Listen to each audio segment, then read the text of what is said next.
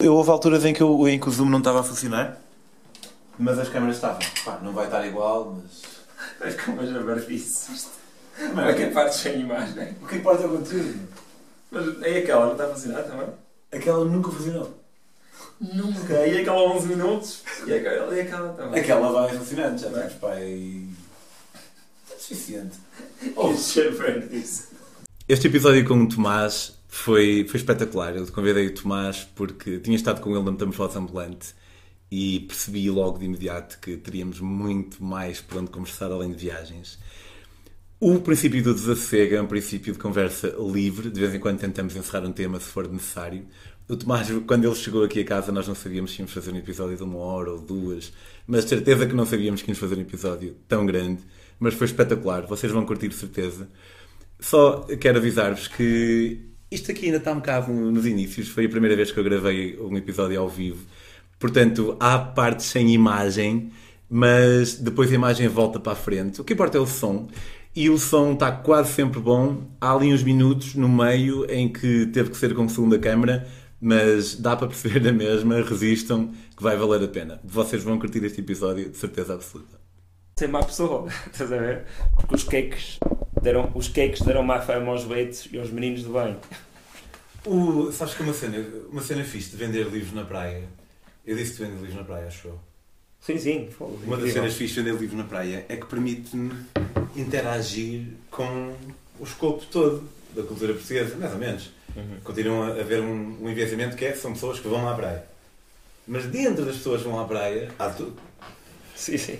E eu já, eu já sabia que, que pessoal que possa ter uma maneira que se possa dizer mais bruta, isso não quer dizer que seja efetivamente mais bruto, Uhum. só que ainda não tinha tido a oportunidade de desmistificar os betos, porque no meu círculo, eu sou de Valcâmara, eu vejo muita gente que fala assim um bocado à bruta, mas betos não conheço muita gente, então não tinha tido a oportunidade de desmistificar. Na praia, foi perceber, tipo, Mas eu sou beto. não, não, não era essa a conclusão. Ai, tu és beto. Mas eu sou beto. É, Ah, pá, só com Beto do Norte eu não sei eh, muito bem como é que. Eu supus que fosses Beto porque o teu pai tem bué de filhos, não tem? então houve ali, Sim, houve ali um, um cheirinho, mas. eh, Sim. Mas acaba de contar a tua história, já vamos falar sobre eu ser beto. Não, mas eh, é isso, pá. Tive, eu lembro-me de pensar, afinal, o pessoal é simpático. Eu até arriscar-me a dizer que são até mais simpáticos do que o pessoal mais abrutalhado. Eu levo mais vezes com um. Eh, e agora, se calhar, aqui estou a contradizer o meu próprio argumento, mas eu levo mais vezes com um. Caralho, é isso, andar, vindo de. Claro. malta, Claro, mais- sim, sim, sim. Pá, não tenho a menor dúvida que isso, que isso, que isso tenha acontecido. Mas eu, antes de ir, eu teria suposto que o que os betos me diriam seria tipo. Vá-se embora, Ai. seu pobre. Não, é? uma versão moderada disso. não mas, mas pá, mas isso é mesmo engraçado. Tens que ler um. Seu pobre horrível! Tens que ler um, um- um- uma crónica de Miguel Esteves Cardoso.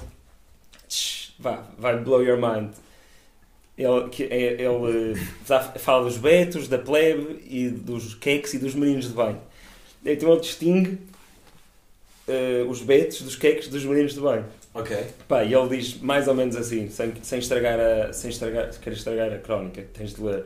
Ele diz mais ou menos que pá, o cake é o gajo que o avô ou o bisavô ganhou muito dinheiro com imenso mérito, tipo, era uma pessoa tipo, que veio do nada, imagina, montou uma fábrica gigante de sapatos e pá, então o cake já é tipo segunda geração de uma família com, com muito dinheiro que já se esqueceu um bocado das suas origens humildes e então esbanja dinheiro, estás a ver? É, é o cake tipo dos restaurantes caros, é o cake do, de, pá, de tratar, ma, tratar mal os pobres, tipo, de dizer vá-se embora seu pobre, pronto, isso é o cake. Pá, os betos são pessoas que, tipo, acho que ele define como o pai deles é que conseguiu vingar na vida e, e já tem algum dinheiro, então o gajo já se dá com betos ou em zonas de betos, ou anda na escola com betos, uh, betos, cakes e meninos de bem, mas ele, tipo, não é... Tipo, não é aquele gajo que, que, que vais à casa dele e há tipo 30 ki- Coca-Colas e 30 7-Ups no, estás a É ver, na mais dispensa. eh, Tipo, de atitude do que de realidade. Sim, tipo, se calhar, o, como o Miguel Esteves Cardoso define, é que se calhar, tipo, já, já, pá, já tem coisas boas e se calhar até a família dele já tem muito dinheiro, mas ainda se lembram, tipo, pá, que aquilo foi com trabalho, ainda não tem aquela atitude do cake de tipo, terceira geração que está longe desse esforço e desse trabalho e já é tipo mesmo superior.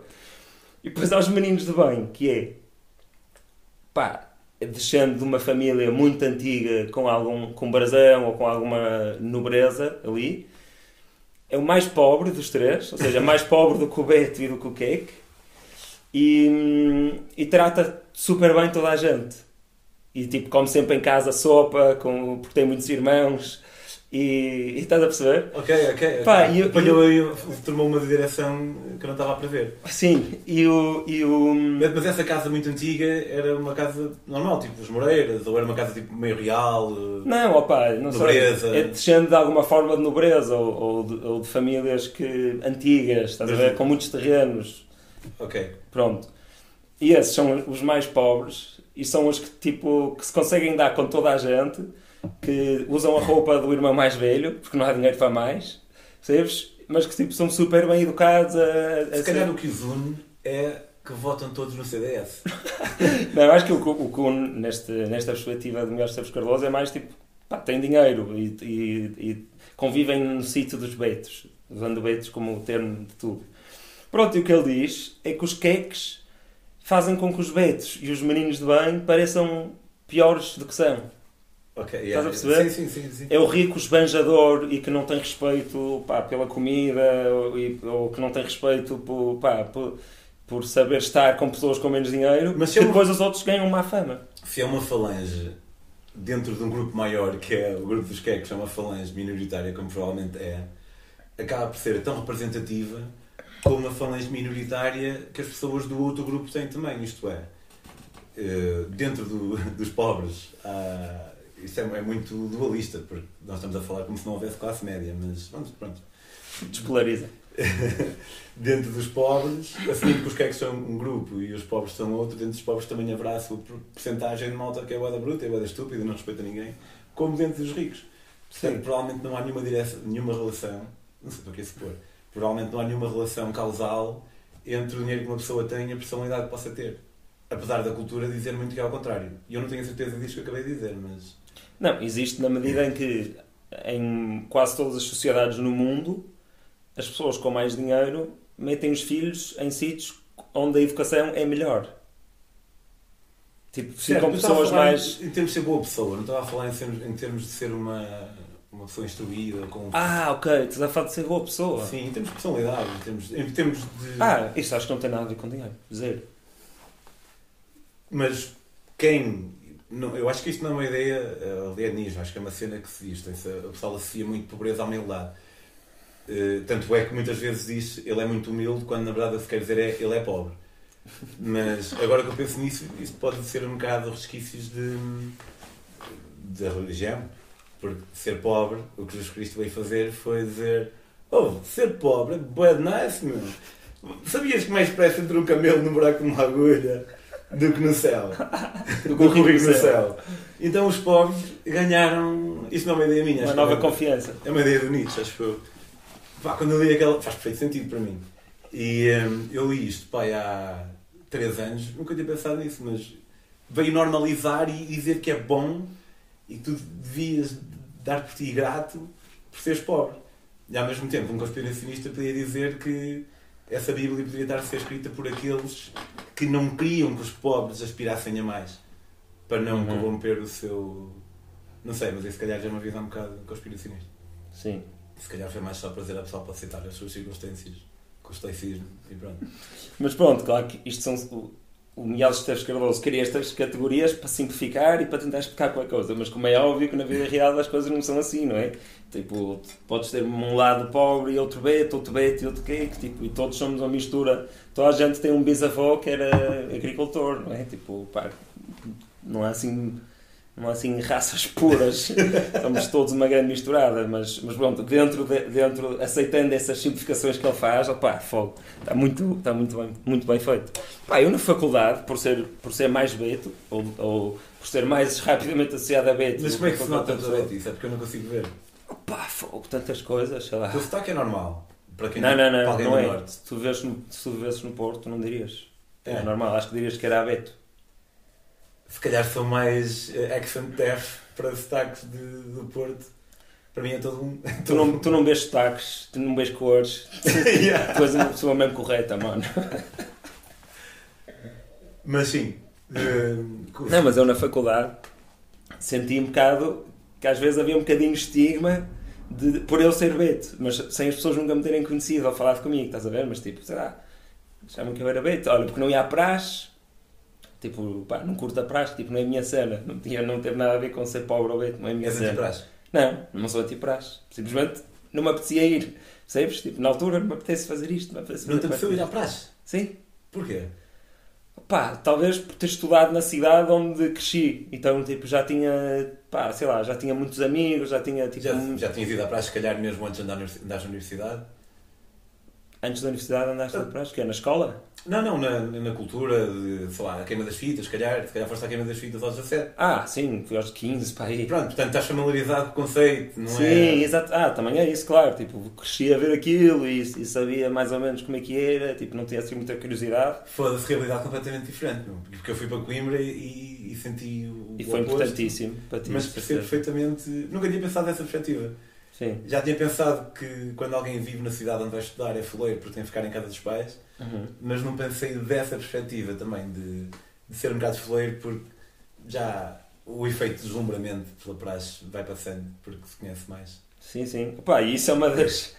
Isto é muito bom. Estamos a falar sobre isto. Isso é tipo um indicador de betice. Não ir à praxe. A sério. Pá, há pouquíssimos beitos tipo, que vão à praxe. E, Não, não tinha ideia. E opa, então pronto, às vezes, às vezes no primeiro ano da faculdade sentia um bocadinho de estigma ou de, sei lá, não sei explicar, são coisinhas que te sentes. Sim, sim, sim. Pá, eu felizmente não, não me lembro de sofrer assim grande estigma. Eu sou espinha de massa e, eu, e não, não, não sei se já reparaste.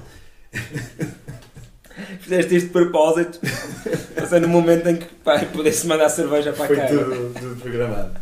Mas não, não, não é estigma nenhum.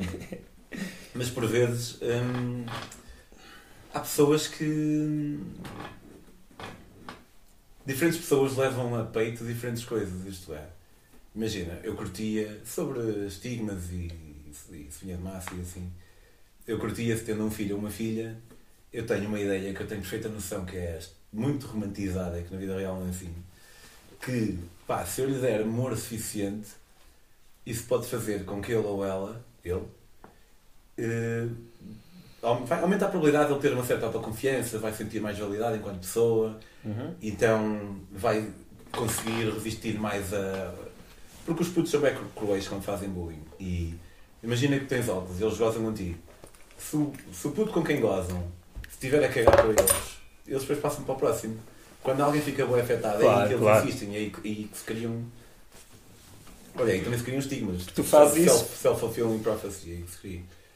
Porque as crianças agora fazem isso porque estão a fazer experiências com o mundo. É por isso que as crianças fazem mais, mais bullying. Tipo, o Luís C.K. a certa altura fa- fala disto. É, pá, tu és, tipo, tens 4, 5 anos e tipo, tens um objeto na mão, um brinquedo, e bates na cabeça do puto ao teu lado, pá, só para verificar que a realidade é que quando tu fazes isso, te causas dor e sofrimento no outro. Estás tipo, ah, ok, é mesmo assim que funciona a realidade.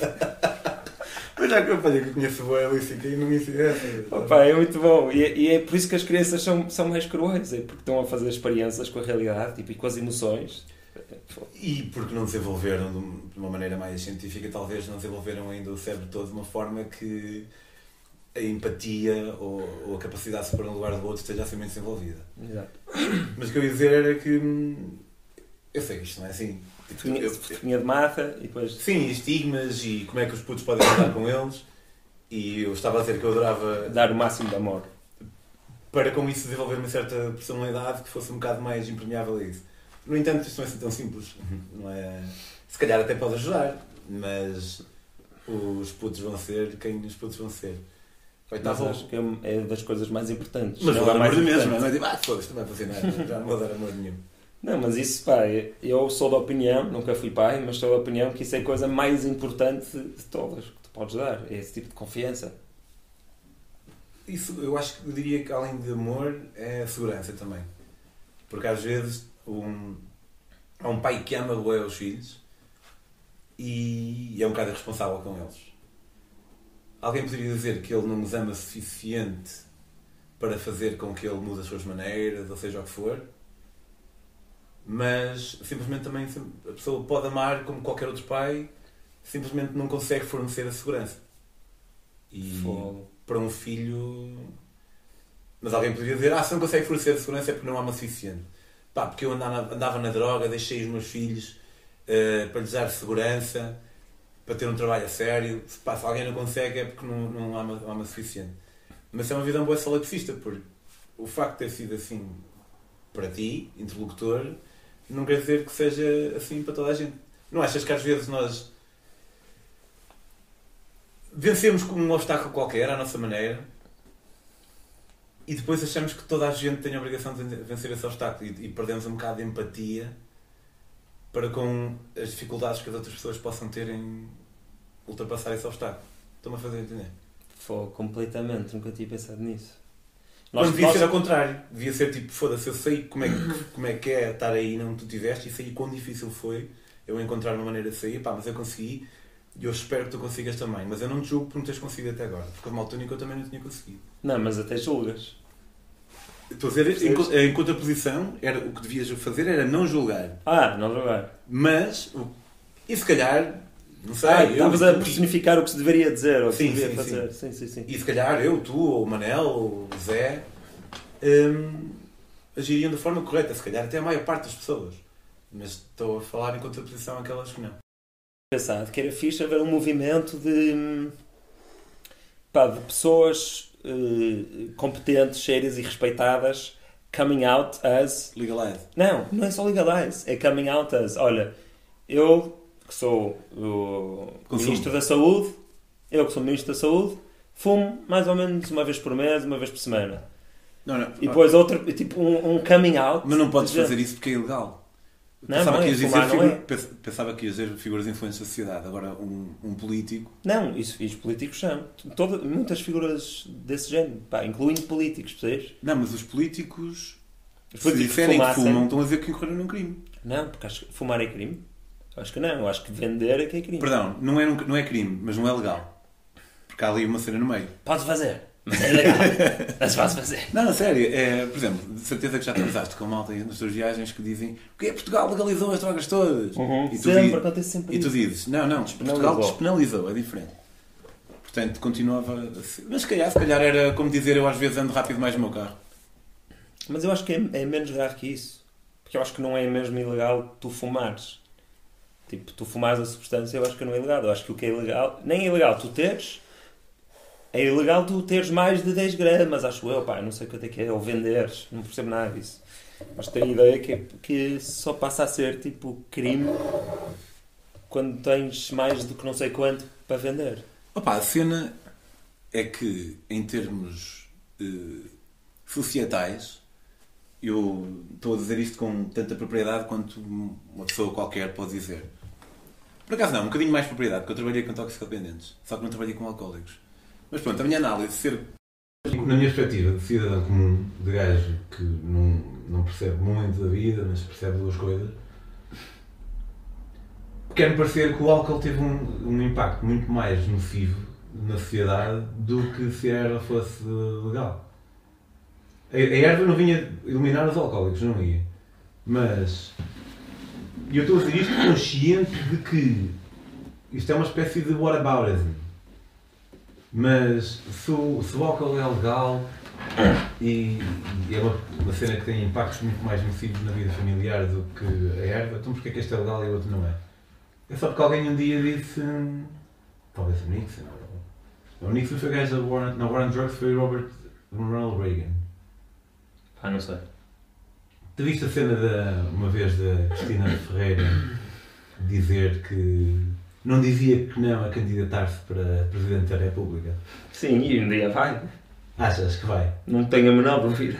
Foda-se. E achas que vai ter o quê? Pai, 7% dos votos? Sete?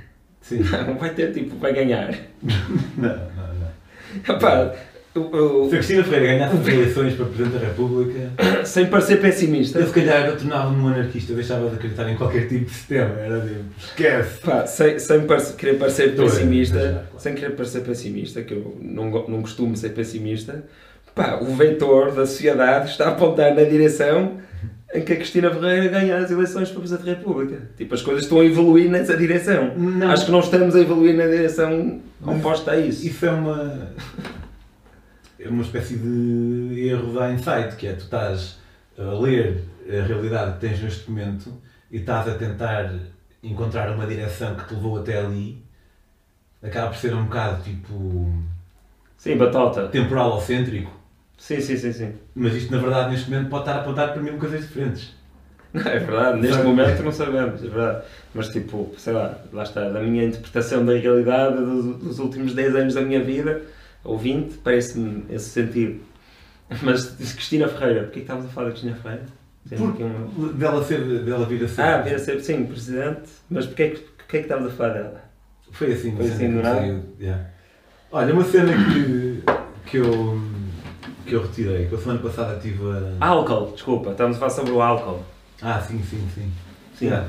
Não, pá, o, não tenho a menor dúvida. Eu acho que, pá, tanto, tanto a erva como o, o álcool, como todas as drogas, acho eu, são, pá, são armas, imagina, são, pá, uma, uma caçadeira. Pá, tu, se fores um puto que não sabe usar aquilo direito, vais dar um tiro no pé e vai ser uma cena sinistra. Se fores uma pessoa que percebe o perigo daquilo e a responsabilidade daquilo, vai pegar nisso e vai, pá, vai apanhar uma perdiz e traz comida para casa. Ou seja, pá, a droga tanto é uma coisa, é uma arma mesmo, uma coisa que, que se deve ter, pá, que, que as pessoas devem ter, eh, olhar com responsabilidade e respeito. Ao fim, ao fim Não, do dia. não. Pronto. Pá, então o que é que vai acontecer? A certa altura vai ser a própria inteligência artificial a fazer investigação científica. Ou seja, o conhecimento do homem foi crescendo e chegou a tal ponto que vão estar máquinas a fazer o crescimento, eh, o conhecimento do homem crescer mais. E às vezes a inteligência artificial que vai conseguir fazer, vai conseguir publicar coisas na Nature sem um único humano. Porquê? Porque hoje em dia, imagina, tu queres fazer um, um, um, um clinical trial de psicologia, pá, tu deves perceber imenso disso, és psicólogo. Daqueles tipo do Freakonomics e do Predictably Irrational, Sim. sabes esse tipo de experiências em, com os estudantes? Pá, como é que aquilo funciona? Eles põem no site, olha, vamos dar 5 dólares a quem fizer, vier aqui a esta sala fazer uma experiência, hum, tipo, quem se quiser candidatar telefone. Acho que mais ainda, eles não vão precisar dos voluntários. Eles vão saber ter um traço da personalidade média das pessoas. Ah, mas para isso não estavam a fazer investigação, já sabem a resposta. Sabem tudo. Não, não, mas imagina. Não, mas deixa só cá o raciocínio, senão nunca mais chego lá. Senão nunca mais chego lá.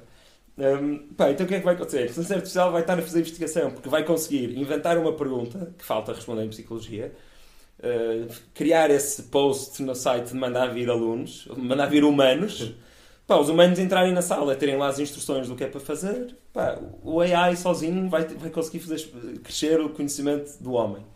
E às vezes vai descobrir coisas tão, tipo, politicamente incorretas que vai ficar mesmo confuso. Tipo, mas então não era para eu descobrir a verdade? Tipo, o objetivo não era descobrir a verdade. E o humano, que ainda não, tipo, que ainda está preso a essas coisas, vai dizer: pá, não, não, isto, este tipo de verdade não se pode dizer, abafa.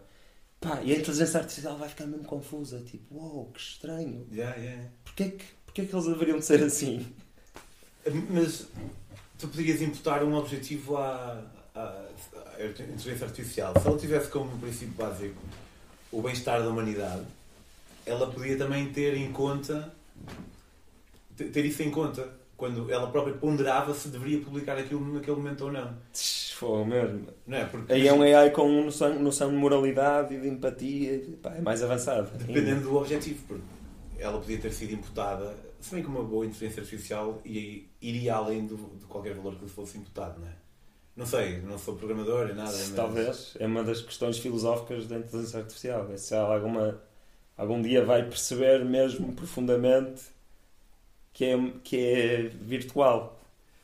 Certo. Olha, isso para mim é um dos meus temas preferidos porque é a natureza do ser e do self.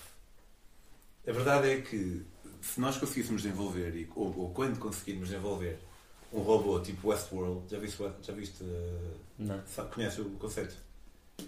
Não. Faz, vais curtir. É, West-. Westworld é uma quinta, é, é no futuro, e há um parque de diversões Ah, já ouvi falar. em que os gajos são robôs, mas parecem pessoas, tipo, completamente. Já Haverá um ponto a partir do qual seja impossível provar se eles são ou não. Porque eu, o que é que eu, como é que eu sei que tu és? Eu nunca vou saber, com toda a certeza, nunca vou saber. Mas tens todas as características de alguém que é. Tens uma- um corpo, tens falas, tens emoções, falas como é que te sentes, isso tudo. Portanto, eu sei que tu és. Apesar de eu nunca vou saber, na verdade. A única, a única certeza que eu tenho é que eu sou. Como tu próprio, a única certeza que tu podes mesmo ter é que tu és. Agora, se eu sou, para ti, posso não ser. Uhum.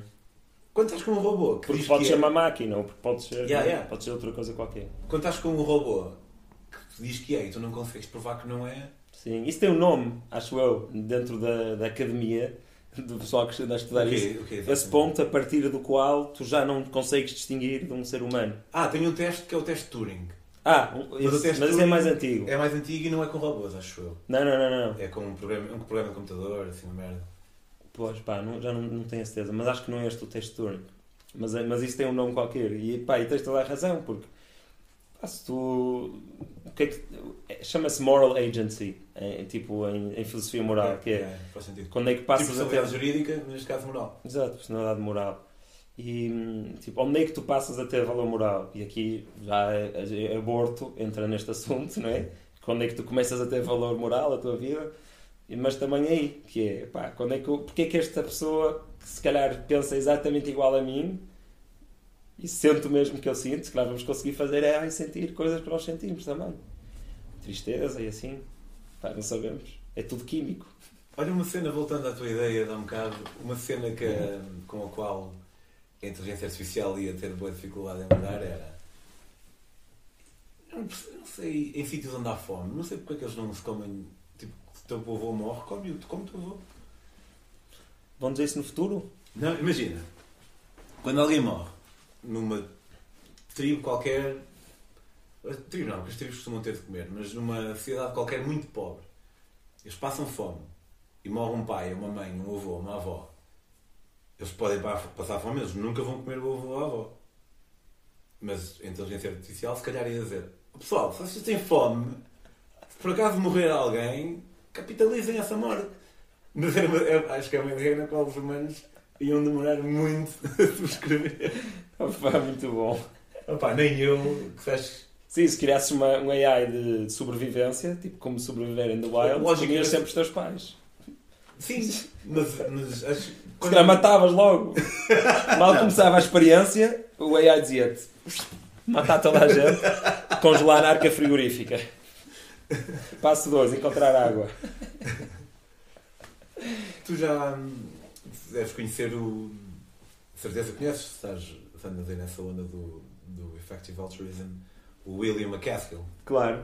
Hum, e conheces o Sam Harris. Claro, falo. O, o Sam Harris, eu sou o grande fanboy de Sam Harris. A conversa entre eles dois? Yeah, yeah. Para mim foi, foi dos melhores. eh, Eles, eles estiveram há pouco tempo, outra vez. Estou a Tiveram? falar de uma para aí há 3 anos ou 4.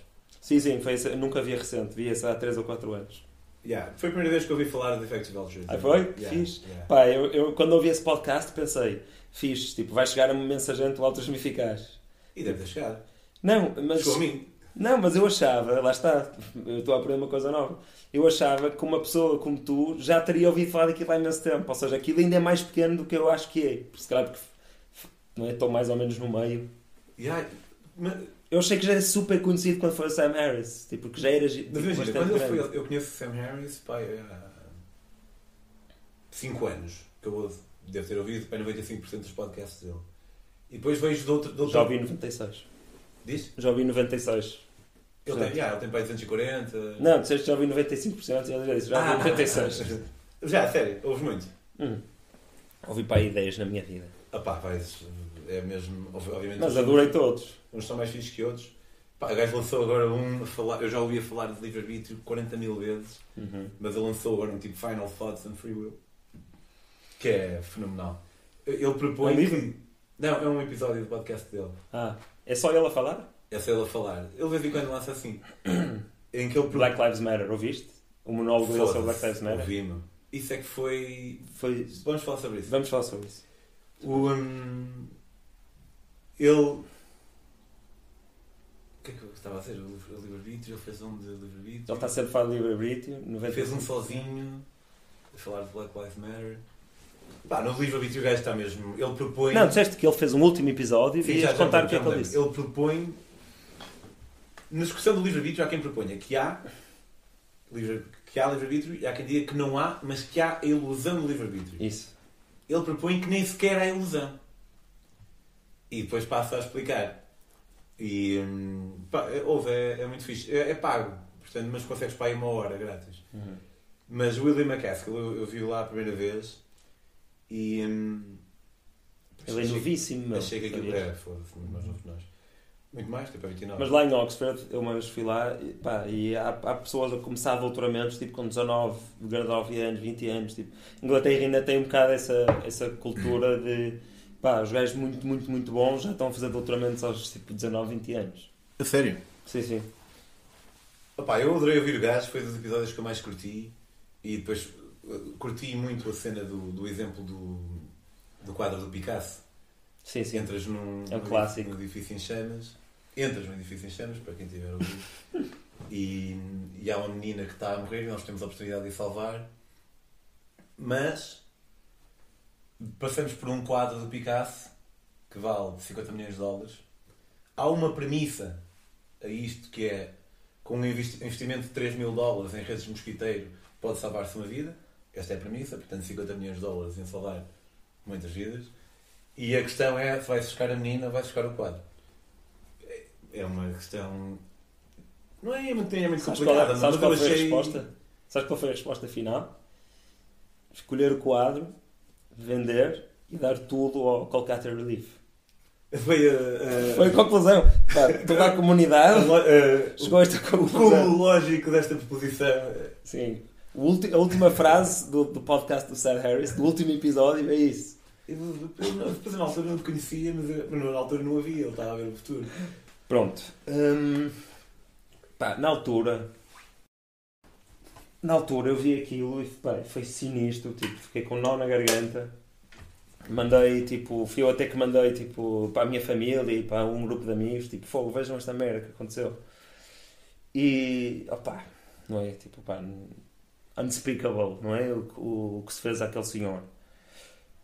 Pá, e depois vi a reação. E, pá, e vi a retórica que, que se foi desenvolvendo à volta desse assunto. Pá, e então, uma das, uma das coisas que, que se fala e que se, que se falou muito é que há muitos polícias brancos a matar eh, pessoas pretas. E, pá, eu fui ver a estatística e, pá, e pelos vistos não era, não era bem como as pessoas estavam a dizer, percebes? E tu, tu pá, quando tu ias a ver a quantidade de pessoas que, que estavam a cometer crimes e que por isso eram perseguidas pela polícia. Mas tu viste isso ou estás a basear-te no que o Sam Harris disse? Não, eu vi! Eu estou a dizer, antes de eu saber desse podcast. Ah, ok, ok. Tu Pá, foste pesquisar... Sim, espera, já vamos chegar lá no fim. Ok, Eu fui ok. pesquisar ao, ao site do FBI, fui pesquisar ao site de, de- havia um estado qualquer que tinha que tinha essa informação muito bem muito bem organizada. Pá, fui mesmo estudar porque queria saber se era verdade aquela frase que existia realmente aquela tendência. Pá, e o que descobri foi que não parece existir um- uma preferência. Porquê? Porque as pessoas confundem população com subpopulação. É uma, é uma, uma, competência de estatística. Como é que eu vou explicar isto? Imagina que tens um, um festival de música e o festival de música tem eh, em Portugal, mas 50% são coreanos e 50% são japoneses. Imagina, só para dar um, um exemplo extremo. Pá, então é uma, há uma subpopulação de pessoas ali, aquele recinto é uma, uma subpopulação das pessoas. Não é que cada uma seja uma subpopulação, o recinto é que é uma subpopulação, é isso? Sim, sim, o recinto é uma subpopulação. Entra lá uma pessoa, pá, e começa a, a disparar e mata, pá, mata muitos tipos de pessoas. E tu vais a ver, e ele matou muitos mais coreanos e japoneses e qualquer outra nacionalidade. E se tu não perceberes o contexto do, que existia ao recinto, tu pensas, mas espera aí, eles só representam 1% da população, mas aqui, tipo, este gajo odiava coreanos. Mataram 50% dos gajos que ele matou eram coreanos. Pronto. Ou seja, podia parecer, quem não percebesse o contexto ou que existia ao recinto, ia dizer, este gajo odiava asiáticos. Pronto. Estavam a focar-se na métrica errada. Exato. E, e pá, e porquê é que eu estou a falar disto? Porque é preciso, é preciso ter-se pá, muito, muito cuidado e muito respeito a fazer este, esse tipo de, de acusações. Pá, porque tu vais a ver e as pessoas que, eh, as pessoas que são perseguidas pela polícia é, é mais, são mais pretos nos Estados Unidos porque, pelos vistos, eles cometem mais crimes do género de poderes vir a ser perseguido pela polícia, não é? O Sam Harris fala disso, fala disto, de outra forma.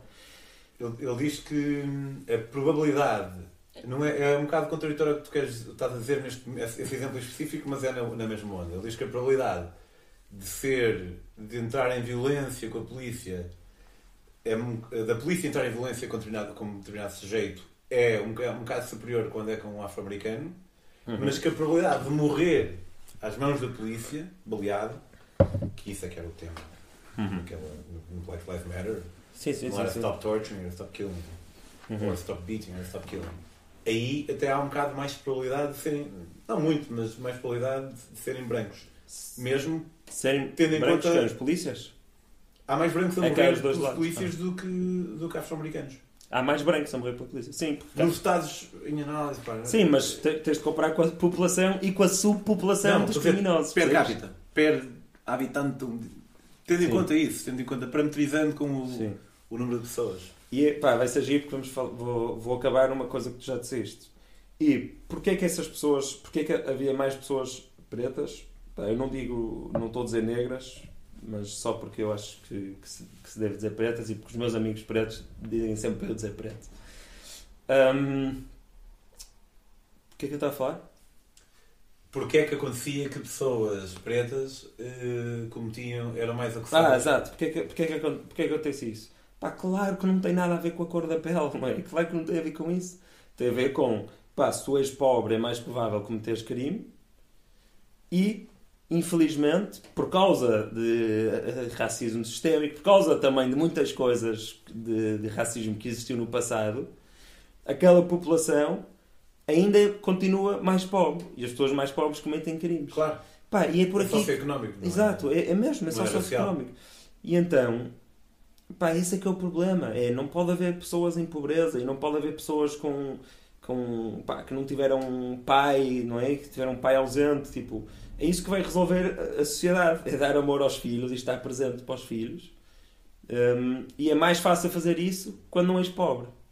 Também é, também é isso. Claro, claro, claro. Uma pessoa que, com mais dinheiro consegue realmente passar mais tempo com o filho e de melhor qualidade. Pá, é mesmo injusto. E, é- e, pá, e, e isso perpetua, esse tipo de coisas perpetuam o privilege, não é? Perpetuam hum, os benefícios de, de, teres que- de ter calhado isso na lotaria social. Mas pronto, isto tudo para dizer o quê? Aquelas pessoas, as pessoas que andam a cometer crimes é por serem pobres. Está um branco a cometer crime, chinês a cometer crime, indiano a cometer crime, preto a cometer crime. Eles estão a fazê-lo porque são pobres ou porque nasceram num sítio problemático. Sim, crime mais petty theft. Não estamos a falar de altos crimes. De, Altos crimes, é tudo brancos. eh, altos crimes é tudo bem. Mas é. O poder. Mas assim, sabes, eu, o- eu sei que tu curtes o Jonathan Haidt. Hum, eu curto, não sei se ele às vezes não, não se levará aos cúmulos da ciência alguns argumentos que faz, mas o gajo tinha um, um cartaz em que dizia negacionismo da ciência, à esquerda e à direita. Porque eu, para mim foi interessante porque eu assumo sempre que o negacionismo da ciência é à direita. Mas pensando nisso, há muita malta de esquerda que acredita em cristais e aliás há mais malta de esquerda a acreditar em cristais se calhar do que malta de direita. Do, do que malta à direita que vai à missa, há de certeza. Mas uma das cenas que a esquerda, aparentemente, e quando eu li isto, fez-me sentido, apesar de não fez tanto sentido que eu tenho certeza que concordo, mas estou inclinado para aí, é o negacionismo, por exemplo, de direita, negar, o aquecimento global. De esquerda, negar que há diferenças genéticas. Uhum. E eu pensei, mas será que, será que o pessoal nega isto?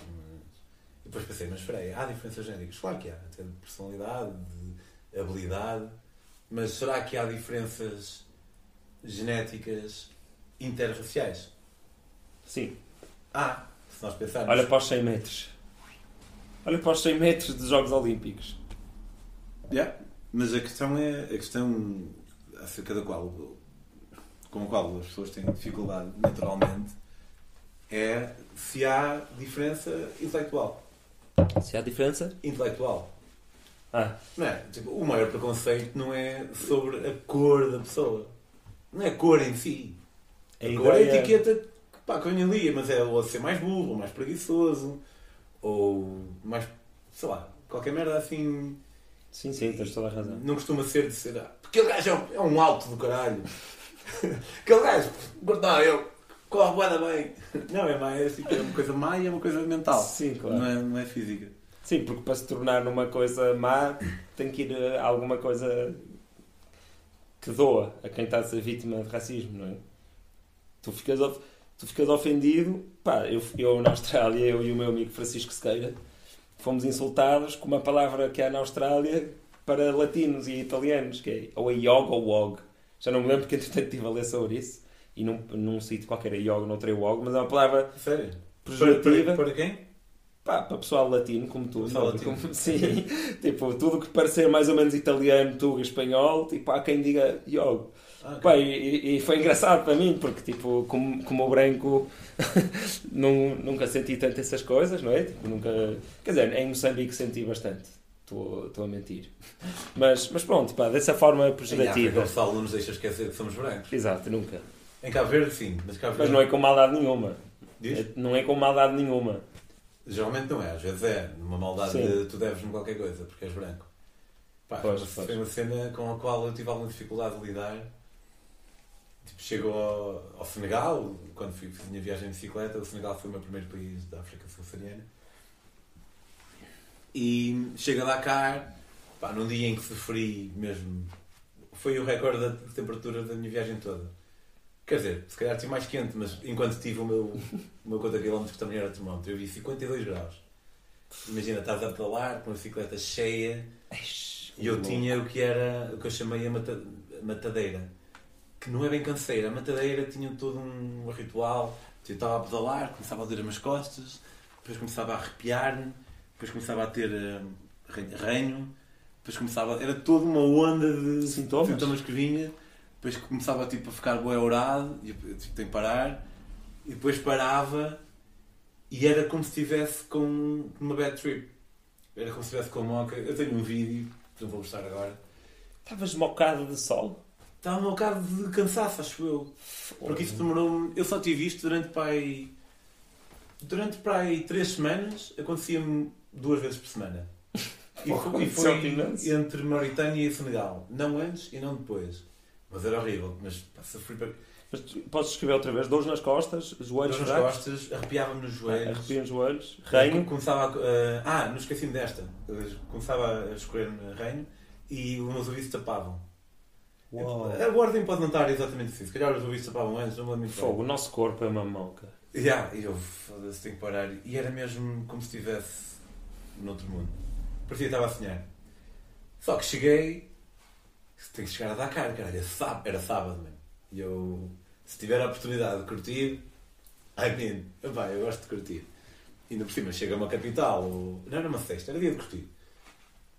Pá, foda-se, quero lá chegar para curtir o fim de semana. Então esforcei-me para caralho, cheguei lá e consegui. Fui ter a casa do meu- dos meus anfitriões. Os gajos tinham um apartamento, super eh, sem nada. E eu disse: Olha, o que é que vocês costumam fazer ao sábado? O que é que queres fazer? E eu, pá, eu gosto de curtir ao sábado, mas vocês façam o que forem fazer de qualquer maneira e eu faço isso também. E eles: Não, não queres sair? Vamos sair. E, Couchsurfing. Yeah, e bebemos, eles chamaram uma amiga, bebemos uma cerveja cada, quatro, depois bebemos outra cada, que, vai, que dá oito, e depois ele diz-me, Pedro, podemos pedir mais uma? Eu, mas eu, eu tenho que pagar, sou a pagar. E eles, já, yeah. mas género, dá. E eu, não, então Opa. não, mano. E eu disse, pá, eu estou a viajar com 10 euros por dia, mano. E, hum, Vai ser tão bom essa história, adoro. opá, foi um bocado desconfortável. Não foi assim tão bom para mim. Sim, para ti não, mas tipo, já viste? Foste apanhado completamente de surpresa. Eu pelo menos fui agora na tua história. Eu não, não, não- hoje em dia não seria. Porque depois eu fiquei cínico, é uma coisa que eu também não curto. Hum. Que é, acontecia-me boa da vezes. Eu, eu tenho mesmo, a menos que me pareça algo muito perigoso, pá, dou sempre o benefício da dúvida, assumo sempre que as pessoas estão na boa. Mas, pá, se alguém. Bora beber uma cerveja em África. Eu vou assumir sempre que sou eu que pago. Uhum. E não acho que devia ser assim, não devia ser assim, mas já ali uma espécie de contrato social, quando eu digo sim, Uhum. à partida estou a dizer que sim que sou eu que pago. O que faz com que seja espetacular quando alguém nos paga. Que é raríssimo. Ainda me lembro, houve, houve um gajo que me pagou. Muito mais se eles estão a dar casa. Tipo, estás a dever, estava a dormir. Couchsurfing. E também és branco, tipo, que se calhar já seria suficiente. Sim, mas a cena é, eu poderia... Para já não tenho que dar nada, não é? Porque eu também quando recebo aqui alguém, não, não estou à espera que me deem nada. É Pois, Mas eu sou assim. Mas há pessoas que se calhar ficam à, à espera. ou- Não, eu ainda dou jantar ao pessoal, é o, o contrário. E, e tenho sempre cuidado de dizer. Por exemplo, uma cena que eu passo aos meus de Pá, adoro Couchsurfing. Eu também, mudou a minha vida. Couchsurfing! Olha, então vais curtir saber esta. Como dos membros todos portugueses do Couchsurfing, a minha conta foi a segunda a ser registada, mas na verdade a primeira por alguém que a usou. Sou o Couchsurfer mais antigo português. Achas? Eu registrei-me em 2004. Foi há Oh, 16 anos. cheers to that. E antigamente dava para fazer um. dava para procurar. Pá, é uma honra estar aqui, meu. De curso. Antigamente dava para procurar tipo um país inteiro e meter, ordenar por contas mais velhas. Agora acho que já não dá. Eu lembro de fazer isso várias vezes, às vezes podia haver contas adormecidas ou o quê. E era sempre o mesmo caralho que estava lá à frente, tinha zero caracteres no seu perfil. Ah, era eu. Não era um gajo mais velho. Não, era eu. Era tu. Sim. Mas, Couchsurfing, estava em Couchsurfing com os gajos. Ah, e uma Foste cena que eu, segundo. a informação que eu, que eu passo sempre ao... És mesmo tu, estás a dizer? Estou a gozar. Até porque eu tinha 20 anos, tu tinhas 17. Uhum. A informação que eu tento dar sempre ao pessoal é: eu sei que vocês pá, vão sentir-se forçados uh, um bocado a conviver com o vosso anfitrião, porque senão é mau onda. Se vocês quiserem tipo, não sair mais do quarto e passar só a noite e bazar amanhã de manhã, é na boa. Se quiserem beber uma cerveja assim, pá, estão lá em baixo e até podem jantar connosco se quiserem, mas não se sintam obrigados. Porque é uma cena, quando eu estou em viagem, Que fixe. Sinto- e é nor- normal, o gajo quer sempre aquela cena de não vou, chegar ao meu anfitrião e ir logo para a cama, não é? Apesar de apetecer para caralho. E acho que é fixe Hum. haver essa, É muito fixe haver esse haver essa liberdade. Não, mas também é fixe haver o- a iniciativa do cuidado de quem é sim, recebido. sim, sim, sim, sim, claro, claro. Mas nunca aconteceu o pessoal. Não, acho que houve uns que ficaram. Não, mas era mais Airbnb. Airbnb também não. Estão-te a pagar, é diferente. A dinâmica muda sim, logo. Sim, sim. Mas eu também já, já curti com uma moto de Airbnb. Os gajos, os gajos chegaram a. Diz? Beijaste? Dizeste já curti com mal. Sim, curti com eles. Eh, Curtimos todos. Os gajos estavam aqui porque. Olha, para a malta que acredita no destino, isto é altamente. Os gajos queriam ir para um. Achavam que São João da Madeira era um, um bairro de Aveiro. Eles, eles queriam ir para Aveiro e achavam que São João da Madeira era um bairro de Aveiro. Marcaram Tipo um subúrbio. Sim, porque tu metes o Airbnb e ele às vezes manda-te um, uma- um, um raio de 40 km, 50 E eles meteram no GPS e vieram cá ter e vieram na cidade errada. E eu, eu expliquei, não, é, Aveiro é uma hora daqui.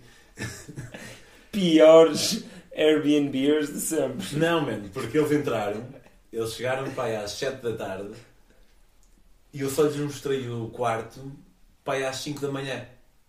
Tipo, estava, disse, querem, tu topas um bocado a onda do pessoal, disse, "É, querem uma cerveja e tal, Sim, sim, fomos um. Depois apareceram amigos meus para jantar, se calhar era uma sexta, um sábado, não sei. E, e demos mesmo bada bem, pá, e os gajos enganaram-se, foram ter uma cidade diferente. Eles tiveram uma experiência fixe, como, como eu também. Sim. Opa, muito bom. Mas Couchsurfing já. Já fui tão feliz a fazer Couchsurfing. E já, também já recebi pessoas, mas já fiz muito mais do, do que receber, por acaso. É como eu. Eu recebi pai 80 pessoas, mas já fiquei pai em mais de 100. A minha primeira experiência de couchsurfing foi. Acho que foi em 2010. Capaz de ser pai 2010. Um, foi em Düsseldorf. Porquê? Estava a apanhar um avião, pá, uma combinação de low cost, estás a ver? Tipo, de Porto, Düsseldorf, Düsseldorf, Istambul, imagina, tipo, era uma combinação, tipo, só mesmo de quem tem muito tempo livre e, e prefere poupar 5 euros. Para do- Istambul, disseste? Sim, Ok. tipo, sabes aquela atitude de, opa, este custa mais 10 euros e, Mas este- demora e demora 8 horas. Este é 10 euros mais barato e demora tipo 40 horas. Pá, vamos, vamos poupar 10 euros, sabes? Quando és miúdo, Epá, nesse nível não me lembro de ter estado. Mas, nunca, opa, porque não és bem. mas tipo, 40 euros, eh, se calhar já fazia as 8 horas a mais. Mas. Pois. Não, mas pronto. E, pá, e pensei, olha, vou experimentar aquela cena do Couchsurfing, que já criei aquela primeira conta há, há tantos anos e nunca fiz nada com ela. Agora vou criar uma nova. E, então criei e, opá, comecei à procura, procura, procura.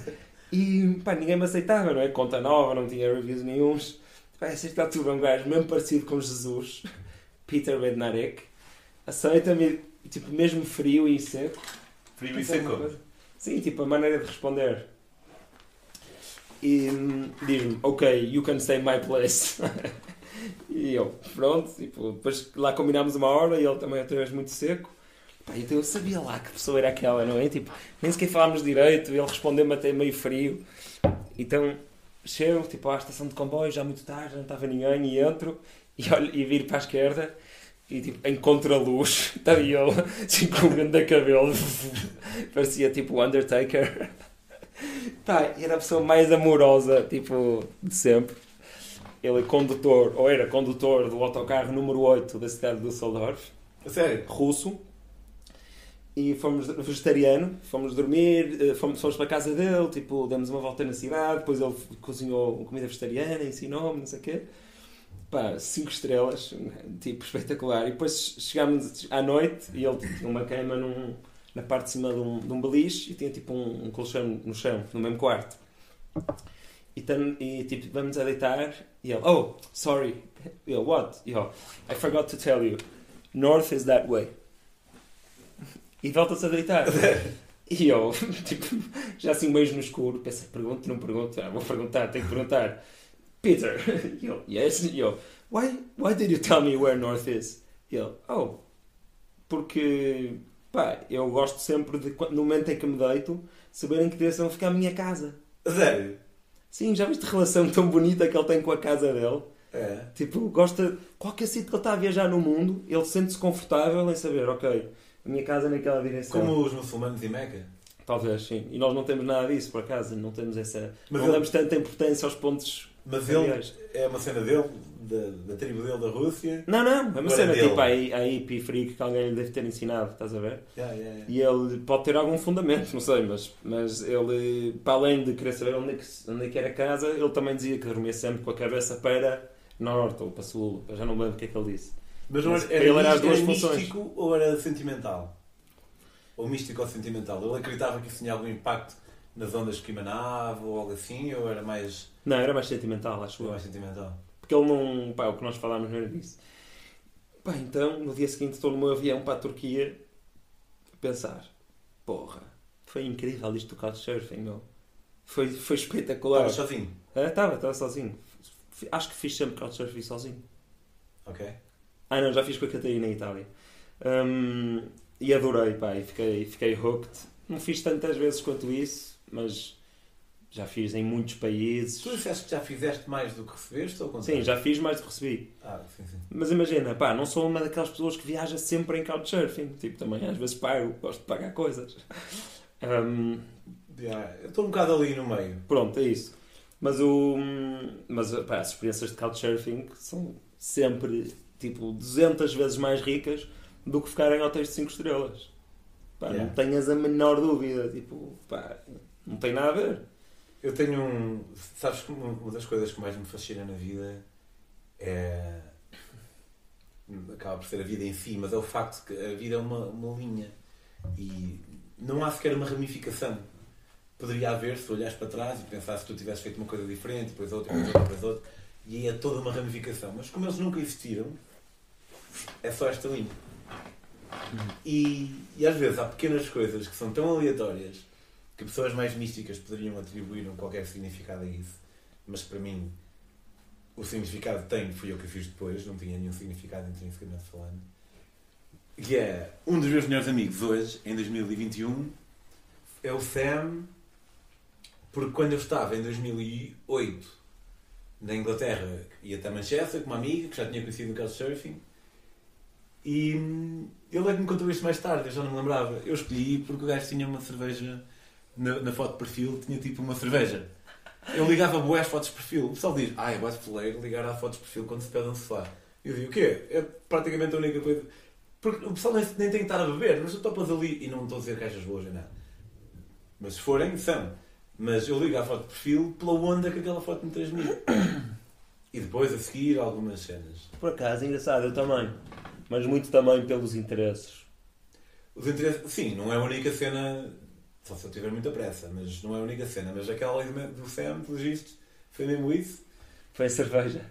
E li, ok, agora lembro-me que dei assim uns. li na diagonal o perfil dele e vi que, o que ele curtia o High Fidelity.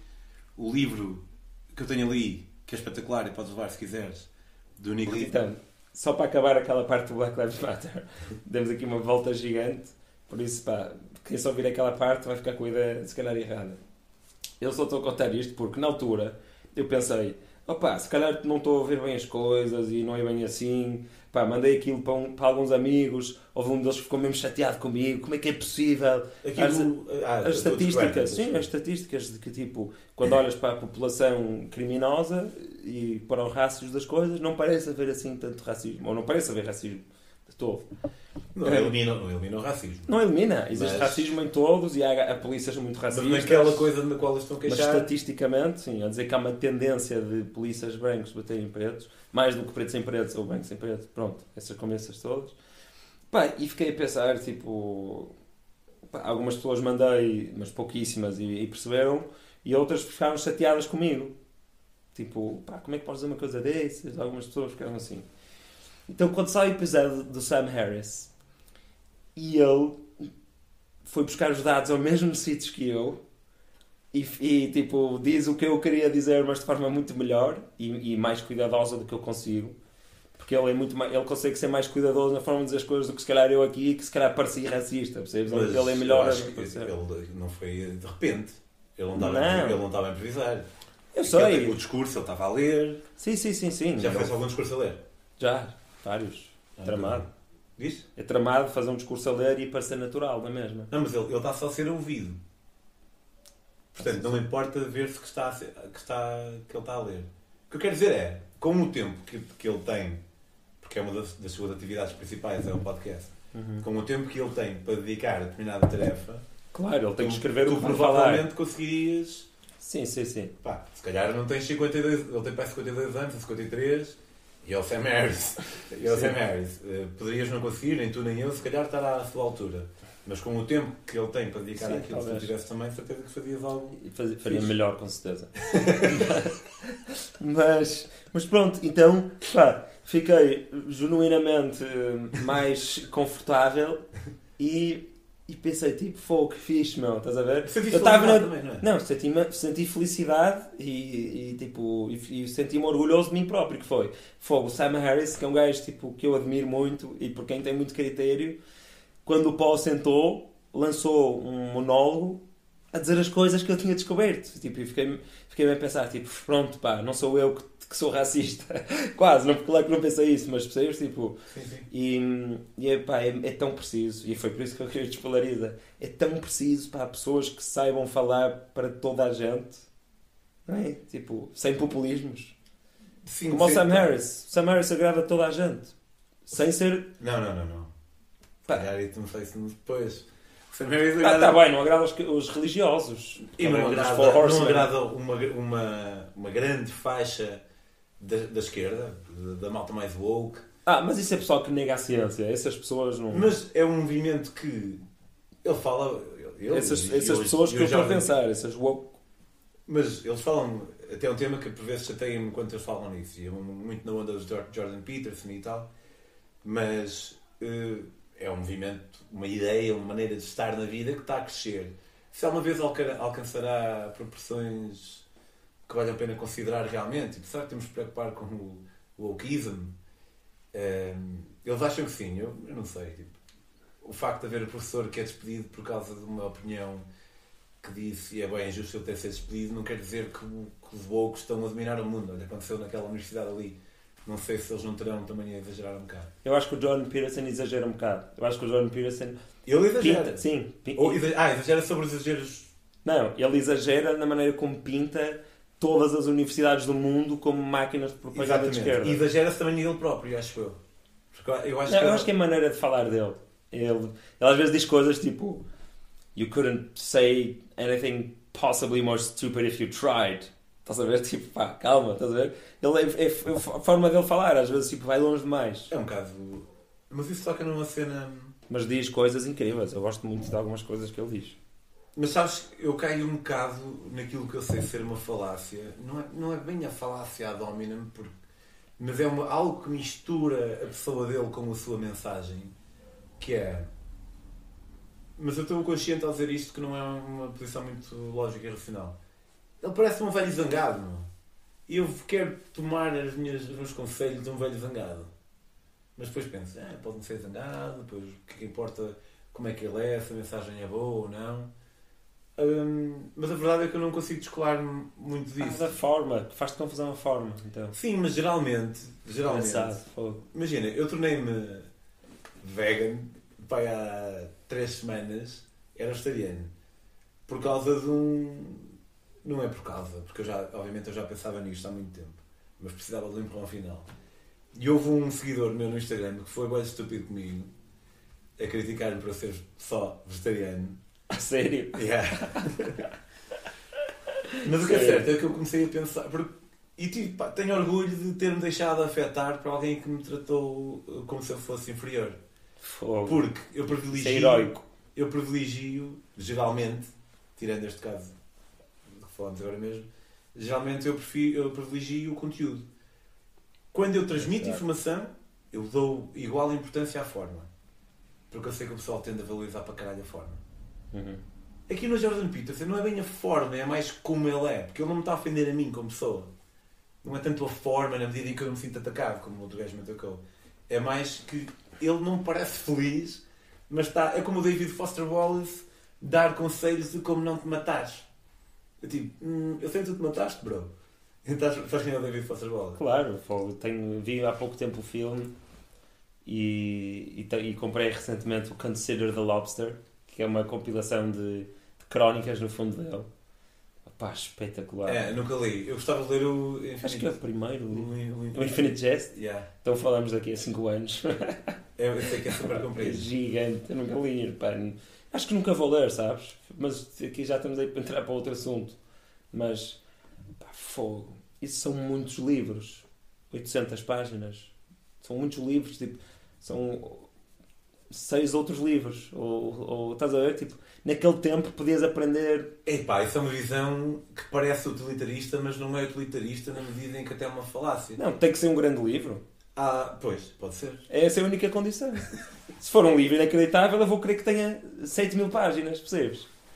Eu, eu sinto Mas eu acho que é suposto ser um grande livro. Sim, opa, eu, não, eu acho que sim também. Eu confesso que eu, não, eu já li sobre outras pessoas que já leram, nunca li.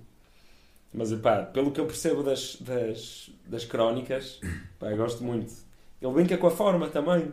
Mete assim caixas no meio das, do, do texto com setas para outras zonas. Sim, sim. Pá, super interessante o David Foster Wallace. Cheio de surpresas. É um bocado contradiz-se a ele mesmo, às vezes, sabes? Com, gen- com genialidade. Nu- Nunca li. Mas o, o- eu vi entrevistas do gajo após ter visto o filme. Eu conhecia o David Foster Wallace antes, mas assim muito pela rama. Tinha visto talvez o seu discurso de. no- de Graduation ou graduation honorária, para- que é muito famoso. Está no livro que eu estou a ler. Tá. Que eu, sim. Um dos, um dos capítulos. Tudo é que começa discurso. House of Water. And the other fish says, what the fuck is Ah, não, water?" desculpa, está outro discurso que ele fez sobre Kafka. Desculpa, está outro discurso, não está esse. Mas eu sei qual é que estás a Mas falar. depois vi o filme How's the water? e, fiquei. Depois fui ver entrevistas do gajo e o caralho, a falar na vida real. Gajo- Eu- eu quando o gajo vejo- era nervoso, era assim tenso. O gajo era. Sabes que o gajo disse uma cena com a qual me identifiquei a 100%. Que é. O gajo, ele, a dada altura, o, eu estou a supor que o filme tem alguma realidade. E estou a supor que esta. Sim, mas, parte- mas é importante ressalva. Hum, o Jesse Eisenberg está a dormir, eles acabaram de ir para a cama e o, o David Foster Wallace eh, aparece e ele diz: É sobre ser o inteligente, inteligente o suficiente para perceber que nada faz sentido, mas não ser inteligente o suficiente para conseguir lidar com isso. É algo assim. Uau. E eu identifico-me. Não me identifico porque eu consigo lidar com isto.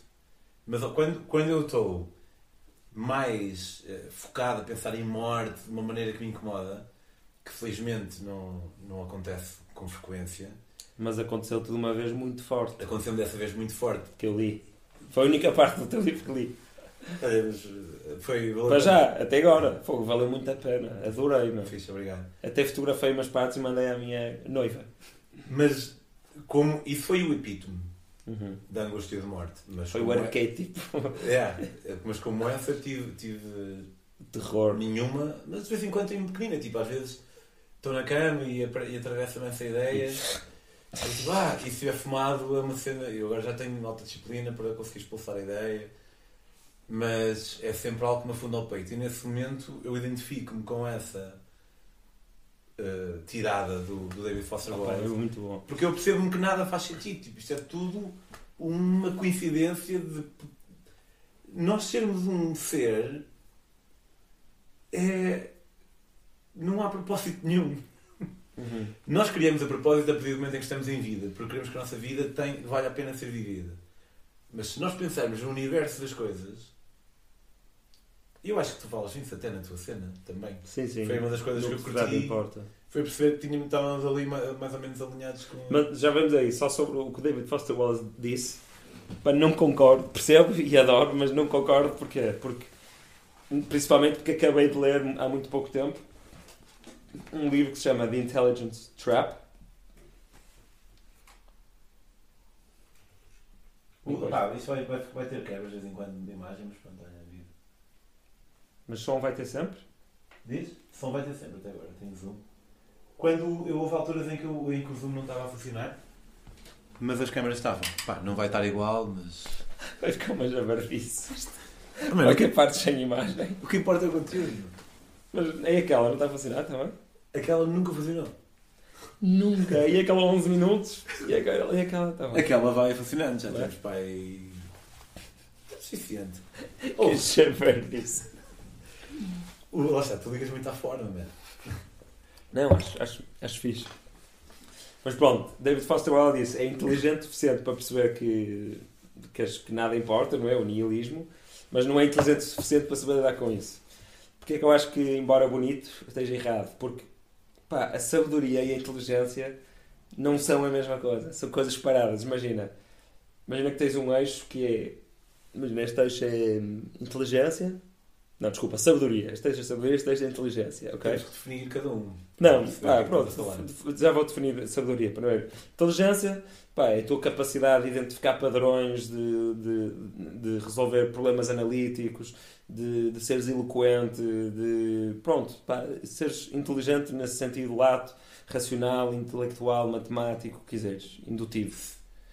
Certo, ok, consigo concordar com isso. Pronto. Também, sobrevivência também podia ser visto como inteligência capacidade de sobrevivência. Sim, sim. Mas isso é, é um bocado dependente. Depois, sabedoria é outra coisa completamente.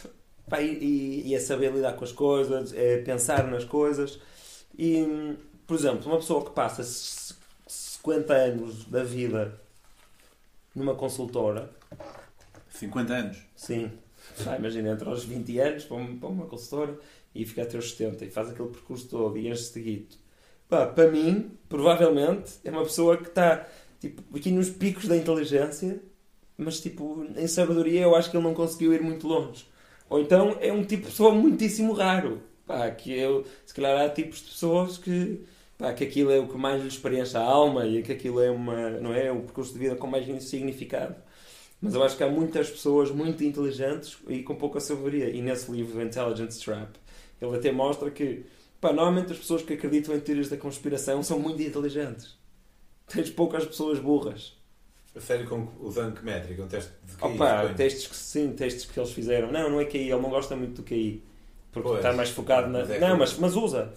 Reconhece o valor para, para coisas analíticas e usa para comparar com outras métricas que ele inventou. Hum, mas é isso, pá, e são coisas paradas. E então tu.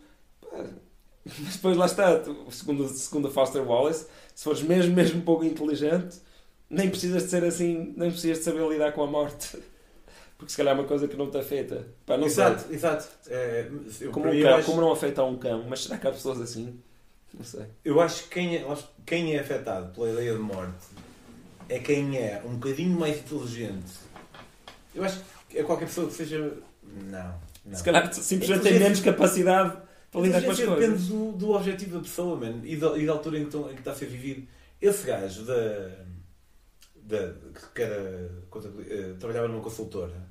Sim. E, e, trabalhava a vida toda. E, e tu disseste que podias chegar ao, quase ao máximo da escala de inteligência e não ter quase sabedoria nenhuma. Mas podia ser ao contrário. Imagina que ele. Sim, eu disse, a não ser que seja uma, uma coisa muito rara e aquilo seja a melhor e, e maior manifestação do seu ser. Seja a fazer Mas isso. há outra maneira de ver também, que é: imagina que o objetivo dele era ser guitarrista, mas ele nunca foi inteligente o suficiente para conseguir se como guitarrista. E então ele não é muito inteligente, tendo em conta que o seu objetivo, se o que define a inteligência, uma das coisas é resolver problemas e encontrar padrões para que tenhamos sucesso numa determinada tarefa. E então aqui, quanto mais tarefas há, mais tipos de inteligência há. Uhum. E depois aquilo que nós achamos que a pessoa acha que é a tarefa dele ou dela pode não ser. Então aqui a inteligência adquire um, uma pluralidade quase inalcançável. Pode haver esse contabilista pode ser visto como inteligente ou consultor. como burro. Esse consultor pode ser visto como inteligente ou como burro por boeda de gente e cada um tem o seu ponto. Diz, ah, ele não é inteligente porque ele não cumpriu o seu desejo de tocar guitarra. E eu dizer, ah, não, ele é inteligente porque ele ao mesmo tempo ele também queria ser um bom providenciário para os seus filhos. Ele conseguiu isso, então ele é inteligente. Depois havia outro, ah, mas ele ligava muito a ser boa pessoa e ele nunca fez. E de repente um gajo não sabe muito bem o que é que quer dizer. Portanto, nós temos uma certa ideia do que é, que é inteligência, mas é só a nossa. Sim, pá, e este, este, este gráfico. Mas eu confio no KI, atenção, dentro da nossa ideia de inteligência. Sim, o KI funciona para, para esse tipo de capacidade. Mas o exemplo que eu dei de saúde e inteligência, é claro que é uma simplificação, pá, isto é uma massa cinzenta orgânica, não, é, não são duas linhas, é infinita, é coisa todo, de todo o universo observável, é a parte mais misteriosa e mais complexa, pá, de longe. A nossa mente. O nosso cérebro o cérebro humano. Olhas para todo o cosmos e não encontras nada mais fascinante. Porque não consegues ver? Não, não consegues perceber e é, e é, pois, é, é, lá, é, é e é o olho é o olho que está a ver ele próprio é um olho circular que é consciência tipo pá é uma coisa não há onde é que há consciência tipo onde é pode haver pode haver pode haver vida pode haver inteligência ao nível da consciência noutros planetas, perfeitamente. Mas onde é que está a nossa consciência? Está na cabeça, não é? Eu tive essa conversa sim, com. Sim. Pá, para mim está. Tive essa conversa com um amigo e. Como os argumentos dele eram a questionar onde é que estava a consciência, não me lembro deles tão bem, porque para mim não fazia muito sentido. Mas. É aqui que acontece, não, tu podes mudar. Se tu pudesses mudar qualquer parte do teu corpo e manter. Preferias mudar tudo menos o cérebro ou mudar o cérebro. Nem sequer faz sentido mudar o cérebro, porque tu estás no cérebro. É onde tu estás. É o mais parecido que tens com uma alma também. É o terceiro. Olha, deixa-me fazer esta pergunta. É um preferes fixe uh, que. que acho que pode suscitar, a menos que nós concordemos, aí suscita menos, pode suscitar uma, uma conversa interessante que é acerca do, da definição do self. Há um bocado disso que, uma cena que me, me interessa moderadamente. Tu preferias viver como estás mais 10 anos e depois morrias, ou viver mais 9 anos, depois ias para a cama, uma premissa. Tu não ias lembrar-te que isto foi, tinha sido perguntado. A partir do momento em que decidisses, não te lembravas. Ok. Segunda premissa. A nossa família ter saudades nossas de nós estamos mortos também não conta. A minha questão prende só com o nosso ego. Preferi- Preferias viver mais 10 anos e morrer? Ou mais 9 anos, vais dormir, como se fosse uma noite qualquer, alguém chega lá, mata-te, substitui-te com um clone teu, que não... Para ele, ele não... não é como se- igualzinho, memórias, Tens memórias que as tuas memórias. tudo. Sim. E o clone acorda um dia a seguir e vive mais 45 anos. Foi que grande preferes, parabéns. Obrigado. Fantástico. É, é, foi, até tenho algum orgulho dele. É, é fixe. Fogo, é muito E é fixe porque às vezes há opiniões diferentes. Porque qual é a pergunta aqui? É o que é que, o que sou eu, não é? Há um episódio do Rick and Morty. Go- Gostas de Rick and Morty? Já tentei para três vezes, nunca consegui colar, meu. Ei, não acredito. Há Uma tanta- pessoa como tu. Eu sei, é, É a tua cara, meu. mas Rick é que eu, eu, Morty. eu nunca dei tantas oportunidades, dei para três oportunidades ao Rick and Morty, porque os meus amigos curtem Rick and Morty e há sempre uma semelhança, não é? Em termos de onda. Sim, sim. E o pessoal diz-me, ah, tens que ver, tens que ver, tens que ver. Eu já tentei três vezes, pronto, vou tentar uma quarta vez. Eu, vamos ver juntos. Hum, mas tentaste pelo primeiro episódio ou escolheste um à sorte? Como é que fizeste? Eu tento, sempre pelo primeiro episódio. Ah, provavelmente a segunda foi passado para um ano no segundo. E não, provavelmente. te- e não, e não sentiste tipo, Não, a mano. profundidade da inteligência filosófica daquilo? Não, mano. Pá, tens que ver mais. Tens que ver mais. Mas pronto, há um episódio do Rick and Morty em que o Mort, que é o puto, o Rick é o cientista maluco, o Mort é o, é o puto. Ele consegue matar os mortos e recriá-los logo a seguir. Tipo, num... ao lado, estás a ver? E esse morto novo tem a memória dos anteriores. E no início desse episódio, o Rick, que é o avô maluco, pá, para convencer o morto, a certa altura diz-lhe que, género, pá, as- que as- os mortos que morrem não sentem nada. Tipo, não há dor, é uma coisa completamente instantânea que passa depois para o novo morto, tipo, morreu ou nasceu, e pá, é, há zero sofrimento na passagem. E que ele ia sentir que estava sempre em todos. E depois no fim do episódio, o Rick mostra, e tipo, cada vez que um morto morria, ficava a sofrer no chão uma morte que durava para aí 4 horas, em que lhe estava tipo a sair os olhos e a tipo a pior morte Mas possível. eu não, não via. Não, mas ninguém via porque eles depois sei lá, estavam a correr, estavam em andamento, estás a ver? Acontecia passado um bocado. E o que tu disseste fez-me lembrar que é, pá, para cada um daqueles mortos, né? para cada um dos, dos Pedros, no teu caso, da, da tua. Não, eles eram dizer, substituídos, des- desapareciam, não sofriam. Não sofriam também. Não sofriam é nada disso. Passava logo com a consciência do outro. Mas o tu que eras tu. Aí é que está os ilhas. O que é que é? Porque, Não, essa consciência terminava, isso eu não tenho dúvida. Tu morrias passado 9 anos. mas tu és. Eu preferia. Depois eh, querias uma cópia, Ctrl-C, Ctrl-V, com as memórias. Estás a perceber? Tipo, não Eu é preferia, eu preferia viver 10 anos e depois matarem do que 9 e depois Também mais 50 pelo. Também eu. Porque não ia ser bem eu. Mas. O que o pessoal costuma perguntar, e bem, é. Mas não é óbvio, claro. O que é que és tu? E eu, curiosamente, odeio contradizer-me, mas também aqui que misturamos, se calhar, lógica com metafísica, filosófica, é um bocadinho. não é assim tão contraditório assim, mas eu digo muitas vezes que eu sou as minhas memórias. Porque, de certa forma, sou. Uhum. Aquilo, a ideia que eu tenho de mim é baseada em nada mais nada menos que no encadeamento de memórias desde o momento em que eu nasci. Pá, tenho uma Has de ter instinto também. Tenho- tenho Tens uma parte tenho genética. uma predisposição para um lado ou para o outro, mas para mim eu não sou essa predisposição. Eu não sou o facto de ser mais calmo ou menos calmo. Sou esta história. histó- nas histórias são- és mais, mais calmo ou menos calmo. Exato, mas Dentro- através das histórias. E, e então, se eu sou as minhas memórias, eu percebo que alguém possa ver a memória quase como externa a si. Tipo, pá, Hum. yeah, então eu quero, que, o- eu quero que o meu eu continue e se esta memória continuar noutro corpo que não é o meu, vou ser eu na mesma. Mas para mim não. E depois eu pergunto, então imagina que se o clone és tu, imagina que há dois clones. Tipo, não mataram o outro. Fizeram só um clone e tu não morreste.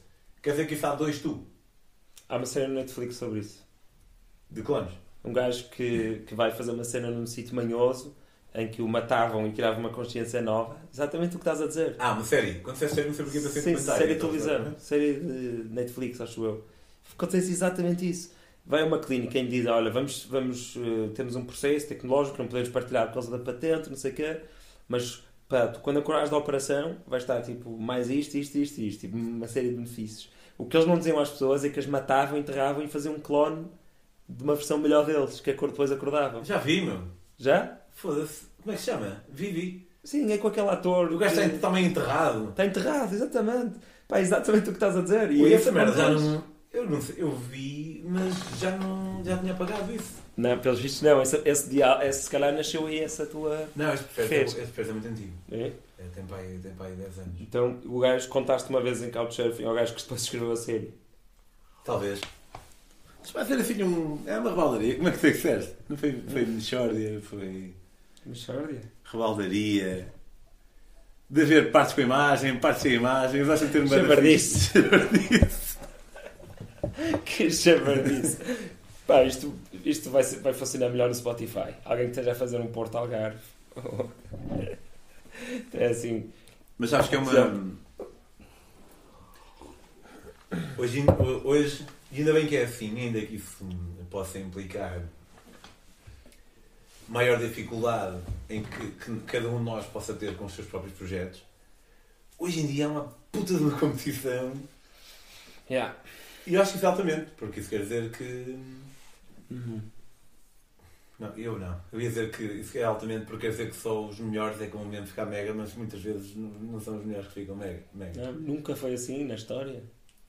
Não, mas em termos artísticos, por exemplo. Sim, mesmo a arte.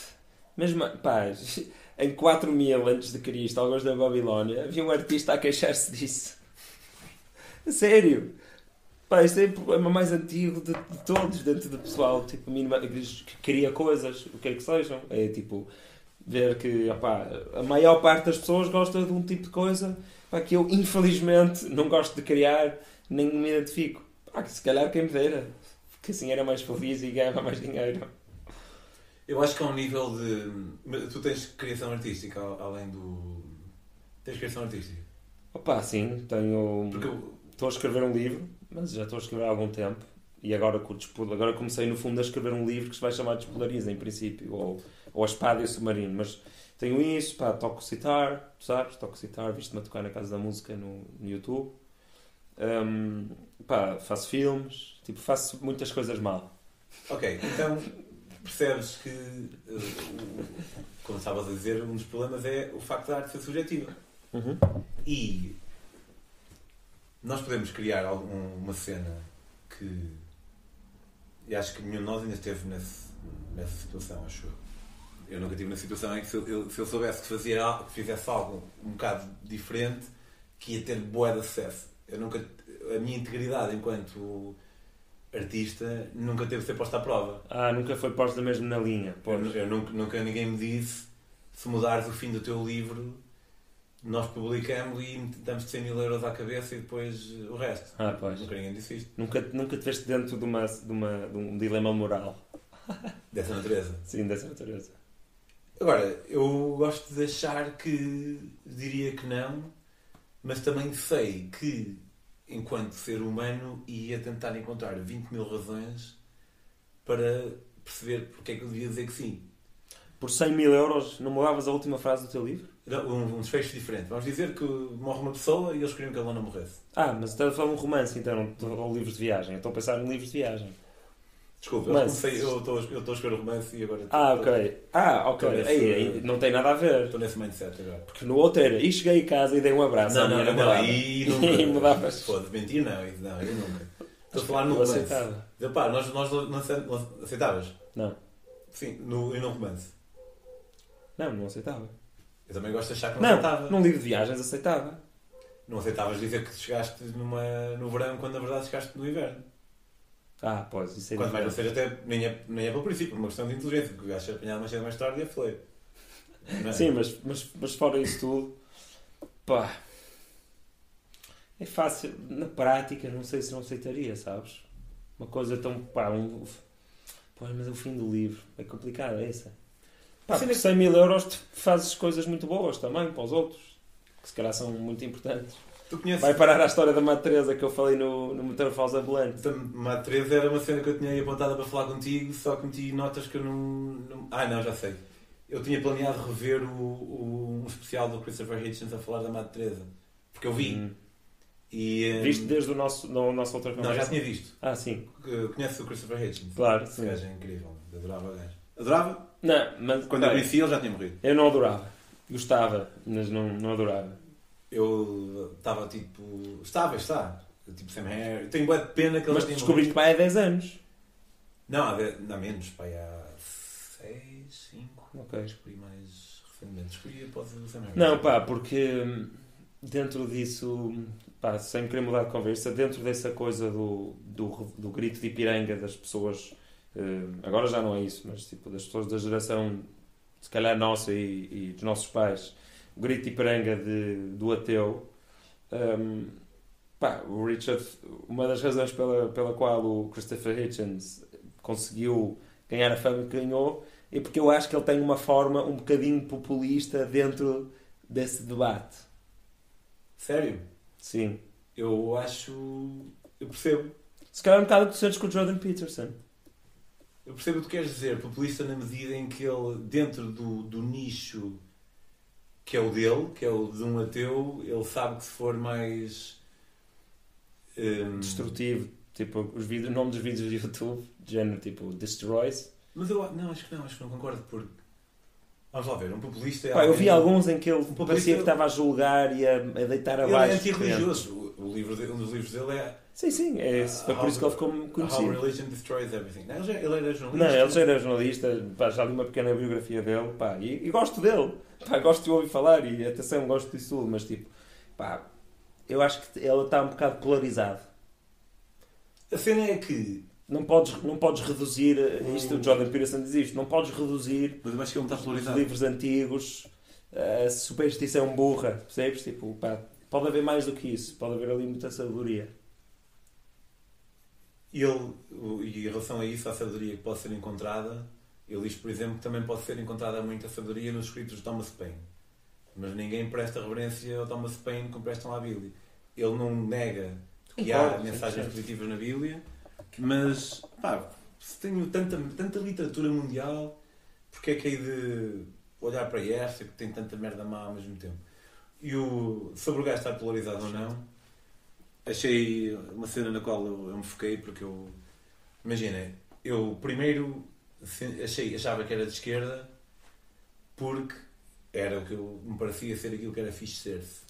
Sim, os jovens são tipicamente mais de esquerda. E Parece o mais moral, parece o mais correto. sim, e na verdade havia algumas coisas que, a maior parte das coisas, aquelas mais, menos intrincadas, tipo aborto, sim ou não, eutanásia, sim ou não, eh, casamento homossexual, sim ou não. Ah, sim, os, É. os key topics. Essas aí, concordava com todas. Sabes que a maior parte das pessoas no mundo volta só por causa de um key topic?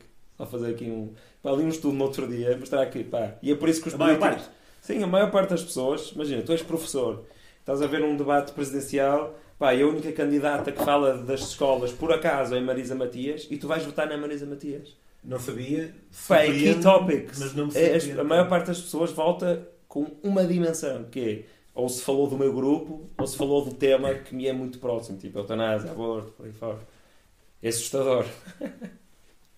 É, faz. faz não, não é Vou ridículo. ver se encontro isso para te mandar depois. Consigo perceber porque é que possa ser assim. Mas, pá, eu achava. Coisas que tópicos enquadravam na esquerda. E eu lembro de uma vez, fui jantar com, lá em Valcâmara com uns amigos e eu estava. eh, não estava a papaguear, mas ao mesmo tempo aquilo fez-me sentido. De alguém me dizer. De eu dizer a um amigo meu, ao Paulo, pá, não, acho, não percebo porque é, que, porque é que o Estado há de ter. eh, bancos e eh, companhias aéreas e não me lembro o que é que eu disse em específico, mas era nessa onda. E ele disse, isso é estranho vindo de um gajo de esquerda como tu. Só que eu na altura ainda não percebo eu agora. Ainda não tinham ensinado que isso era um tópico de esquerda. Exatamente. E a, Uau. par- e a partir do momento em que ele me disse isso, e eu só me apercebi disto, a olhar para trás, na altura, a partir do momento em que ele me disse isso, eu consegui racionalizar essa informação para dizer, ah, é, realmente faz sentido. E é por isso que agora isto chega, percebo perfeitamente. Não.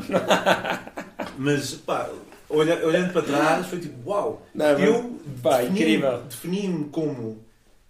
E. pá, não, não- eu não, não sou nem muito inteligente, mas não sou também nenhum labrego. Alguém com alguma capacidade de análise definiu que era de determinada forma e depois adaptou a sua ideia.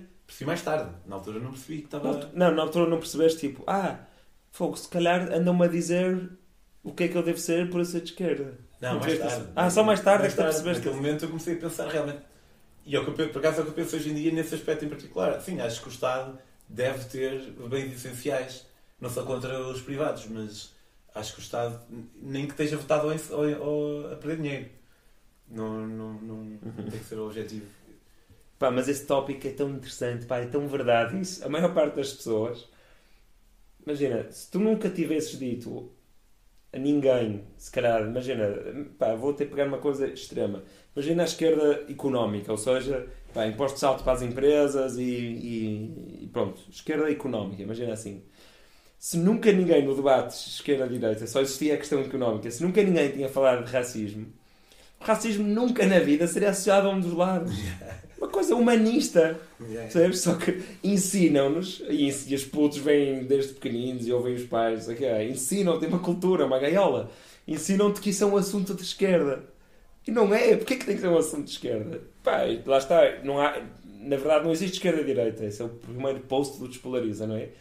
Estou a usar estes termos porque simplifica, mas é isso. Porquê que, porquê que há alguma coisa e depois ensinam-nos que há uns tópicos. Ah, não, este é o tópico de esquerda, este é o tópico de direita. Pá, mas na verdade, quando tu vais a ver a fundo, o que é que aquilo tem a ver com as ideias de fundo da, daquela malta? Não é? O que é que une? O que é que une as pessoas? Não, são, não é só uma dimensão, são infinitas. Mas eu queria te perguntar sobre isso. Eh, Eu tenho uma ideia acerca de dois conceitos que definem a esquerda e a direita, mas eu gostava de te ouvir. Por mais que tu não acredites na polarização e tudo mais, se calhar fazendo a ti o mesmo exercício que tu fazes a- Uhum. aos teus convidados no Despolarida Pá, eh, o que é que, se tu tivesses que definir esquerda e direita, como é que definiria? Pá, eu acho que isso é um tema tão complexo que é quase como a arte, é subjetivo, não é? Cada um de nós, eu acho que tem uma ideia diferente Não é de esquerda e direita. ou foi criado o valor que possa ter é subjetivo. Mas é objetivo que foi um determinado, Ah, sim, um nasce- determinado movimento, foi criado com determinada ideia. Sim, sim, sim. Por mais Nasce, que possa ter evoluído. os termos de esquerda e direita nascem numa. Da corte francesa. Sim. Logo a seguir à Revolução Francesa, há tipo um parlamento, primeiro parlamento qualquer. E os por acaso estavam do lado e os agora ao contrário. Sim, Agora fez direita que era comunista. sim. Então direita. Pai, não é só isso. Se aquela ratazana tivesse escolhido macha, tivesse escolhido outra ratazana fêmea, ninguém existia. Éramos, éramos outra linha de tempo com outros tipos de ser humanos. Não é? O nosso descendente rato podia ter escolhido outra fêmea e se calhar a história da Terra tinha sido diferente. Tipo, pá, é, é tudo assim, não é? Mas, pá, então eles fizeram isso e à direita ficaram as pessoas que achavam que o rei ainda ou o rei ou a nobreza ainda deviam manter algum tipo de poder acho que acho que foi mais por aí e as da esquerda eram mais a favor tipo da monarquia tipo desaparecer por completo acho que é isto posso estar a dizer mal Eu, sei que era. Uns calhar. era mais conservador eu acho que se calhar isso é a melhor maneira é, é a palavra conservador Mas hoje em dia. Pronto, vou dizer os dois itens que não são nenhum nenhum itens que eu criei. Eu acho que é o, o standard. É o controle dos meios de produção e é hum, o facto de que a direita supostamente privilegia mais a liberdade, ambos valores, e a esquerda privilegia mais a igualdade. É um bocado, eu acho que é um bocado isso. Não estou a dizer que, que devia ser assim ou que não devia ser assim, mas acho que é mais ou menos assim que é definida a Pois. esquerda e a direita. não sei até que ponto não serão também coisas que nos ensinam pá, Mas eu estou a dizer isto liberdade porque, em, em termos de racismo, parece que neste caso, caso esta maneira de descrever esquerda e direita ah tenha, sim tenha, nesse, algum, tenha algum sentido, nesse assunto essa distinção no caso do racismo faria sentido ser alguém de esquerda. sim Agora, pode não ser esta. Sim, pá, eu até, olha, há pouco tempo começou uma coisa que se chama Mais Liberdade, um think tank, é um grupo, é um grupo partidário de, de- de pensamento liberal, de, de Yeah, tu tiveste uma cena também qualquer com um gajo desses que tinha um cabeçalho cheio de, de todos os símbolos de qualquer partido. Não, esse é outro. Não tiveste uma. Ah, sim, tive, tive uma conversa com uma pessoa do Students for Liberty, isso é outra coisa. Ok. Um, mais liberdade é uma coisa, é outra, não são estudantes, são grandes. E, e quando mais liberdade começou, bem, eu li sobre aquilo e, e conheço, conheço vários fundadores. Um, li que era partidário, depois pensei, seria espetacular que se fosse mesmo partidário, porque realmente liberdade toda a gente gosta. Porque que liberdade tem que ser uma cena de direita? Então estás a falar de uma coisa em que eu precisamente falei há pouco tempo. E é engraçado, pá, infelizmente, acho que não por falta de vontade deles, gosto de pensar, pá, aquilo está a atrair mais pessoas de direita. Porque é, é, é tipo a iniciativa liberal, um, mas também está lá o Adolfo Mesquita que é CDS, mas pronto, está-se a tornar uma coisa de direita. Pá, eu acho que não é, isso não, não faz sentido. Eu acho que a liberdade todos queremos. Pá, a não ser uma pessoa completamente marxista e, e, tipo no sentido não é marxista pá, completamente tipo stalinista tipo uma pessoa que quer mesmo controlar a população que devem existir alguns mas acho que não vão ser assim tantos. Acho que a maior parte das pessoas dá importância à igualdade dá importância à liberdade e à igualdade. Dão, dão importância a estas duas coisas. E não dão à fraternidade que era a terceira palavra liberté, égalité, fraternité era o terceiro valor da, da Revolução Francesa e é por isso que eu estou a lutar com o Despolariza. É pelo fraternité. Que no fundo é One Love. É, no fundo é uma mensagem tipo de, de não violência, quer seja verbal, é? mas principalmente verbal, neste caso da internet, e de aceitação e de pá, termos presentes a nossa insignificância, mas ao mesmo tempo a, a preciosidade da vida. Pá, e é isso, é Uns estão obcecados com liberdade, outros estão obcecados com igualdade, e eu acho que devemos andar todos mais obcecados com fraternidade. A cena é que talvez. E essa é muito a mensagem de Jesus, atenção. A mensagem de Jesus é muito essa, é fraternidade. É muito ambígua. É fraternidade com alguns. Não, contra, com quem não? Até os leprosos. Com os escravos, Jesus eh, admite que ele, ele fala de escravos e não diz que aquilo é mau. Ele, ele, até, ele, ele é fixe, ele diz: Olha, trata os escravos bem. Até uma mensagem positiva. Mas se nós pensarmos bem na coisa, é um bocado fleiro. Sim, opa, mas. Eu devia saber que era fleiro das escravos. Eu saber. Pois, mas repara, tu estás a endeusar Jesus mais do que eu. Não, não, calma. calma. Para mim era um homem.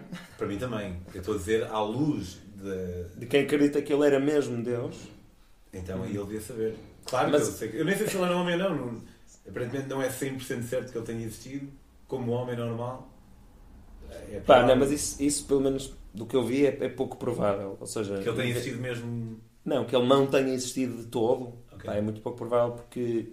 Pá, simplesmente porque nessa altura havia muito pouca gente que sabia escrever. Muito menos do que se calhar nós olhar para essa altura pensamos. Pá, e não, e não, há, não há outras histórias parecidas de pessoas inventadas. Nessa altura, as poucas pessoas que sabiam escrever sim, sim. eram os grandes. Tenho essa, essa ideia também. Mas pronto, para dizer o quê? Pá, eu... eu... ela, não é? Vou fazer um... Então, mas... Um, não foi a primeira pessoa a dizer essa mensagem, mas o que ele veio a fazer ali no meio do Oriente foi... Aliás, vou começar antes. Pá, Babilónia, não é? As primeiras civilizações o rei era Deus, era tipo quase uma equivalência, e o resto das pessoas era carne para canhão. Tipo faraós? Hum? Tipo no Egito? Sim, e a seguir vou falar do Egito. Então, repara que a única pessoa que tem valor divino é o rei. É uma pessoa que foi supostamente escolhida por Deus e são quase a mesma pessoa. Sente-se isto também nos aztecas, no, na reverência que eles têm pelo grande líder, é tipo igual a que têm por Deus. Depois chegas aos egípcios e havia um hieróglifo que era tipo só, só a família real é que podia usar, porque era uma coisa associada a Deus também. E então não é? continuava a haver essa coisa de apenas quem é eh, nobre ou da família real é que é divino e o resto não interessa. E no, pelos vistos, pelo que eu. Por, um, este, é uma, este por acaso é uma talk do. Não estou a lembrar do nome dele, mas é um historiador, está no. Depois eu mando. Harari. Um, hã? O Harari. Não, não. Pá, um gajo pouco conhecido. Fui parar umas aulas dele. Um, chegas mais ao fim do período egípcio E começas a ver que outras pessoas muito importantes na sociedade, como tipo, sei lá, imagina os arquitetos das pirâmides, estás a ver? Estou a dar um exemplo, não sei se é verdade, mas começavas a ver assim muito pouca gente também tinham isso representado nos seus objetos e nas suas casas. Ou seja, houve tipo um início de democratização do divino. E depois nessa aula expliquei. Depois vieram os judeus, ou mais ou menos nessa altura também apareceram os judeus. E para os judeus, todas as pessoas do seu povo eram divinas. Estou a falar de judaísmo antigo. Falamos judeu hoje em dia não é assim. Judaísmo ortodoxo muito antigo. Nós somos o povo escolhido, nós somos o povo que yeah. tem algo de Deus. Passou de egocêntrico para etnocêntrico. Exatamente. Yeah, yeah, e, espera, e, e, e, todo o resto dos seres humanos não é o povo escolhido. Não, não tem este spark de divindade. Bem, e o que Jesus fez, exatamente nessa zona, e tu já falaste disso hoje, e não estou a dizer que nunca ninguém tinha dito isto antes, mas o que ele fez foi virar-se para as pessoas e dizer: Pessoal, não, vocês estão tudo mal. Pá, sabes o leproso que vive com os outros leprosos naquele buraco e que ninguém quer sequer chegar a 20 metros? Ele também tem divindade nele. Ele também merece o nosso respeito e o nosso cuidado. Pá, percebes? E pá, isto é uma mensagem muito forte e que nós, pessoas que nasceram no século XX e que desde pequeninos conhecemos os direitos humanos, nós achamos que isto é, que isto é, que é óbvio, tipo, que deves respeitar a tua gente e que toda a gente tem direito à água e não sei o quê. Pá, mas se eu tivesse nascido há 4 mil anos ou, ou 8 mil anos. Tu não hoje? Eu não ia achar que toda a gente merecia respeito. Tenho, pá, se eu nascesse Sim. numa cultura. Como eu, é mais provável. Sim. Fazíamos ser como qualquer. Se fosse da Alemanha nazi, provavelmente ia dizer Heil Hitler. E por isso, pá, e se calhar se, Jesus. Pá, pelo menos, Mas na verdade não. Se calhar, não... se, tivesse, se tivesse escravos, se não tivesse escravos. Mas Jesus não foi. Não... Esta mensagem é muito importante. Mesmo que ele não tenha existido. Mas não vem dele, vem o mais antigo dessa onda é de Buda. Sim, mas pá, pelos vistos. Não estou a retirar maneira... valor. Eu sei, eu estou a perceber. Assumindo que é verdade o que estamos a dizer, sim, sim. mesmo assim não estou a retirar valor. Eu estou a perceber, mas pelos vistos. Se estou, não sei. Foi altamente. Foi um, um, veículo altamente eficiente em espalhar essa mensagem hippie pelo mundo. É uma mensagem hippie, yeah. Já viste? Olha, não, 100% hippie. Mas não é super curioso que a malta mais religiosa testa hippies? Quando, e esta ideia não é minha, agora penso nisso, Jesus foi o maior hippie de todos, tinha cabelo comprido. Lá está, pá, é um tipo de pessoa religiosa que acho que existe menos e menos. Tu conheces algum padre jesuíta? Eh, pergunta para você, conhece algum padre? Não. não. Houve. Pá, um dia vou, vais, vais trazer aqui um padre jesuíta. E pá, apontaste para aqui pensava que ia sacar de uma medalha. Não, não, não, estou de... a alisar isto. De uma religião qualquer. Não, um dia vais convidar um padre jesuíta e, opá, atenção, sem querer ofender as outras ordens, um, pá, estou a dizer isto porque eu, são os padres que eu conheço mais e porque eu acho que realmente têm, são, têm a mente muito aberta. Pá, e tu vais ficar com uma ideia muito diferente do que é um padre. Nem um católico, é um padre. Pá, tipo, há um tipo de, há um tipo de religioso que é esse, que odeia hippies, só que esse, só, se calhar só odeia hippies porque também me ensinaram. Claro. Voltando àquilo que estávamos a dizer antes, que tipo, faz parte da, da subcultura política. Eu. eu, por acaso, estava, a semana passada fui, fui passar a fim de semana à casa dos meus pais em Valdegamra e um, a Graciete, eu sou ateu, quase anti, praticamente anti-religioso. Anti eu acho que tu és agnóstico. Eu sou ateu agnóstico. Quer dizer que eu não acredito, mas não tenho certeza. Ah, ok. Pronto, para mim isso é agnóstico. Mas a agnóstico, a Gracieta é ateísta, é teísta agnóstica, que ela acredita, mas não tenho certeza. Há quatro quadrantes. Eu sei, mas para mim isso é tudo agnóstico, porque é não saberes. Certo, a grande cena é não saber. Certeza, mas... mas tender mais. É tipo centro-direita e centro-esquerda. Mas a predisposição para acreditar ou não acreditar, Sim. com ou sem certeza, já cria uma diferença, acho eu. Sim, é verdade. Porque eu... Até porque é um viés cognitivo, confirmation bias. Por isso é uma distinção importante, se calhar. E eu sou quase antirreligioso cometi a célebre frase esta semana passada. Eu já tinha dito isso antes, mas disse. Por acaso a Graciete não, não vai bater pé para nós batizarmos o nosso filho. Mas se batesse e chegasse uma altura que tinha de ser 50%, 50-50 decide. E eu, olha, eu estou um bocado polarizado aqui na, na religião, mas acho que devo estar. Eh, eu não ia, se a Graciete ganhasse, digamos, batizar o nosso filho, e eu, eu aceitava a derrota, mas eu não ia batizar. Então como é que aceitavas? Dizia, olha, não ia raptá-lo e fugir. Dizia, está bem, olha, foi 50%. Aceitavas? Aceitava na medida em que foi decidido. Concordei com o método, moeda ao ar. Imagina que era moeda ao ar e eu perdia. Dizia, ok, batiza, mas eu não vou. Não vais? Não. Ei, fogo. Ba- Então tens aí uma coisa. Estás Ah. mesmo. Mas eu vou-te dar um bocado de contexto. Tu vais casar. Quando é que vais casar? Em julho? 10 de julho. 10 de julho? Sim. Aonde? Em Resende. Isso por acaso não importa, estava só a perguntar No Douro. para desenhar a, a história. Para ver se eres convidado. Rato. Hum, eu casei-me em Valcâmara em 2016 Civil? e casei-me pela igreja. Haha.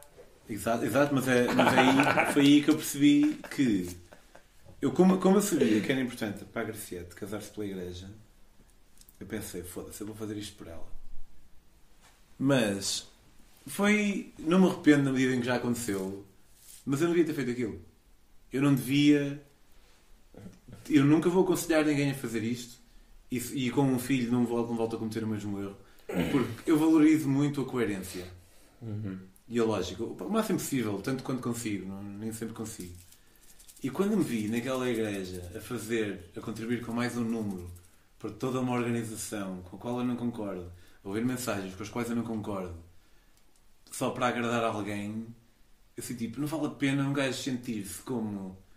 Eu sinto que voltei à estaca zero da honestidade.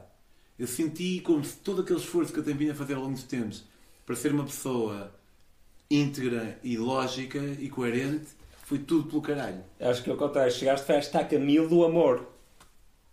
Não, a estaca mil do amor podia lá estar independentemente de eu ter feito aquilo ou não. Eu acho que as pessoas não... devem fazer as coisas umas pelas outras, mas devem ter os seus limites também. Mas causa um Isto sofrimento? Causou-me sofrimento.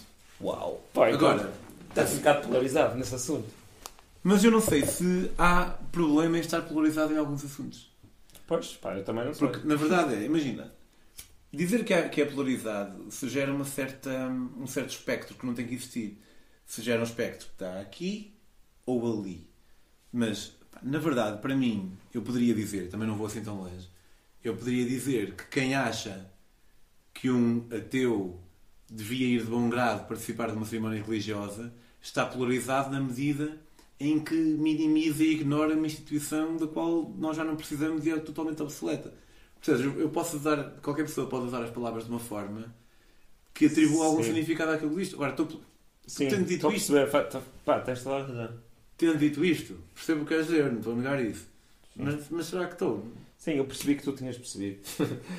Hum, pá, sim, é interessante estás a dizer e eu tenho pensado, como deves imaginar, muito sobre isso, não é? Os limites da, da polarização e da despolarização e da Mas antes vais para aí, vais casar pela igreja ou não? Fez julgamento. Ah, eu vou, mas, mas Na boa. sempre, 100% das vezes. Agora, para mim, se fosse uma, uma igreja muçulmana, ou hindu ou, ou, ou budista, pá, não, não fazia assim tanta diferença no mundo para mim. Embora eu goste muito da mensagem cristã, pá, o importante para mim é haver ali uma pessoa que representa algo metafísico e, e- e superior Mas isso já tens antes do casamento, não precisas de casamento para isso. não, não tens a representação. Não tens a representação, não tens a bênção, não tens a, não tens a cerimónia, não tens. Ah, pá, mas não é necessário, vamos, vamos ser francos, não é necessário. Mas também não é necessário Tu não vais pelo não vais amar a Catarina mais, acho eu, a partir do momento em que estás casado com ela. Não, então, isso, isso também acho que não. Também não mas- fizeste isso, é verdade. Não, não, isso também acho que não. Mas, mas gosto. Qual é a pá. necessidade de oficializar? Então, Ah, tu quer falar de eu casei-me, atenção. sim, sim, se calhar. Não se estou a calhar- atacar por ti casar. Não. casei. se calhar não há necessidade. Se calhar não há necessidade. É uma coisa que, se, que é feita voluntariamente. Tal como tu dizes que pá, tu, tu casaste pela igreja por amor. Ou seja, tu podes ver como cheguei a esta caseiro da honestidade comigo próprio, ou podes ver como pá, se cheguei a ca sem do amor, porque isto é uma coisa que me custa muito, mas eu vou fazer por ela. E depois percebi que não, não, vale, não, tinha, não devia ter feito. Mas, mas é curioso porque... Sim, não tem mal nenhum, mas, mas percebes o que é que eu estou a dizer? Tipo, pá, podes olhar. Percebo, e da mesma maneira eu, eu não olho para casar pela igreja como uma coisa, tipo uma obrigação.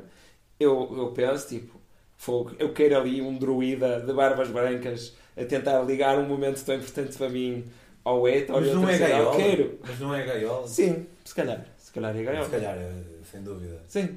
Pá, se eu tivesse nascido eh, na Arábia Saudita, seria com um imã em vez de um padre. Mas eu gosto, pá, e gosto porque é uma, acho que é uma verdade metafórica, que é pá, um conceito que eu aprendi com o Brad Weinstein. do Brett Weinstein, exatamente. Pá, que eu acho que Nós vemos É uma ver- coisa boa. vemos, Pai, 90% das mesmas coisas. Se eu abrir o YouTube no teu computador vai ser igual, mas menos Rick and Morty. Um bocadinho mais futebol, se calhar. O meu, exato, se calhar mais futebol. O meu tem sempre um Rick, um Rick and Morty e um Key and Peele. Rick Pequeno Xadrez. Pequeno Pio, sim. Xadrez? A minha carta Tens o teu telefone? tem. Siga a ver. Pode ser os primeiros, os primeiros 10 vídeos que me aparecem. Na homepage do YouTube. Não, sim, clica no YouTube, já, já abri. Homepage. Então, tá, a câmera está a filmar? A câmara. Ah, eu vou ter partido Só para eu saber se mostra ou não. Tá. Tá? Pronto. Eu vou voltar para agora. Não, vou só descrever. Primeiro vídeo. Winning after 5 moves. Xadrez. Primeiro vídeo. Segundo vídeo. Nós temos Eh, um. Ah, não, isto é? Ah, um a um, exato. Isto. Primeiro vídeo. Vou ficar rico com Bitcoin. Coisas chatas com humor. Do Guilherme Gil. Não, isso é anúncio. Isso não é anúncio? Não, não. É, Ah, é um qual- gajo é- que tem um tipo de não é bem assim, Sim, descolorida, mas Mas pior. com humor. Estou a brincar. É bem fixe o gajo. Ahm, depois há aqui um anúncio, vou saltar. Depois, Cody Jones, new podcast setup. Cody Jones é um gajo que imita a voz do Jordan Peterson. Eu, é um ah, é um par gajo meio com ele. Não, não. Pá, é este, branquelo, australiano. Mas tem tipo uma, uma linha de barba. Está a caminhar. Well? on? Assim a caminhar de um lado para o outro num quarto. Eu acho que. Não, não, não, não é esse. Eu depois mostro-te. Ele é muito bom. És tu, é. O meu segundo é o David Packman, que é um gajo que eu já tinha ouvido falar, mas comecei a seguir a semana passada, que é. Olha, está mais polarizado, precisamente. O gajo é meio de esquerda, meio de direita, mas eh, ao mesmo tempo ele diz Fox host stunned. Cuts interview when guest confronts her. E é um vídeo de 5 minutos, ele provavelmente vai explicar o que é que se passou, mas o gajo é, acho que é discutir. Mas é sobre quê? Ele... É uma espécie de analista político, um pundit, Ah, mas ok. tem o seu próprio show de 5 minutos e diariamente mete análises. e David agora- Uh, uh, David Packman. Agora aparece uma coisa que é Shorts, uma secção da homepage. E tem um, dois, três, quatro... Quatro vídeos de xadrez seguidos e depois um sobre reduzir noise em vídeo. Ok. O meu a seguir é este canal, é incrível, vou-te mandar, não posso esquecer. Exerbia. Já viste falar? Não. Foda-se. Olha, isto é uma ótima maneira de partilhar coisas. Já viste? Isto de abrir o YouTube Yeah, e yeah, e, mas- conversar sobre isso. O Exerbia é, é um canal que é o Pursuit of Wonder, que é das cenas mais bonitas que existem e para mim é o, é o meu Radiohead dos canais de YouTube. Radiohead, canais de YouTube. em que realmente mudou a minha maneira de, de ver. Vai, vai mesmo, tem animações e conta uma história. Exerbia. O Exerbia é outro. O Pursuit Ah. of Wonder foi que mudou lá. Ah, ok. O gajo no Pursuit of Wonder conta uma história. E há uma em que ele está a falar de um gajo que tinha uma vida normal e estava em casa e houve um terremoto. E, ele sempre achou que as coisas aconteciam por uma razão.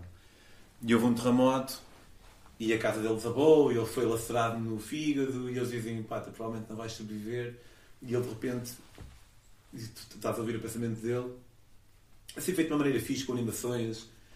Well, I always thought that everything happened for a reason, but now that I'm lying here, I look back and I find no reason at all. E depois é uma análise sobre, primeiro, o nosso egocentrismo de acharmos que as coisas acontecem por uma razão, até elas nos acontecerem a nós. Mas depois acaba numa conclusão espetacular que eu incorporei para a minha vida pós-vídeo, que foi, e que me deu bué de jeito, porque eu digo muito na busca de, de um sentido para a vida, um significado, e encontro de várias maneiras, mas é mais através das relações interpessoais. Mas mesmo isso eu sei que pá, é muito. Daqui a nada isto tudo desaparece, isso foi, foi por nada, mas eu vou-me agarrando a isto. Mas o gajo no final do vídeo diz: Eu percebi que as coisas, tudo acontece por uma razão, que é algo que eu odeio ouvir. Mas o gajo diz: Tudo acontece por uma razão, não porque há uma razão intrínseca do universo, mas, que- mas porque a partir do momento em que aconteceu, eu, eu escolhi passar a dar-lhe razão. E eu, I can live with that. O meu amigo Esteban Bermúdez disse-me isso em 2010. Disse: It shouldn't be people. It shouldn't be everything happens for a reason. It should be we eventually come up with a reason for stuff have happened. Pá, estava aqui a comentar com o Graciete. Tens uma qualidade bem fixe, que és bem simpático. E o, o, o termo. Eu? Sim, e, e sabes que é simpático. certeza. és. Mas certeza que sabes que é simpático. Eu curto quando conheço alguém e, si- e sinto que já os conheço há algum tempo. Uhum. Acho que é uma boa característica que as pessoas têm. Tens essa característica. Ah, é? Fogo. Nunca ninguém me disse isso, acho eu. Obrigado. Isso é, isso é uma ótima característica para se ter na vida, acho eu. Mas para mim, Opa, quando alguém mas- fala comigo, se me conhecesse a algum lado, eu curto bem. Sim, eu acho que eu acho que o mundo seria melhor se toda a gente assumisse essa atitude de já te conhecer do que o contrário, não é? Mas já viste que é, É fixe isso. Isso é fixe. é tão fácil para nós tentar realizar como é que o mundo poderia ser melhor. Porque nós, isto aqui não tem nada a ver, mas nós nunca sentimos. Eu suponho que venhas de uma família de classe média alta. Nunca sentimos a necessidade de roubar. Mas roubámos, não é mesmo? Eu roubei gomas e, e coisas assim, em puto. Sei lá. Lá está, estás a, estás a experimentar a realidade. Ou... Mas em puto ninguém julga, independentemente da classe social. Sim, sim. Mas é um bocado como nós estávamos a dizer há um bocado sobre determinadas classes terem maior propensão para cometer crimes por causa da sua condição. Ah, sim, ok, mais vezes. Sim. E então é, é, é super. Uma das cenas que eu curto acerca do facto de achar que não há livre-arbítrio é que tudo o que nós, a partir do momento em que nós reconhecemos que tudo o que nós somos advém de circunstâncias que nós nunca escolhemos, vamos viver a nossa vida igual. Tipo, não vamos mudar, não vou deixar de fazer aquilo, não vou roubar só porque me apetece, depois digo, ah, não tenho livre-arbítrio, não tenho livre-arbítrio, não, não vou escudar nisso. Uhum. Mas. E tive um bocado. Um, o- já, ouvi, já ouvi Sam Harris a falar muito sobre o livre-arbítrio. E tive um bocado esta semana o mesmo pensamento que tu tiveste quando o próprio Sam Harris te legitimou de certa forma com o Black Lives Matter. Black Uhum. Lives Matter. Porque foi um, esse- o meu amigo Couchsurfing que eu conheci, que tinha uma garrafa de cerveja no seu perfil, Uhum. que me apresentou o conceito de não haver livre- livre-arbítrio. e eu- nós debatemos talvez 30 horas em 6 ou 5 encontros espaçados no tempo, porque nós éramos de países diferentes. Mas debatemos, debatemos, debatemos, pá, e eu tive que me render à- às evidências, já não há livre-arbítrio.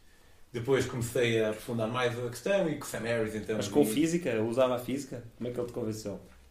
O meu amigo usava até um argumento que hoje em dia é dos argumentos menos importantes que há, que era um bocado mais, talvez, física, mas ele dizia. Mas deixa-me só concluir esta cena. O- Ok.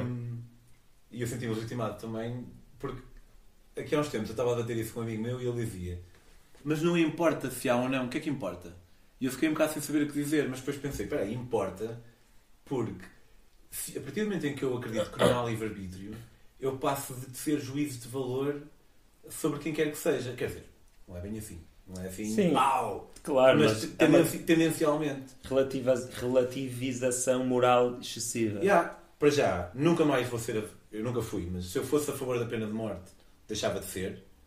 Porque eu continuo. Enquanto, eu não acredito em livre-arbítrio, mas eu continuo a acreditar na exclusão de certas pessoas da sociedade. Mas não é. Porque vocês são maus.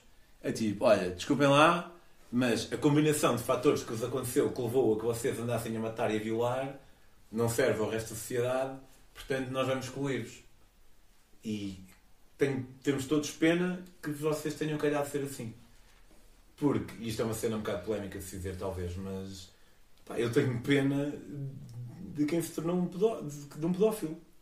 Claro, pá, sofrem muito, são pessoas que sofrem muito. Já, não- agora, não estou a legitimar de maneira nenhuma qualquer tipo de comportamento, mas a nossa sociedade eh, penaliza, agora parece alto hippie a nossa sociedade, mas penaliza, de certa forma, ideias. Porque, Ideias, de forma passo, geral. passo a explicar, no caso, é, o- é um extremo máximo, mas no caso de um pedófilo, se por acaso houvesse alguém, uma figura pública, que dissesse assim, eu pá, vinha, vinha à conversa num, num talk show ou caralho, e dizia, não pá, eu infelizmente eu, eu tenho desejos com menores, mas nunca agi sobre isso e nunca agirei sobre isso. A partir do momento em que essa pessoa dissesse isso, era anulada totalmente.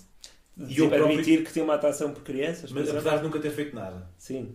E pá, eu já pensei, Se calhar há mais valor moral em ele conseguir eh, resistir à tentação.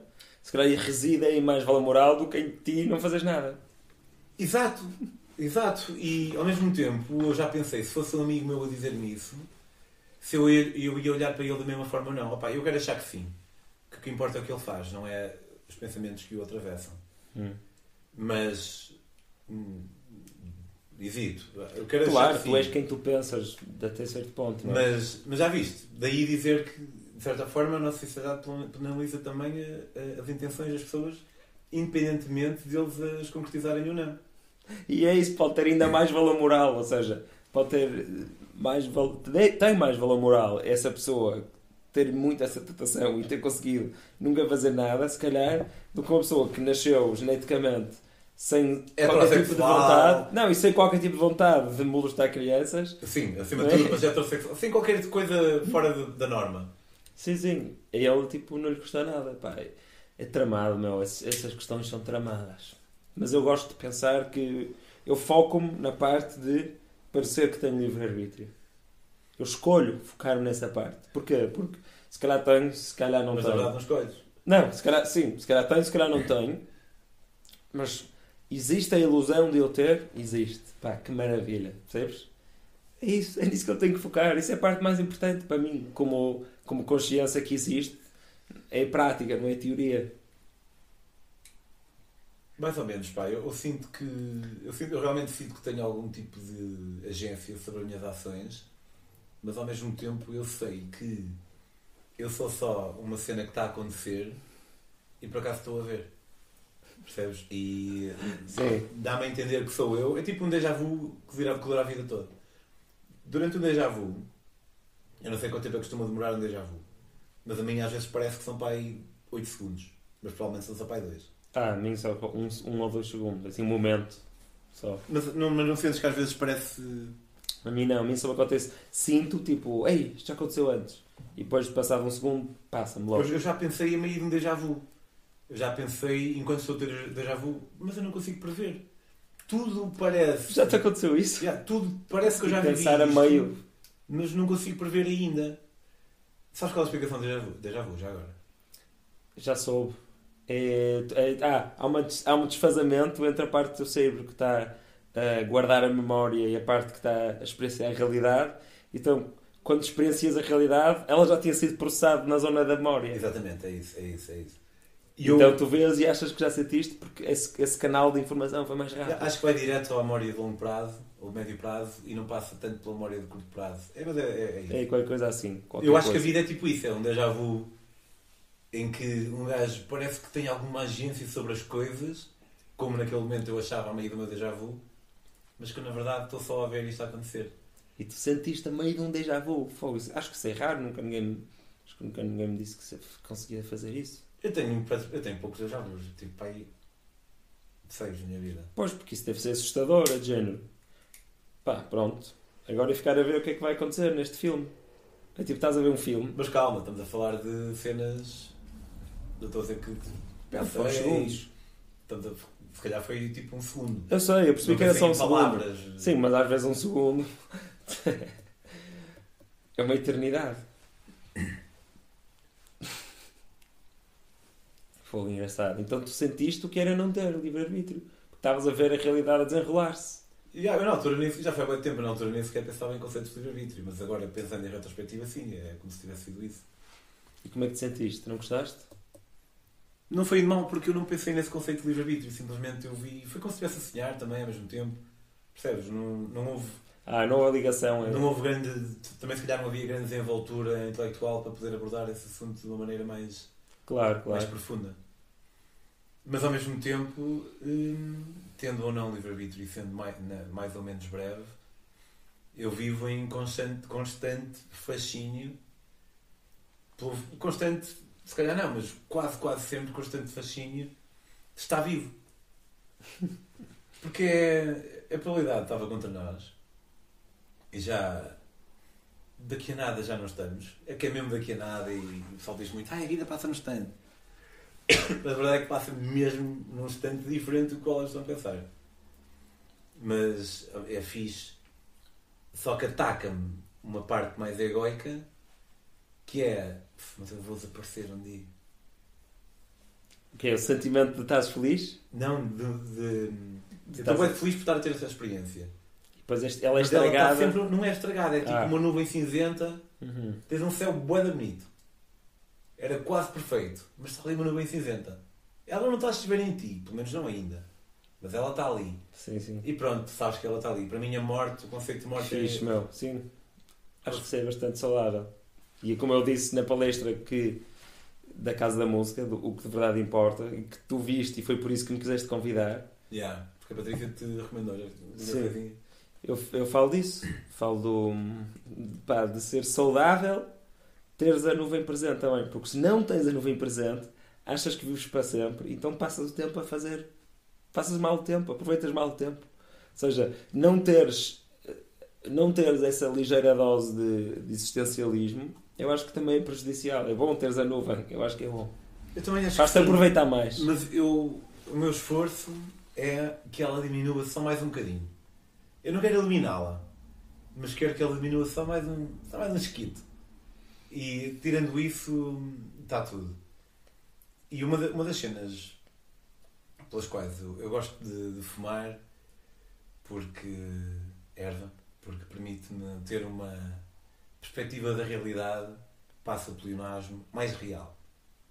Eu acho que nós, para podermos funcionar enquanto seres individuais e cumprir as nossas tarefas, nós temos que ter a capacidade de nos focarmos em algumas coisas, temos que eliminar um bocado estar completamente deslumbrados com tudo a toda a hora e a questionar tudo a toda a hora, senão não conseguimos funcionar. Sim.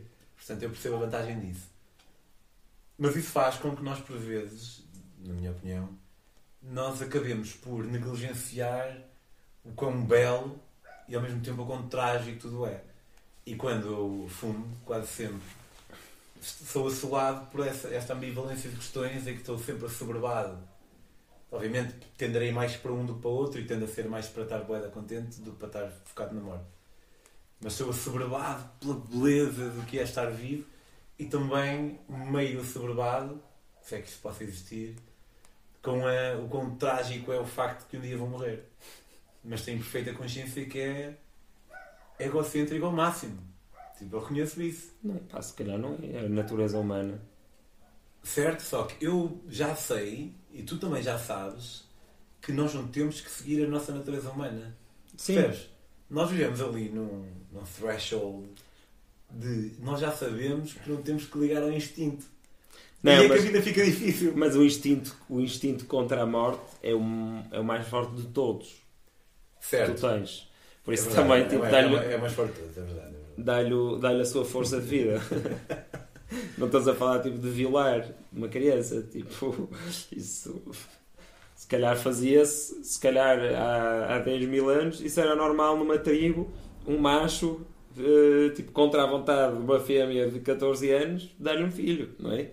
Tipo, pá, é uma, é uma coisa tramada. E agora a morte, acho que é um instinto tão forte, meu, Eu já pensei é muito difícil combater. Tu achas, sendo franco, e não há resposta certa, tu morrias por alguém? Ei, pá, fogo.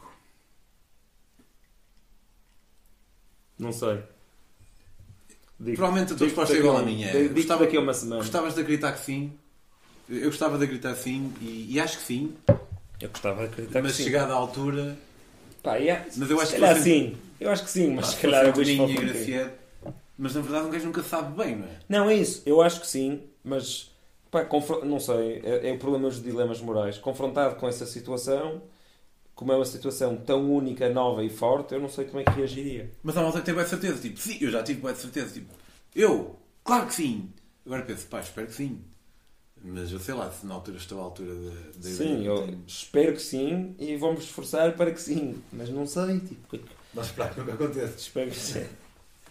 Pá, isso é mesmo engraçado. Eu adoro dilemas morais. Tipo, tu Eu- sabes, por causa do, do Pond- Shallow Pond, também já falámos sobre Sim, Shallow sim, Pond. sim. Pá, adoro essas coisas, uso muito essa metáfora. Sabes, eu tenho, eu tenho outro, além daquele da de, ires dormir e matam É muito mais básico, mas quando. ires dormir e matam? do clube, preferias viver mais Ah. 10 anos. Ah, é um preferes, está bem. Sim. É um dilema moral também. Uhum. Opá, pronto, no teu caso, eu vou dizer como eu costumo dizer. Mas no teu caso não Outra mãe que morreu? Yeah. Fogo, tu tens um fascínio por esse tema. Foda-se, não, mano. Mas é só porque eh, a mãe costuma ser. eh, A coisa mais sagrada da Sim. vida de uma criança. ou, ou que se alguém tem um filho, se calhar. Mas se alguém tiver um filho, continua a dizer mãe, porque dizer filho é quase ofensivo se quer perguntar isso. Percebes? É, a questão é: preferias que, eh, o que eu coloco é: preferias que morresse a tua mãe ou um chinês? E pode ser um chinês, pode ser qualquer pessoa. Eu digo chinês porque é alguém que tu não conheces. Um chinês. E toda a gente diz um chinês. Eu digo, ok. E se fossem seis chineses? Sim. Aí nós, nós tocámos nisto no Metamorfose Ambulante e acho que até na altura disseste: tens de ir ao desassossego. Foi por causa disso? Acho que, foi, acho que foi nesta altura, acho que foi, estávamos aí para este tema, exatamente. Ok. Que é, eu estava a dizer, estava a dizer que no altruísmo eficaz, pá, supostamente todas as vidas valem o mesmo. Ou seja, há vários níveis. Um é um português que tu não conheces valer tanto como um indiano que tu não conheces. Não é? Isso é um nível, é preciso, tipo, tu valorizares igualmente, já é preciso um nível de abstração do teu grupo Portugal. E depois o seguinte, tipo, e o mais difícil é família. É, se calhar infinitas. Não sabes? Pá, lá está, no momento da verdade, pá, tu não sabes. Eu, eu um- infinitas, claro que não, mas pá, Não, eu cheguei a um número na, na minha reflexão. Ah, foi? Pá, não vou dizer aqui porque a minha mãe é um fórum público. E eu acho que a minha mãe não. Qualquer que seja o número, seja um milhão ou Tu seja. chegaste a um número, isso é ao número. Mas pode ser um milhão, pode ser dois, pode ser 500, pode ser 200. Não quer dizer, porque a minha mãe não vai ver isto nunca na vida. Estou a adorar. Mas acho que seria desrespeitoso para mim dizer isso. Qualquer que fosse o número. Não, se calhar se eu dissesse um milhão, ela. Meu filho ama-me. Mas a cena é. Não, qualquer número que dissesse e podia ficar mal. Mas o que eu acho fixe nesta pergunta é que as pessoas têm. Tu, a maior parte do pessoal tem um número. E depois, pá, é a terceira vez, quando eu digo, e se fosse 125, tu topaste logo à segunda onde é, onde é que isto ia. Mas, geralmente, o Sim, pessoal já pensei muito nisso. mas, às vezes, geralmente o pessoal está a passar para a terceira e tipo, ah caralho, fodeste-me. Ya. É que chega uma altura que é genocídio, bro. Adorei, adorei a maneira de falar dos teus outros amigos. Não, foi o que disse. Que. Não, não, eu sei, mas te personificaste aí os teus amigos. uma É quem que é genocídio, bro. Tens de pensar nessa merda, man. Sim, mas isso também é, lá está, estamos no jogo das palavras. O que é que significa genocídio? Porque é que alguém decidiu que era mais de mil? Porque é que não é mais de dois mil, ou um milhão, ou menos de um milhão? Não é? Sim, mas foda-se, há, uma, há um significado e nós sabemos que é uma cena que tem boa da people, não é? E, e, e eu gostava de. Gostava, de- eu já, já tive esta conversa com a minha mãe. Ela não gostou muito da conversa, não, não lhe disse o número. Mas a minha mãe. Eu tento, mas a minha mãe. Escreveste num papelinho e puseste uma gaveta a dizer um dia, quando estiveres pronta, deixe-te abrir. Quando estiveres a morrer. Minha mãe é uma pessoa muito aberta e, e acho que a componente mais. Não é muito aberta, é, é também aberta, mas é, mais, é, é filosófica e profunda e eu acho que para o melhor e para o pior eu dei isso dela. Mas, enquanto. Mas é uma, é uma mãe. E há coisas que ela não consegue conceptualizar. É uma mãe que nasceu em 1957. E por mais aberta e profunda que possa ser, eh, não, não, estou a ser injusto para com ela. Porque também há muitas pessoas da minha geração que acham esta ideia ridícula. Retiro o que disse.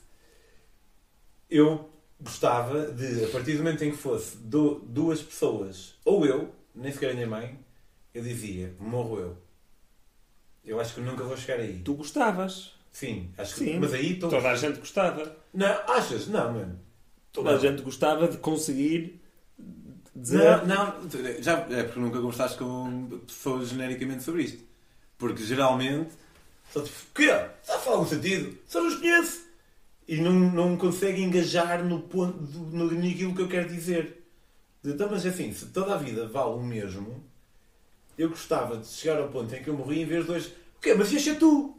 E percebes? E não, não engata ali. E pode ser eu que esteja a pecar naquele momento como comunicador, mas acho que até nem sou um mau comunicador e consigo veicular as minhas ideias com alguma clareza. Portanto, não é tão simples assim como tu achas. Não, não é assim tão. É óbvio, se calhar, para ti e para mim, mas. Pois. O querer isso, não é? O querer chegar a esse ponto de. Sim, querer chegar a esse ponto de. Pá, se calhar não. Não, estou a dizer mal. Eu não sei se queres chegar a esse ponto em que. em que hum, não Até valoriza olha, muito a família. Não foi, não foi isso que eu disse. Não, Não foi isso que eu disse. Ah, estás a dizer dois desconhecidos ou tu? Não, não. O, o Não estamos a meu- falar o- de família então. Pode ser família também, mas o meu ponto não é que eu desvalorizo a família. Não, não, não é- o que eu estou a dizer é eu valorizo uma vida, vai dar ao mesmo, mas Esquece a família então. Dizes que é eu, ou dois, eu ou duas pessoas que nunca conheci, independentemente da ou tu ou nacionalidade. duas pessoas, ou tua mãe duas pessoas, ou teu pai duas pessoas, ou teu irmão duas pessoas, independentemente, independentemente de quem é, sendo alguém afeto a ti ou tu próprio, tem sempre a ver contigo.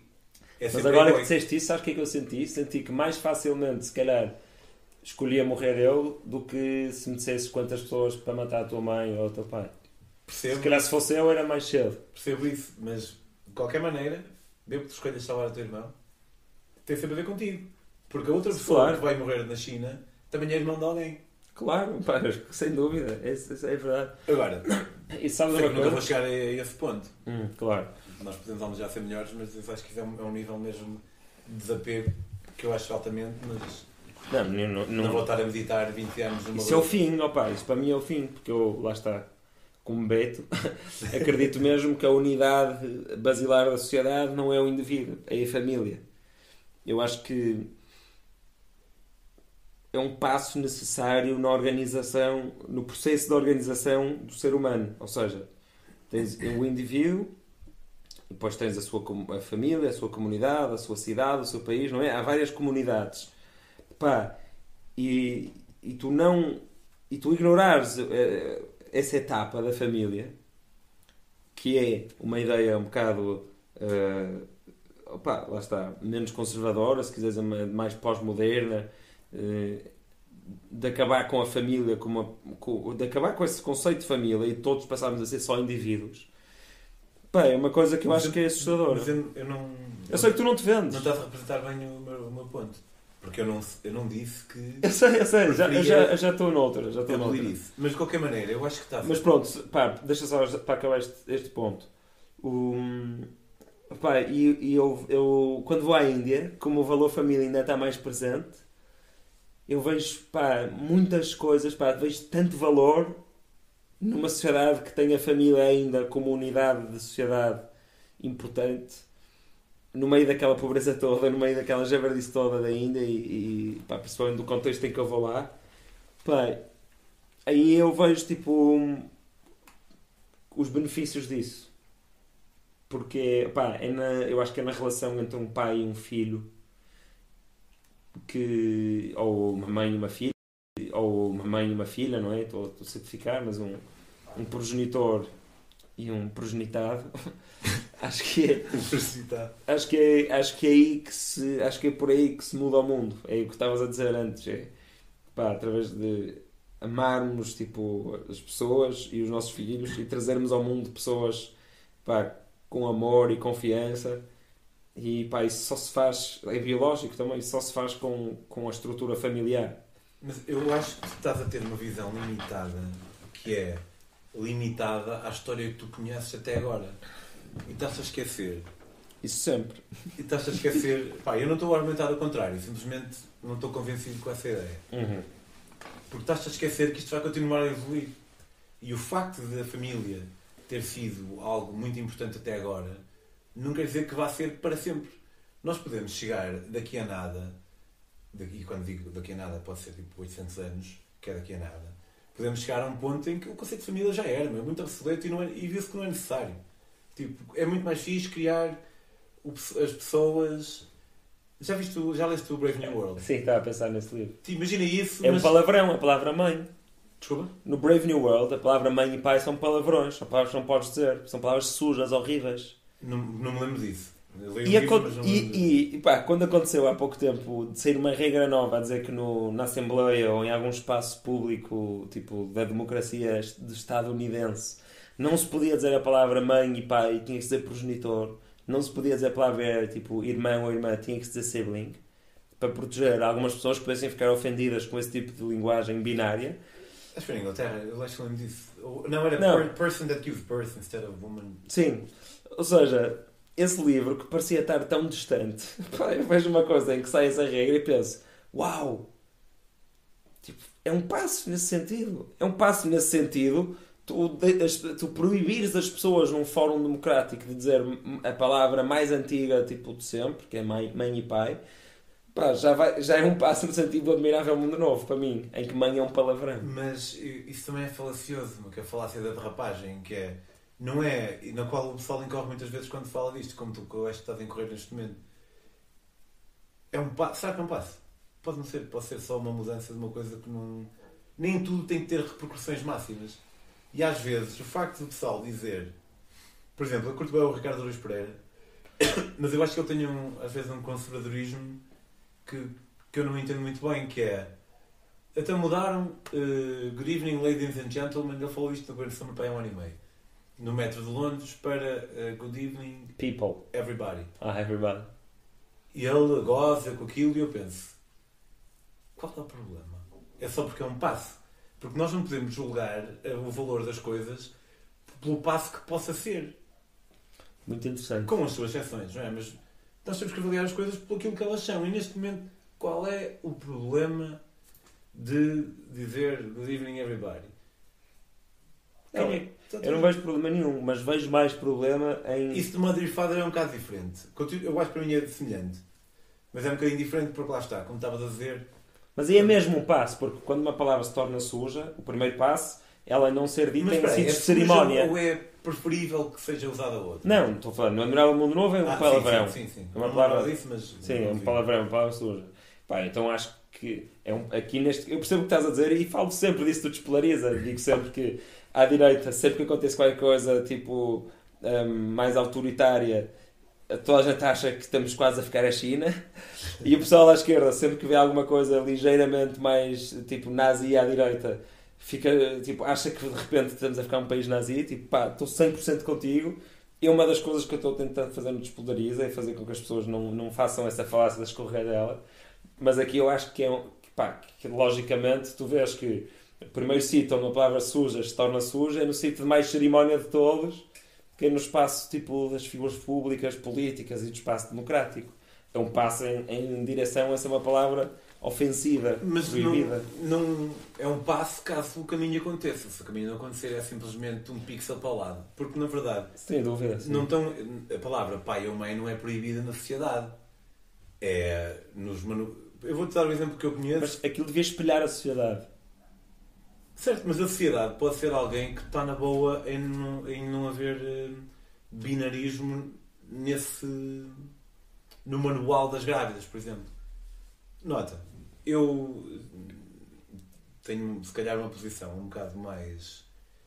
Uh, da maneira clássica, como é vista, mais à esquerda do que aquilo que estás a dizer, uhum. mas acho, como muita gente acha, que sou moderado na medida em que eu não posso aceitar que alguém fique ofendido por eu me enganar no pronome que vou usar com essa pessoa. Hum. Pode ficar ofendida a partir do momento em que eu já sei Sim, que ela não quer isso e eu insisto em usar o meu. Aí eu percebo que ela fica ofendida. E com como razão. Eu, como eu percebo, eu não faço. Certo. Portanto, não, acho que a cena de, de usar pronomes. Eh, a cena de todos em vez de todos e todas. Ah, sim acho que isso é foleiro na medida em que a linguagem evolui para especificar uma descrição, não para generalizar uma descrição. Se nós, qual é, qual é o injusto de todos e todas? Epá, é porque realmente se forem cinco gajas e um gajo são todos. Mas a palavra todas quer dizer que são só gajas, portanto já acrescenta informação. Ah, sim, tem uma utilidade prática todos pode na ser, nossa comunicação. Todos pode ser só gajos ou gajos e gajas. É injusto? Ok, pode, pode ser mas todas já acrescenta informação. Sim, e às vezes na literatura tu só percebes que já só estão mulheres na sala porque usam essa palavra. Oh, yeah, agora, portanto, aí não, não sou, não estou nessa esquerda Sim. do, do woke de achar, mas questiono-me naturalmente, será que eu estou a ser um bocado obtuso? Vale a pena um gajo pensar nisto? É? Qualquer porque pá, é assim, se, se, há, se, realmente há pessoas, pá, vou ser um bocado utilitarista, mas se realmente há pessoas que sofrem imenso, pá, eu não consigo imaginar haver assim tantas, mas vamos imaginar que há pessoas que sofrem imenso todos os dias quando andam no metro e ouvem ladies and gentlemen por não se identificarem com aquilo. E se esse sofrimento pá, for maior do que o, pá, a ligeira chatice das pessoas uh, a ouvir, passarem a ouvir Hello Everybody, não é?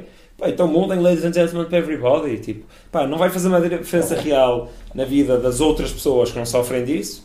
Pá, e nessa minoria que sofre disso, pronto, se calhar vão, se calhar vão se sentir mais incluídas. Pronto, aceitemos que sim. Ou seja, acho que aqui, até aqui acho que quase toda a gente concorda. Agora, pá, há, é, é uma direção em que tu estás, estás a fazer mudanças uh, significativas, aí não, aí não é significativo, mas quando faz uma mudança significativa que prejudica toda a gente, menos uma, uma, uma secção muito pequena da sociedade, pá, tem que haver um limite, não é? Tipo, até que ponto faz sentido. Vamos imaginar que, que eu e tu, eu tenho uma amiga que é Catarina Oliveira que, que, que anda de cadeira de rodas e, e, e, faz vídeos sobre isso, sobre, sobre pessoas com mobilidade reduzida e esse tipo de coisas. É, eu acho que é, espécie rara. Espécie Exato, espécie rara. É a tua amiga? Sim, opa, cruzámos umas vezes no, no Espaço Compasso e, e noutros sítios já. E, e no dia estava a pensar sobre a casa dela, por acaso ainda não falei com ela sobre isto. Um, ah, é a tua amiga assim comum? Não, não, não, não, mas às vezes falamos por Insta e assim, tipo, eu vou-lhe mandando umas coisas que vejo e, e pronto. E eu estava a pensar, se eu estivesse na posição dela, e estava a pensar, pá, se custasse, uh, tipo, sei lá, 200 milhões de euros aos pequenos empresários portugueses, donos de restaurantes, porem uma rampa, por, por passar a haver uma lei em que é obrigatório todos os restaurantes de Portugal terem acesso a uma rampa, pá, eu acho que ia achar errado. Eu acho que ia pensar, opá, há tantos restaurantes que nós podemos ir, hoje em dia há Uber Eats, há, há tanta coisa, tipo, pá, será que justifica este dinheiro todo que podia estar aí para o Sistema Nacional de Saúde, ou que podia estar aí para pessoas passam fome, não é? Velhinhos com pensões. Pá, será que faz sentido, não é? Pá, há ali um limite qualquer com as pessoas para matar a tua mãe enquanto as pessoas matavas. Tipo, pá, há ali um limite. E, e, o debate está aí. É mas... quanto, quanto é que nós todos estamos dispostos a abdicar claro. para, para satisfazer as minorias que todos queremos satisfazer, mas pá, temos que pôr as coisas na balança, não é? Pá, é isso, cada um tem o seu limite. Claro, é por isso que as casas não são obrigadas a ter rampas. Sim, há, sim. Um, há um limite. E usar este exemplo, não é? Poder estar a usar exemplo para qualquer minoria e qualquer assunto. Pá, a cena é que muitas... Temos de tentar tipo, fazer com que toda a gente se sinta bem incluída, sempre que isso não for também uma opressão, não é? Ou, ou também uma coisa antidemocrática, no sentido que não, não ajuda a, a é todos. Eu, eu sinto, a ideia que eu tenho é que, engraçado dizer eu sinto, não sinto, é uma ideia que eu tenho a ideia que eu tenho é que a maior parte das vezes em que há uma nova lei que tem que ser implementada para incluir as pessoas, tende a ser. não, não é zero sum. É. A maior parte do pessoal não perde nada com aquilo.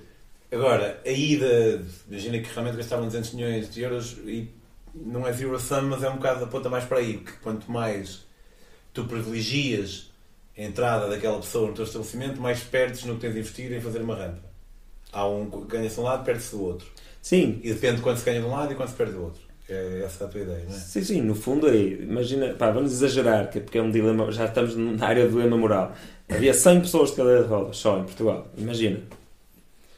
Pá, ia estar a, a, ia estar a ir ao bolso, ou o Estado estar a ir ao bolso de tipo dezenas ou centenas de milhares de, de pequenos donos de restaurantes pelo país todo pá, peças 100 pessoas, percebes? Eu acho que se eu, se eu fosse uma das 100 pessoas não ia querer, ia-me sentir mal. Ir ao bolso não é o melhor termo, mas eu percebo o que queres dizer. É, ir ao bolso, porque tens o teu restaurante, se calhar isto é uma perspectiva um bocado liberal, mas tu tens o teu restaurante e de repente sai uma lei em que é obrigatório, ou fechas o restaurante, ou gastas, não é? Não estás a pagar ao Estado, claro, mas estás a gastar dinheiro para um trolho a ir lá montar uma, fazer uma rampa. Imagina, isso custa sempre mil euros no nosso dilema moral. Mas sim, é, é por isso que aquela miúda que ficou, se tornou viral pai, há duas semanas que tinha fibrose quística. Ah, sim, sim, sim. Isso não vem no Sistema Nacional Constância. de Saúde. Porquê? Era pela probabilidade. Eu fiz as contas, quanto é que custa? Porque há, havia. Atenção que eu não estou a dizer se devem investir ou não. Eu uhum. acho que sim, mas o que é que eu sei de, de finanças de Estado? Um, 399 pessoas que tinham fibrose quística e aquilo é um medicamento bué da caro. Não vou dizer quanto é que é o número porque eu não, não me lembro muito bem. Mas eu fiz as contas e dava. Eu, eu- eu vou só dizer que eram centenas de milhões de euros por ano. É bué. E eh, imagina que. Pois, opá, as decisões morais mais difíceis estão sempre nos Mas governos. é muito fácil julgar a malta do governo. Sim, ui. Isto, e esta nossa conversa pode dar a entender, para a mente mais incauta, que nós estamos a hum, capitalizar a vida, o que é, mas é precisamente o, o contrário. É nós, enquanto sociedade. Como assim? Capitalizar a vida? Não estou a perceber. Porque uma, uma pessoa que, que não esteja muito predisposta a pensar realmente sobre aquilo que nós estamos a dizer, pode dizer: o quê? Foda-se, o Estado devia pagar tudo, toda a gente e fazer tudo, e porque esquece do custo que isso possa ter para o próprio Estado. Sim, pode em criar dinheiro, fome. Em dinheiro que depois pode ser usado para eh, salvaguardar a vida. Sim, e até pode criar outros, outros sofrimentos. Imagina, pá, isto nós estamos a dizer é tudo mesmo politicamente incorreto, mas imagina, pá, se, o, se, se esse dinheiro, que, que imagina que, pá, isto também é fictício, mas imagina que esse dinheiro sairia de pensões para ir para essas pessoas, pá, se calhar ias criar fome, ou seja, ias criar sofrimento e aliviar sofrimento. Pá, é- são decisões muito difíceis e eu não sei a resposta de certeza, não é? Mas, pá, são, são, tudo, são tudo decisões muito difíceis pá, e, e as coisas todas são mais complexas do que as pessoas pensam, de forma geral. Mas uma dessas nas quais eu, eu, eu acho que é- tem, devia ser mais no agora é com a, cena dos refugiados. Os refugiados já há desde 2000 e a guerra na Síria começou em 2011 a cena- o pico dos refugiados foi em 2014 eles devem ter começado para em 2012, 2013 o pico mediático Passou mesmo rápido. Já. Eu- ainda não acabou eu estava na Síria quando começou a guerra Sim. E hum, aí, pá, se, se haver uma enchente de muçulmanos na Europa, se isso vai ser bom a longo prazo ou não, eu acho que vai ser na boa, mas neste momento há alguém que vai morrer e porque há, há, há, há sítios para estados ou há embarcações que estão instruídas a não salvar. Duvido que seja a maioria. E se calhar é uma cena que já passou a partir do momento em que se mediatizou. Pois, pá, isso é Mas isso- absolutamente sinistro. Isso é o. É, parece daquelas cenas que são de antigamente. Sim, sim, parece uma cena de tempo de guerra, tempos de guerra. E, e uma mente mais direitista poderia dizer que é uma espécie de guerra. Tu já leste? Eu nunca li. Ah, Mas- sim, estou a o que estás a dizer. Não, opá, ne- nessas coisas eh, não há questão. Uma coisa é salvar a vida, outra coisa é se salvas a vida e mandas de volta para o país dele. Percebes? São coisas diferentes. Uma vida tem, tem o valor de uma vida e depois salvaste a vida, que é a coisa mais importante de todas. Depois começas a ficar mais superficial. não é? E depois chegas ao ponto em que pensas: opá, será que se, se- se estamos a salvar tipo 200 mil pessoas todos os dias, para exagerar um exagero, não é? Mas estamos a fazer dilemas morais. Se, pá, e, e todas essas pessoas ficarem cá, pá, se calhar isto vai ter alguma, algum impacto na nossa, na nossa, no nosso país, na nossa economia, na nossa civilização. Se calhar devíamos tipo, parar para pensar um bocadinho sobre isso, pelo menos, não é? Mas a cena é que não há muito Só tempo. digo isso. Percebes? Não há muito tempo. E, e, e há- a cada, quanto mais tempo nós demoramos a pensar acerca disso, mais pessoas ficam em condições absolutamente atroces. Não, tens que salvar todas, não é? Tens E a cena é. Eu, sendo absolutamente franco, eu não acho que as culturas sejam todas iguais. Claro que não. Eu acho Eu que. acho que, eu tenho a certeza que não. Eu, eu, eu só não tenho certeza porque eu não sei muito bem o que é- que é que significa bom ou mau, mas assumindo bom ou mau, como nós temos. Ah, disseste que há culturas melhores ou piores? Eu sei que só tinhas dito que há culturas diferentes. Não, não, eu acho que, há, eu, eu acho Culturas que o- melhores. o conceito de não haver cultura melhor, Ah, melhor, desculpa. Pá, não Melhor. sei porque eu ouvi diferente. E pensei, sim, há de culturas. tu achas que não pode haver culturas melhores? Não, acho que pode. Pode, pode, tem poder. Porque Tem a ver, olha, também tem a ver com a obra de arte. Há bocado falámos, depois voltamos. A, a componente, disseste que a arte era toda subjetiva e eu na altura não disse, mas acho que também pode ser um bocado objetiva. Nós depois falamos sobre isso, Ok, ok. porque é parecido. Imagina, eu, eu, hum, quando comecei a, a- a viajar para lá da minha cultura, foi quando fiz a minha incursão pelo, pelo Médio Oriente e pelo Paquistão e por aí fora. E tipo, foi a primeira vez que eu já tinha ido a Marrocos, mas foi a primeira vez que eu lidei realmente com muçulmanos. E foi meu desafio. Foi Turquia, Síria, Líbano, Iraque, Irão, Paquistão. Ah, isso foi aquela. Não foi a da África, foi aquela Foi da primeira. Sim, sim, dá. Isso foi, isso foi de avião, Não, não, fui, a- fui por terra de Portugal até Singapura. à boleia. Várias coisas, sim. Várias coisas. E depois regressei de Singapura por terra. Eu não digo a ninguém que andaste imenso de avião. Eh, não, andei de avião só uma vez. Foi de- da Tailândia para o Nepal. Portanto, fui por terra até Singapura, tirando a Tailândia para o Nepal, e depois regressei por terra, mas pelo norte. Fiz 20 mil km de boleia, 30 mil km de transportes públicos. Tiveste Cazaquistão, Uzbequistão, Tajiquistão. Turquia, Síria, Ah, foste mais por baixo. Líbano, Líbano, Síria, Turquia, Iraque, Irão, Paquistão, Índia. E ainda na Índia, ainda passei em sítios onde tinha vários muçulmanos. E eu vim absolutamente enamorado. Do Islão. Sim, não do Islã, mas dos muçulmanos. Ah, sim. E São as pessoas que recebem melhor do mundo yeah, para pá, fiquei mim. mesmo bué. E que era bem injusto. recebem tão bem. Mas hoje em dia tenho uma posição mais moderada que é eu vinha com e ainda tenho isso, nós quando viajamos e conhecemos um povo que é mal visto na sociedade, nós sentimos um bocado uma certa responsabilidade de os representar bem. Certo. Eu sinto isso com o Irão até.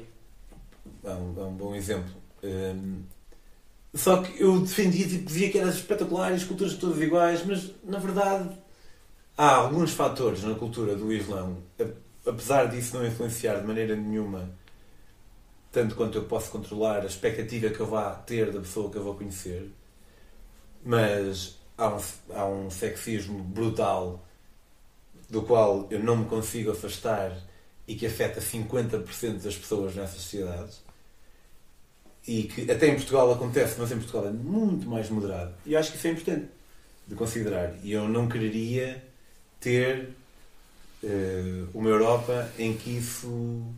Eu, não, eu queria ter uma Europa, Europa ateísta. E se houvesse uma invasão. Mas espera aí, desculpa. Não percebi muito bem porque é que tu não gostaste tanto ou passaste a não gostar tanto da cultura islã, do Islão. do sexismo que há. mas- O sexismo, essencialmente. As, as tratarem mal as mulheres, ok. Sim. Não, não tratarem mal talvez não seja a melhor maneira de dizer. Não dar oportunidade. A, não- maneira, a mulher de ser vista, a mulher- o facto da mulher Inferior. ser obrigada a tapar o corpo e em países como a Arábia Saudita a tapar-se toda Uhum. é muito difícil para mim, e na Argélia, no sul da Argélia, é muito difícil para mim estar lá. Não estou a ser justo, não é difícil. Há uma parte em mim que tem muita dificuldade em lidar com em ver aquilo constantemente e aquilo ser normal. Não há umas mulheres que tu vês e pensas, só vês os olhos e pensas, tipo, que grande gata. Nunca te aconteceu? Não. Me aconteceu-me no. Pá, já não lembro onde é que foi. Se foi no Dubai, no Egito, pá, já estive em alguns países muçulmanos, mas, mas é impressionante. Como, pá, uma, uma coisa tão pequena do corpo distante. Epá, nunca senti isso. Mas percebes o que eu quero dizer? Epá, isso hum, faz com que, apesar de eu ter todo o respeito por qualquer indivíduo que venha de, de uma cultura islâmica e não tenha nenhum, nenhum tipo de preconceito para com essa pessoa naturalmente, é um fator que, com, que eu encontro várias vezes que eu não Uhum. curto. Pá, uma vez li um livro do Reza Aslan que se chama No God But God, acho eu. Foi o meu irmão Pico que me deu. Que é uma perspectiva, agora mais tarde veio-se a provar que era um bocadinho demasiado soft e, e às vezes não totalmente eh, historicamente con- correto e intelectualmente Reza honesto. ou Ezra? Reza. Ezra. Não, Reza Aslan. Ok. Não é- Ezra é o gajo, é o gajo dos Vampire Weekend, aqueles três Vampire Weekend. Não, não, Ezra não. Coning. Aquele gajo que fez o resumindo. Pá, desculpa. Não sei. Mas pronto. E... E, pensar noutra pessoa, acho. Pá, e ele nesse livro diz uma coisa que é, porque é que as mulheres, porque é que, de onde é que apareceu isso? Porque o Maomé era tipo um, um ganda couchsurfing host.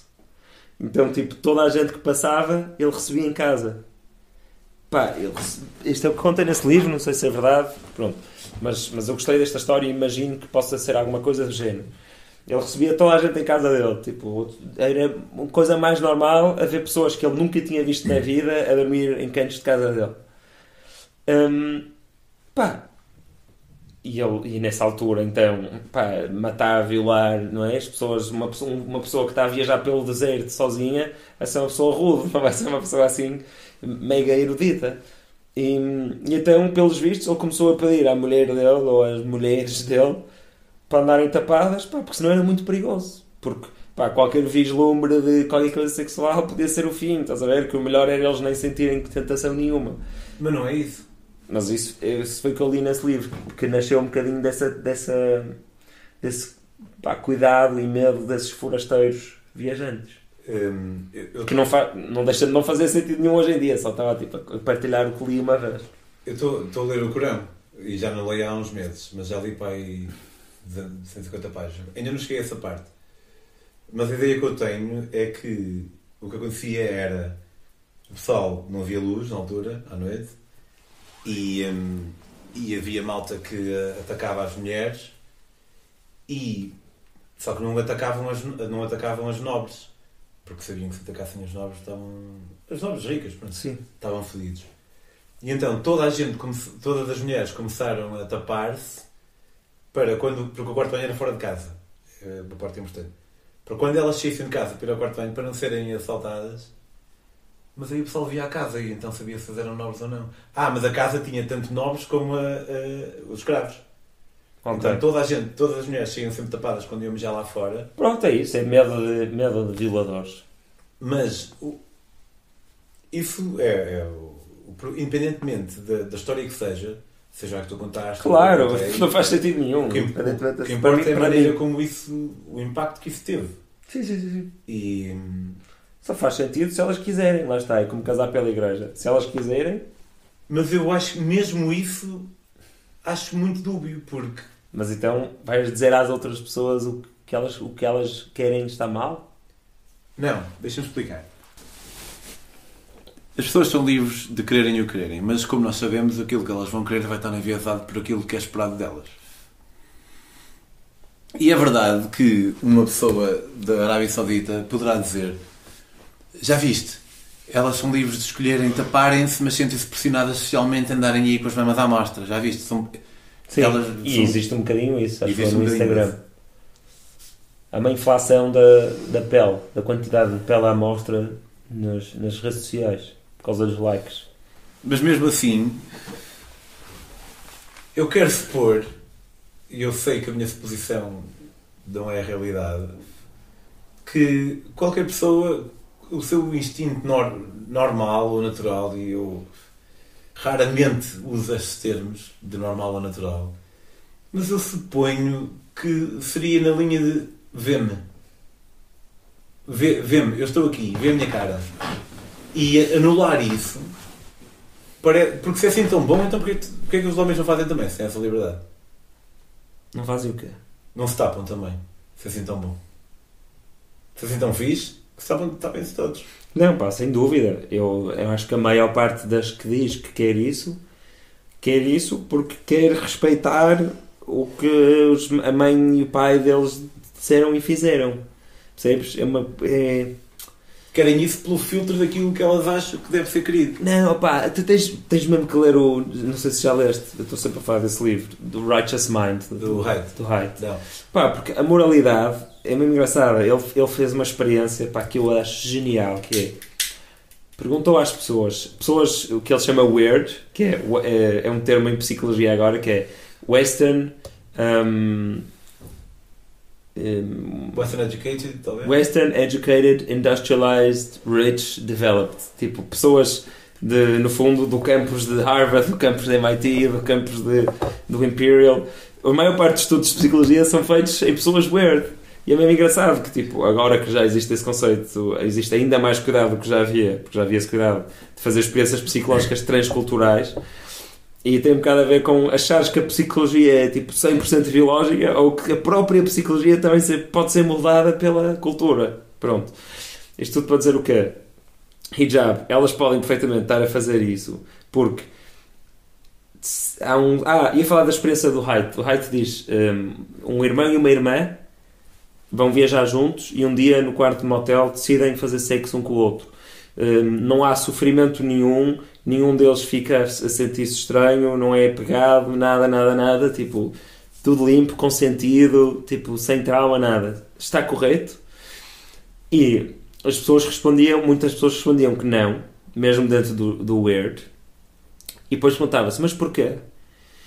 E as pessoas tinham muita dificuldade, porquê? Porque vivem numa sociedade onde as, as, as dimensões da moralidade que as pessoas valorizam mais é care and harm, que ele chama care and harm, ou seja, dentro da matriz moral, nós, os Western Industrialized Rich Developed Countries, focamos-nos muito em tipo, pá, sofrimento e dor e care.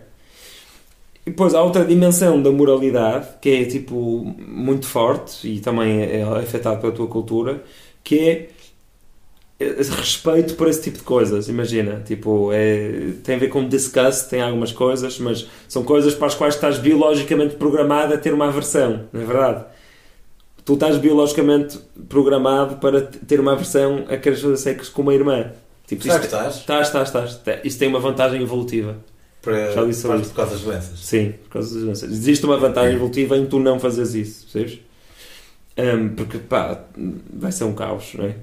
Um, mas porquê é que estamos a falar disto? Jonathan Haidt em Live Your Righteous Mind. Ah, pronto. É, elas, quando decidem pôr o hijab, se calhar nós olhamos e pensamos não, mas olha este chatice todo e o sofrimento e não sei o quê. Mas ela tem eh, eh, na dimensão tipo de respeito pela antiguidade e pelo conservadorismo também um valor moral. Não é só uma coisinha. Não, sei, é valor sei, moral. tipo, para essas pessoas, isso é tão forte como o sofrimento. É, um, é uma diretriz moral mesmo. É muito engraçado. Que também tem vantagens evolutivas, já agora, porque é teu comporta isso está associado ao comportamento de, de grupo não é? e de tribo. E há uma vantagem em tu, tu sentires isso. Mas eu, eu tenho alguma dificuldade em descolar-me dessa minha ocidentalidade. Um, eu, quando estava a ler aqui o Prisioneiros da Geografia, o gajo falou eu já tinha esta ideia, mas ele, ele pô-lo de uma maneira mais clara, que foi o facto de nós no Ocidente valorizarmos o, o indivíduo e num país como a China eles valorizam o, o, país em si. Então o indivíduo acaba por ser uma, uma peça para o bem-estar de um todo, ao passo que nós no Ocidente valorizamos muito a peça. E Sim, eu, aí é individualismo coletivismo. Yeah. E uhum. eu, enquanto ocidental, eu estava a pensar, yeah, eu, mas eu acho que isto é que faz sentido. Mas obviamente eu não, não, não sou de lá. Mas eu quando estava... Não, mas será que faz sentido? Eu acho que sim, man. Porque uma pessoa não deve ter que ser responsabilizada pelos, pelo, pelas vontades que lhe são imputadas antes dela nascer. Mas tu és a favor mais do coletivismo, então? Não, do, do, livro, do livro... Individualismo. Individualismo. Ah, eu também. Achei que estavas a dizer que era melhor como faziam na China. Não, não, não. Não, não eu estou contigo. Não, mas é assim, eu não tenho a certeza, daí eu ter pensado nisso. Sim, sim. Tenho uma propensão para acreditar que esta é melhor, mas ter lido, ter lido isso foi mais um convite a refletir acerca do, do conceito. E, e sobre o que estás a dizer de a mulher ou a pessoa, mas neste caso uma mulher, pá, ela pesa, ok, não uso, se calhar até não me matam, se eu escolher não usar a, a burca e escolher ser uma professora independente. Se calhar não me matam, mas acontece. Sim. Mas eu espero que não me ostracizem, mas a ostracização é um, é um peso muito, muito presente.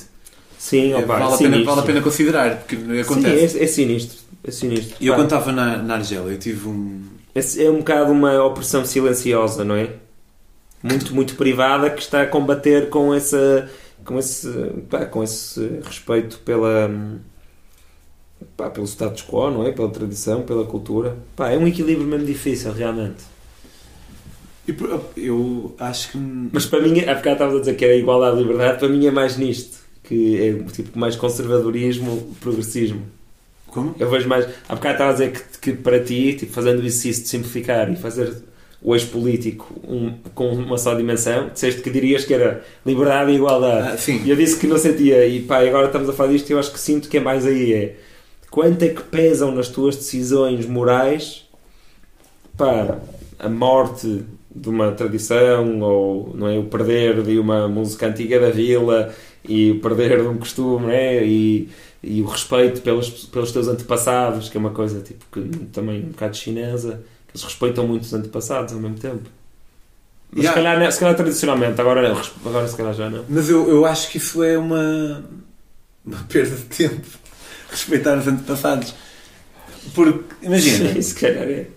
eu, eu só tive, eu tive dois, dois avós que morreram e uma avó. Dois, um avô e uma avó que eram, foram as pessoas que criaram a minha mãe nesta casa. E um avô do, de Valquembra. Que a minha mãe era de São João da Madeira, o meu pai é de Valquembra.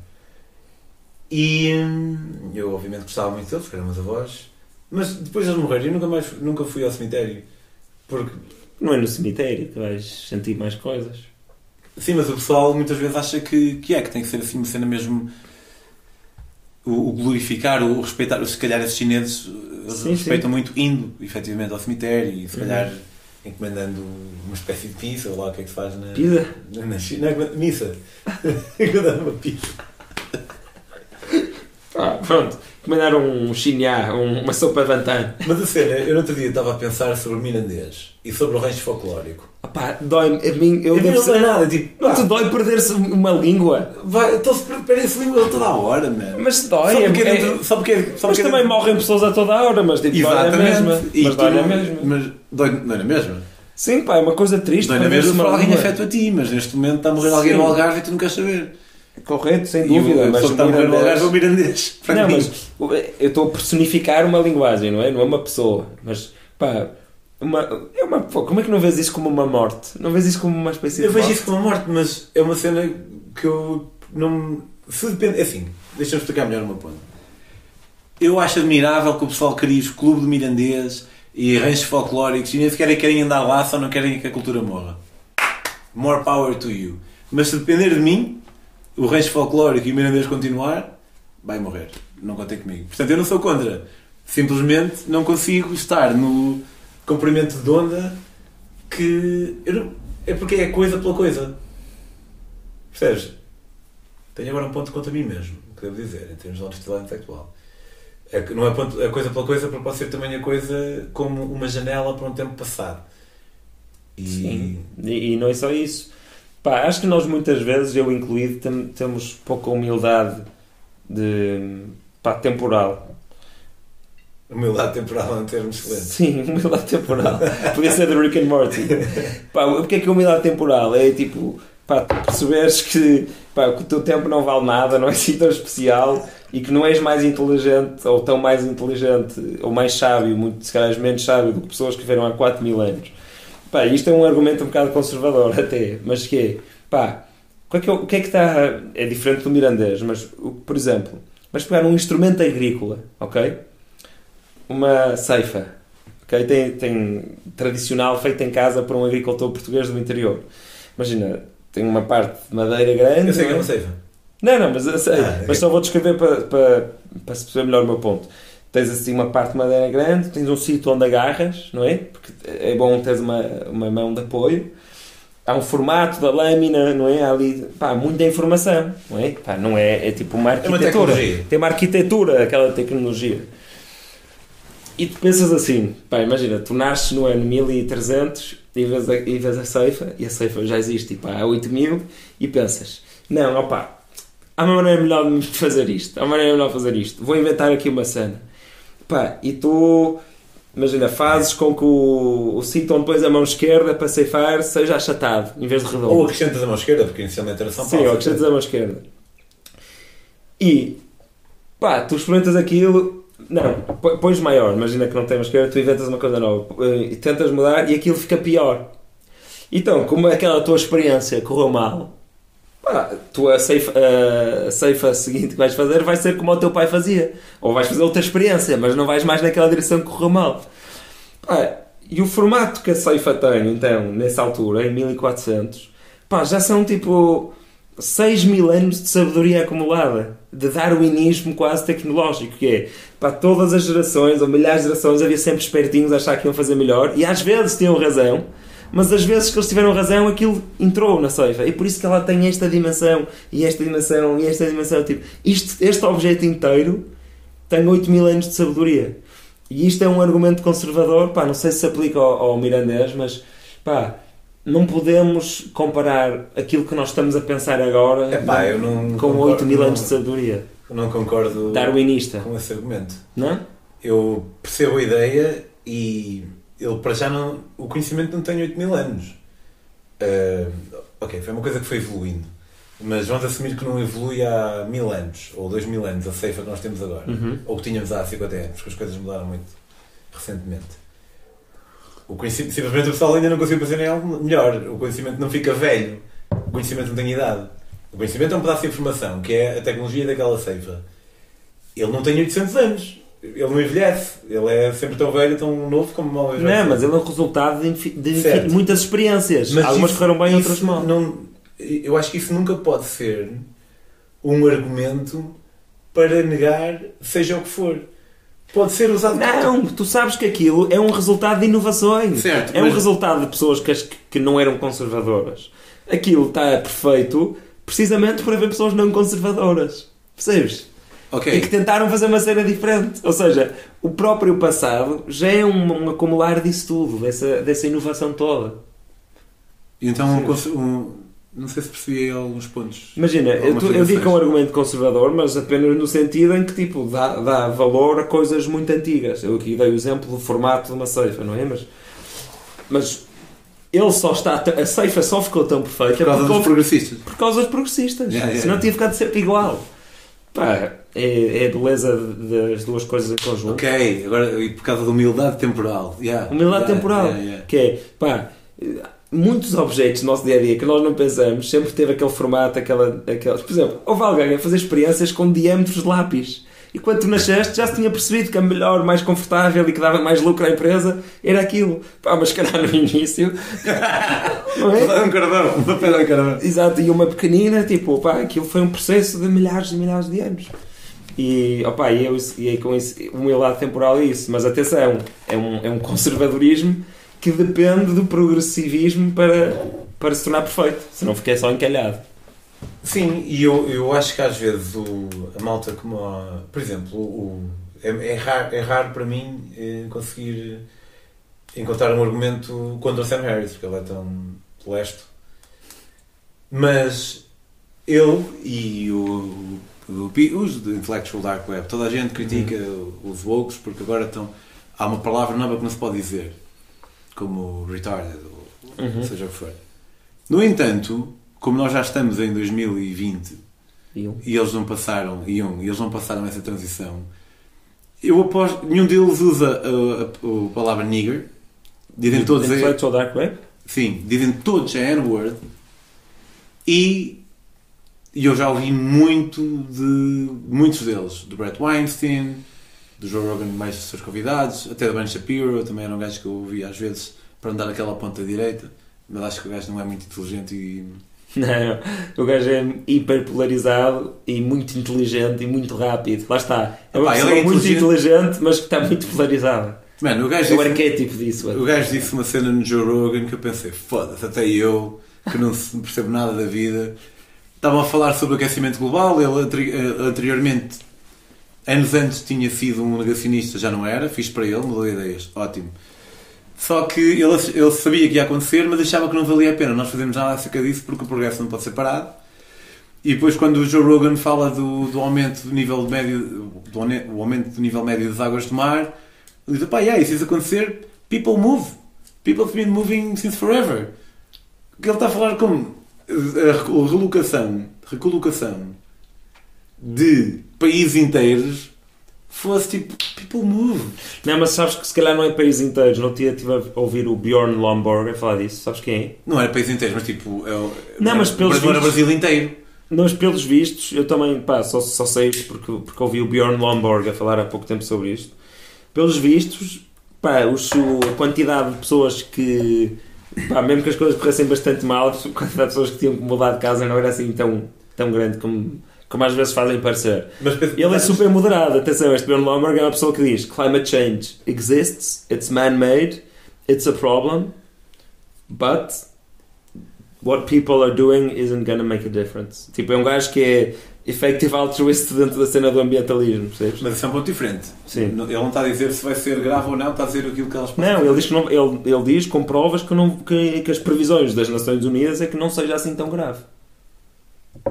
Que não Sim. seja assim tão grave. Sim. Pá, mas em vez de eu estar a tentar dizer e vou dizer tudo mal, eu vou-te mandar o vídeo. Bjorn Lomborg, a prime... ele já fez duas. A primeira entrevista dele com o Hoover Institution. Em que o, pá, o entrevistador está tipo todo contente. O entrevistador é claramente tipo um Trump supporter. E, hum, ou seja, é dessa ala, não é? E ele está todo contente por o Bjorn Lomborg estar a dizer tipo, pá, calma, as coisas não estão assim tão mal, é um problema, não sei o quê. E o Bjorn Lomborg, como alguém moderado, vai-lhe dizendo tipo, sim, mas tem calma, estás a ver? Tipo, o gajo de direita está todo contente de ter ali um convidado que está a pôr em causa alguma da retórica simplista da esquerda e ele próprio diz, tipo, ah, mas calma, tipo, é um problema. É um gajo, é um gajo o Bjorn. Lomborg, mas pá, eu na minha ignorância tendo a. Que se houver um, um cientista a dizer uma coisa e houver 25. Eu sei que a falácia e popularidade é uma falácia e muitas vezes a pessoa que estava a dizer a minoria estava correta. Mas Hum. por princípio, se a comunidade científica diz uma coisa e um Bjorn Lomborg, apesar de eu não conhecer o gajo, portanto Não, posso- o Bjorn Lomborg cita as Nações Unidas, cita os dados das Nações Unidas, que é tipo o consenso. UN Climate Consensus. Então, então, se ele cita os dados das Nações Unidas, que, eh, comunica-os de uma maneira diferente? Ou o quê? qual é a narrativa? O que é que muda a narrativa? Não, opa, pelo que eu percebi dos vídeos dele, por exemplo, a, a, aquela Ocasio Cortez diz tipo que o mundo vai acabar daqui a 12 anos, não é? É aquele extremo de. Não, de- é, de- não é um bom exemplo. Não. Porque ela não representa a esquerda dos democratas. Ela é mesmo extreme. Sim, e, e esse tipo de, de statement não, não, não tem nada por trás, não é? E o que ele diz é que, pá, se olhares para o, para o- Eu não concordo com esta análise apenas económica, mas ele olha para o GDP global e, e isto, lá está, são estudos que não foram feitos por ele, foram feitos por outras pessoas, e ele demonstra que, ok, em 2050 o climate change terá afetado o PIB mundial, ou seja, a riqueza mundial, em 4%.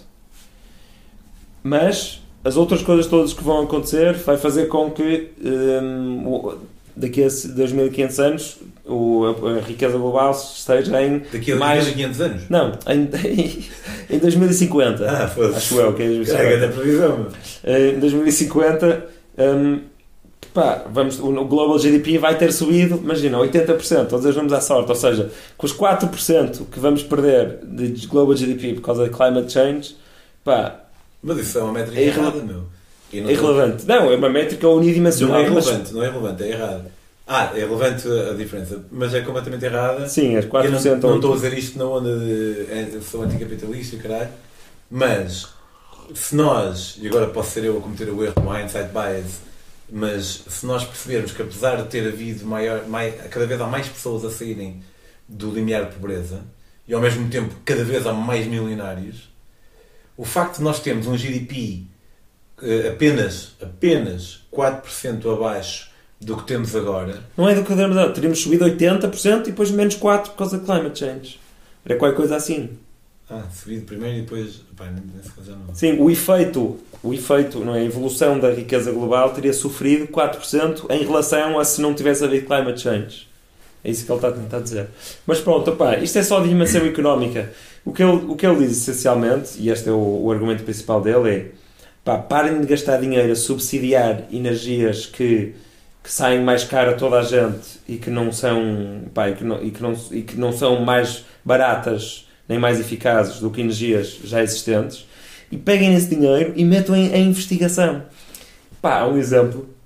Eu uma vez disse isto ao Marcelo. Porque. Uma vez isto a Marcelo, uma frase que nem toda a gente pode dizer. Não, uma vez ao Marcelo, porque faço parte daquele grupo que é o grupo, grupo de reflexão sobre o futuro de Portugal. E depois quando eu soube isso, que eu não sei o que isso é, só E- de passagem no- numa cena tua qualquer. E, e pá, vinha, vinha no dia seguinte ia chegar a, a Greta e andava-se a falar muito sobre o ambiente nessa altura, era o tema daquela reunião. E eu acho que fui a pessoa que disse mais vezes bosta ao presidente num, num espaço de, de dois minutos, porque contei esta história que é, pá, pelos vistos, e vai pesquisar por ti e, convido as pessoas a pesquisar. No fim, do, no fim do século XIX, em Londres e Nova Iorque, havia uma crise enorme de bosta. Pá, porque a economia estava a crescer imenso, havia cada vez mais cavalos, pá, havia rios e rios e rios de urina de cavalo.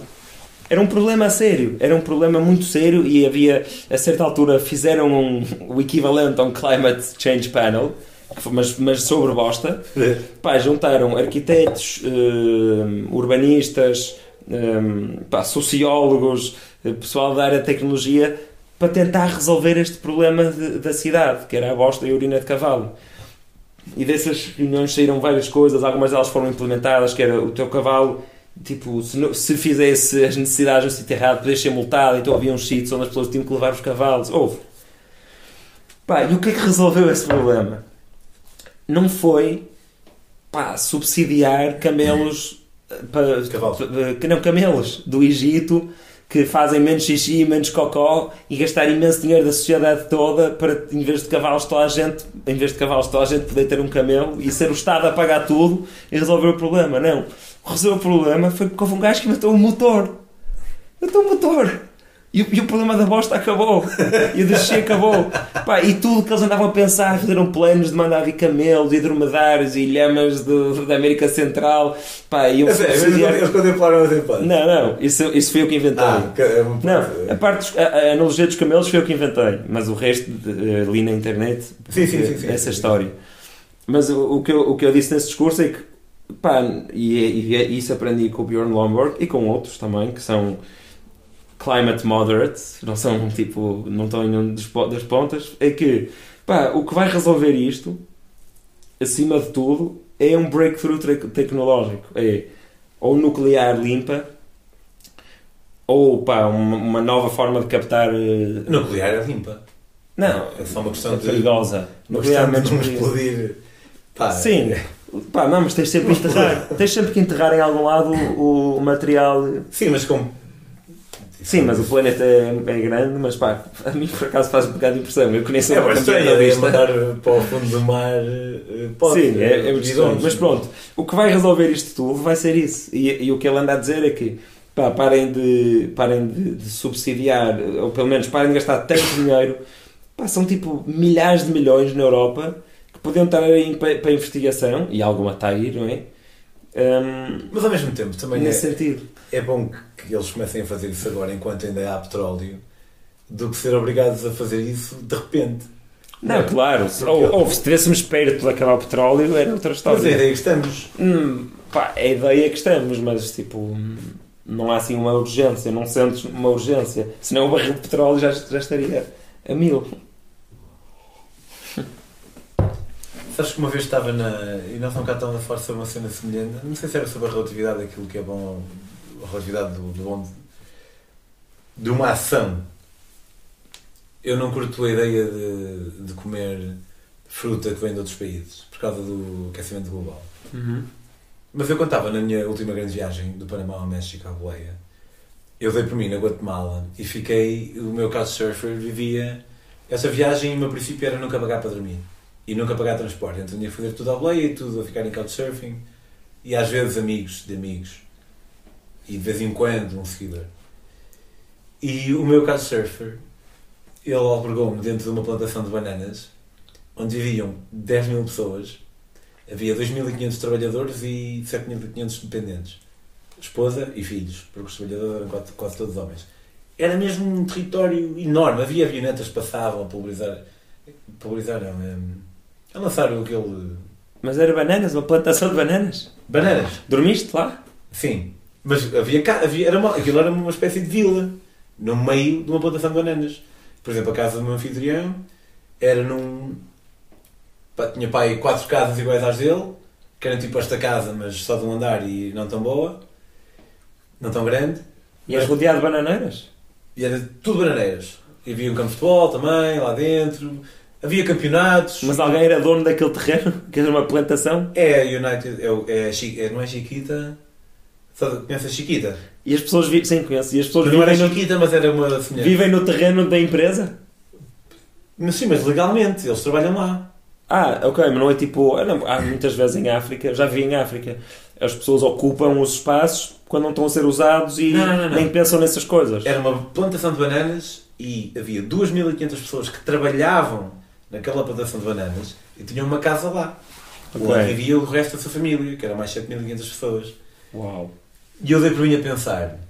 Ah, e antigamente depois, também. no, no, no, meu, no meu livro, eu estava a dizer um bocado, neste livro eu meti um bocado mais história, então fui pesquisar acerca desta, de- de- desta multinacional que tinha aquela plantação. É uma história do caralho. Houve golpe de Estado nos anos 60 de patrocinados por bananeiras nas Honduras. Pá, sério, mesmo uma cena incrível. Tipo, nas Honduras houve uma altura que a, a United Fruit Company de, tinha para aí, não- vou dizer para aí 20% do país, Hum, não- se calhar era um bocado mais. Era deles, e era de plantações de bana- de bananas. Só que havia muitas delas que não estavam a ser usadas, havia muitos terrenos, muitos terrenos que não estavam a ser explorados.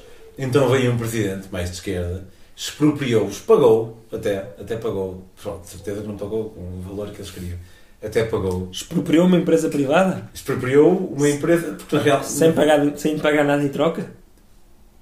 Este gajo aparentemente era bom, tanto é que ele não demorou muito tempo. E espera, roubou, roubou terrenos às empresas e não lhes pagou nada. Não pagou, não pagou foi tanto quando ele Ah, ok, pagou uma coisa. Até, até, até pagou. Ok, Mesmo ok. quando tivesse pago. E o gajo foi-se queixar ao presidente dos Estados Unidos da altura e, e depois disse tipo, pá, eu acho que eles são comunistas. Disse, comunistas! Uau, uau, uau.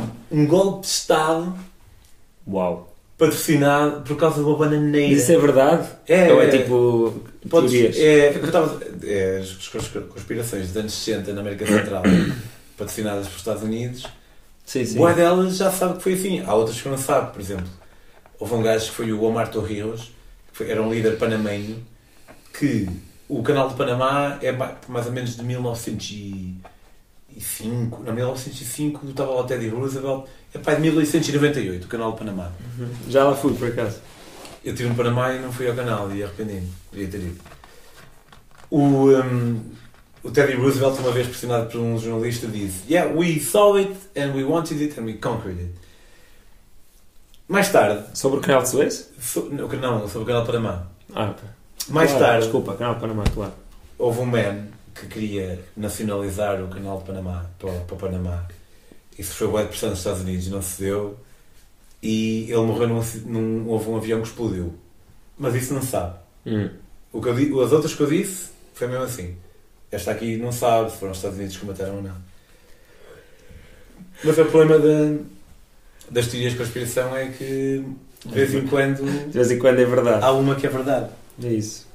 Sobre aquilo que estavas a dizer há um bocado, do, as cenas vão, vão evoluindo e uma pessoa apega-se a uma determinada evolução que já acontece há muito tempo, então como já a verdade já é aquela há muito tempo, fica mais dormente perante a noção de que possa haver uma nova verdade, uma verdade melhor. Uma verdade melhor é impossível. A verdade, que porque aquela até então afinal não era. Mas eu, por defeito, eu tento achar, como eu acho, eu, eu acredito, e, e também isto é temporal ou cêntrico, mas olhando para trás, parece-me que ser progressista é melhor do que conservador. O que não quer dizer que às vezes há ideias progressistas que uma pessoa deve cagar nelas. Por exemplo, olha, a apropriação cultural é, um, é um bom, uma boa cena para mim. Não sei se estás muito familiarizado com a cena. Sim, sim, sim. E para mim, eu, eh, quando eu vi falar em apropriação cultural, Achaste que era na tanga? eu pensei, não, não chega a tanga, talvez muito, muito locutor fosse alguém. Ah, ok. A conversa devia estar nessa onda, assim. Eu não me lembro quando é que foi a primeira vez que eu ouvi falar. Mas eh, sei que a minha reação foi tipo, que merda ridícula, mano. Mas depois eu tenho uma espécie de alarme, tipo, "Ui, pá, se eu tenho. um- Sim, sim. A minha primeira reação também foi essa. E entretanto li coisas que percebo melhor porque é que quem defende isso poderá estar a sentir isso. Mas deixo, mas continuo a não. A não a não- Subscrever. Sim, não Nem eu, subscrever. pá, não, não consigo. Ah, Lá mas- está, não quero viver nesse sítio. Quero ver um sítio onde eu possa celebrar as culturas todas e dizer, tipo, pá, olha esta dança da Costa Rica que eu aprendi. Isto não é lindo? Pá, eu quero poder mostrar a cultura toda do mundo ao mundo todo. Não quero estar a, não quero que me estejam a dizer o que é que eu, o que é que eu posso ou não reproduzir de obras de arte ou formas de estar ou o que é que seja de outras culturas. Pá, Então, isso isso fazer é o oposto do pluralismo. O pluralismo é precisamente um melting pot. Então, olha, vamos fazer aqui uma ce- a cena que tu fazes. Ok. Em que tu és o gajo que defende. uh, uh, que acha que é muito foleiro haver apropriação cultural. Fogo, tenho muita dificuldade. Não é fácil, mas podes uh, tentar. Pá, então. Dou eu o moto ou dás tu o moto? Como assim? Eu vou dizer que é ridículo. uh, Pá, é ridículo a noção de haver uh, apropriação cultural. Foda-se, qual é o problema? Eu- Eu quero, até estou a celebrar a cultura, não estou a. Não, não, não, não, calma, não é bem assim. Desculpa. Quero fazer justiça ao, ao ex- ao exercício. Hum. Pá, é muito difícil para mim. Vou ter, que, vou ter que estudar melhor os argumentos a favor disso. Eu imagino que possa ter alguma coisa a ver com. Pá, imagino, mas isto é totalmente. Não pode ser totalmente fictício, mas imagino que possa ter alguma coisa a ver com. Pá, nós somos. Já nos roubaram tudo e agora ainda nos vão roubar a cultura. É uma, uma maneira um bocado arcaica de ver as coisas. Eu, eu, eu tenho um ponto. estou a tentar defender. Sim, sim, sim. Eu tenho um ponto melhor, mas é porque eu pesquisei e então logo ouvi. Depois tenho que pesquisar mais sobre isso, realmente. E um ponto é. Com o qual continuo, não faz com que eu eh, valide. Faz o mesmo exercício, então. Defendo, defendo essa, essa Então vai, vou posição. Mas isso é uma estupidez, pá. Fogo. Então eu estou a celebrar a cultura de outra pessoa e isso é mal visto? Não estás a celebrar. Estás, de certa forma, a, a apropriar-te apenas daquilo que é fixe para ti. Porque para ti é fixe meter tipo umas rastas ou meter um, um hoodie de- daquele, ou usar umas t-shirts largas ou cantar hip hop e a ti ninguém te vai achar perigoso por tu te vestires de determinada forma porque és branco ao passo que as pessoas que são pretas e têm essa cultura elas não têm o mesmo dire- direito de usufruir dessa de indumentária como tu por estar associada a perigo ao mesmo tempo estás-te a apropriar de um conceito de uma cultura que sofreu muito ao longo dos tempos e que foi desprivilegiada ao longo dos tempos e tu estás só a tirar o biproduto sem ter sofrido o mesmo que eles sofreram para chegar àquele ponto. Opa, esse segundo é muito fraco. Esse, Achas? esse- acho. Esse segundo é muito fraco. Todos. Quem é que nunca sofreu? Para mim o segundo é mais é a Não, medir para, para mim o segundo é mais fraco também, mas Sim. pá, entre um preto médio e um branco médio eu vou supor que o preto médio sofreu mais. Não vou olhar para um preto e achar que sofreu. E não vou olhar para um branco e achar que não sofreu. Mas se eu for obrigado a, a supor quem é que sofreu mais, Pá, pá, nem, nem sei a resposta a isso, mas também não acho especialmente importante a média, não é? Pá, não... a média importa um bocado.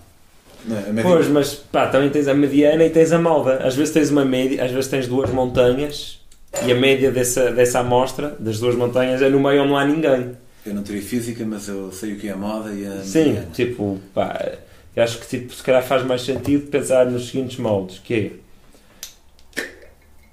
pá, se a tua cultura realmente tem alguma coisa em que é fora de série, pá, por exemplo, assim de repente, eu acho que a cultura indiana é fora de série no que toca à música clássica.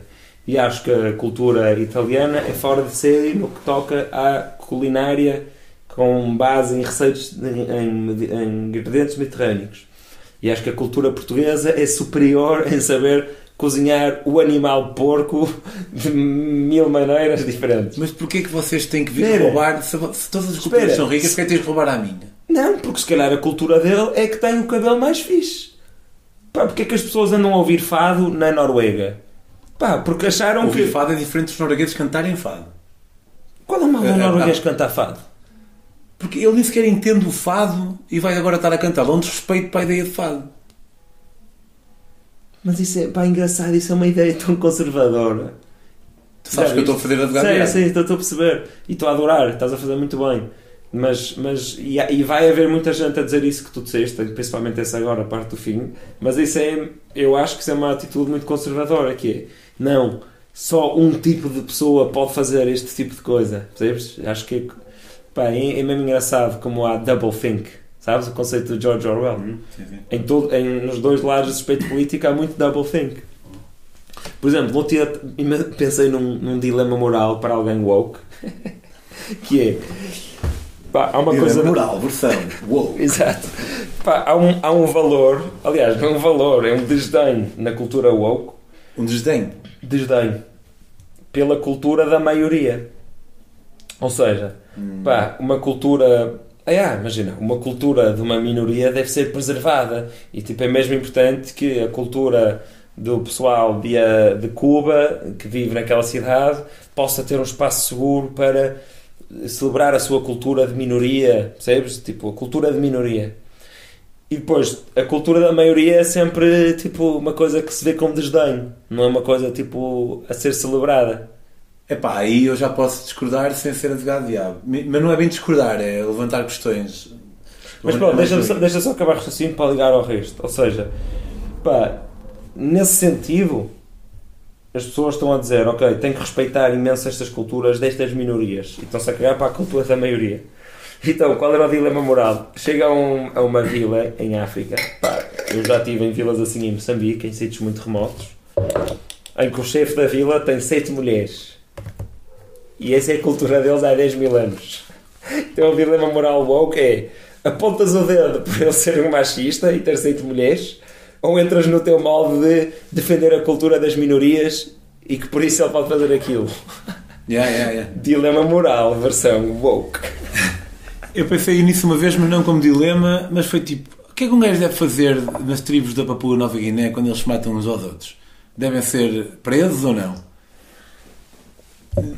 E não cheguei a nenhuma conclusão. Excelente questão. Porque eu Mas acho é, que é um sim. bocado o mesmo dilema moral. Eu acho que sim, que deviam ser presos.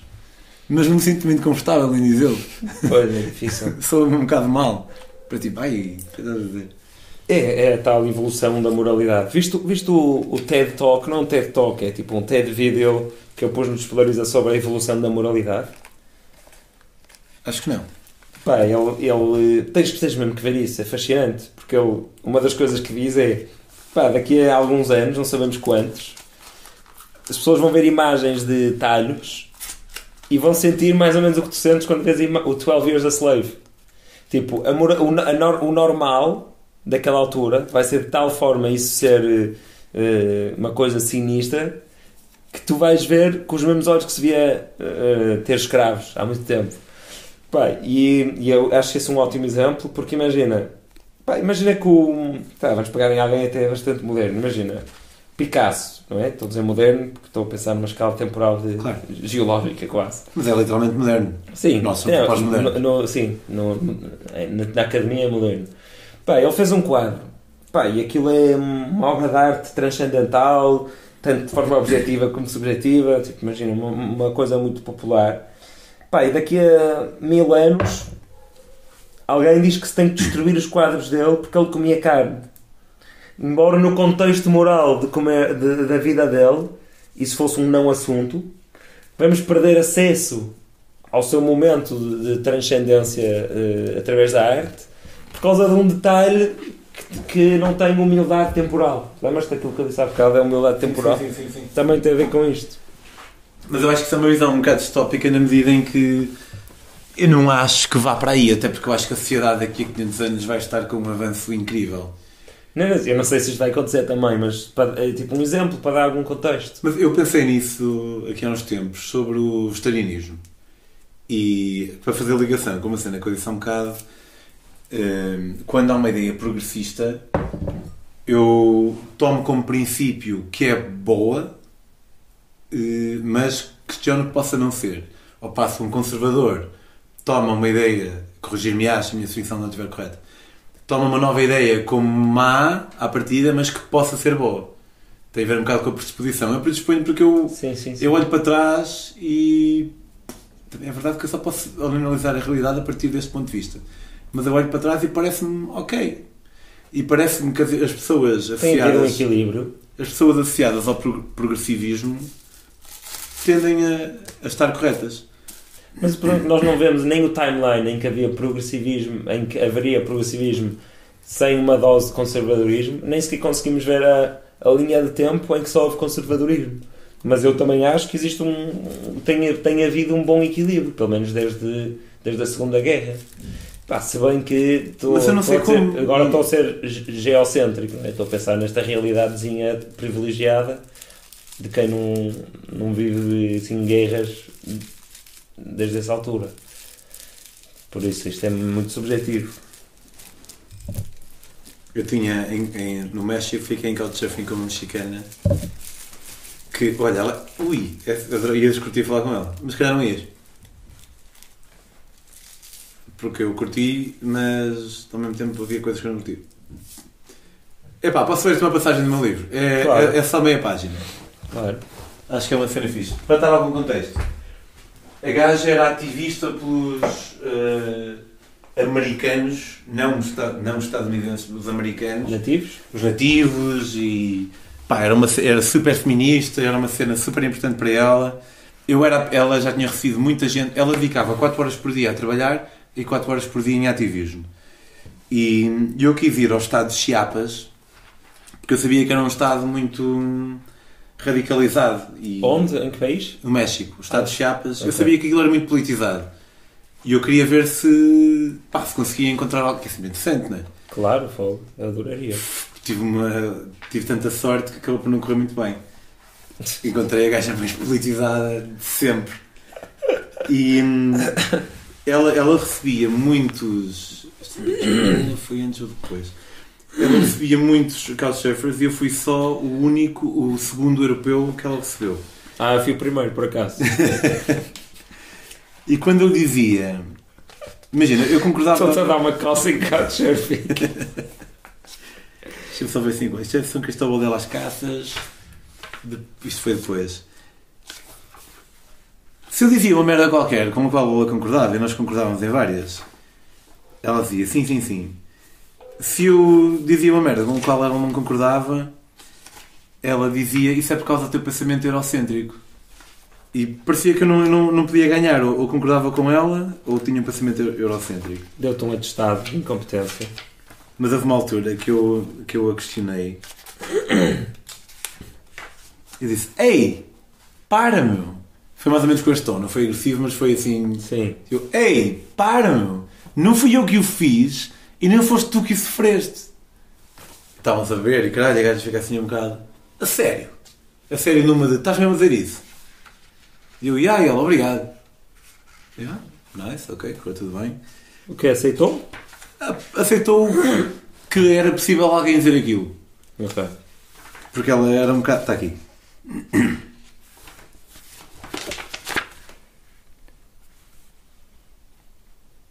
E às vezes. Depois vamos falar sobre, sobre o processo de escrita.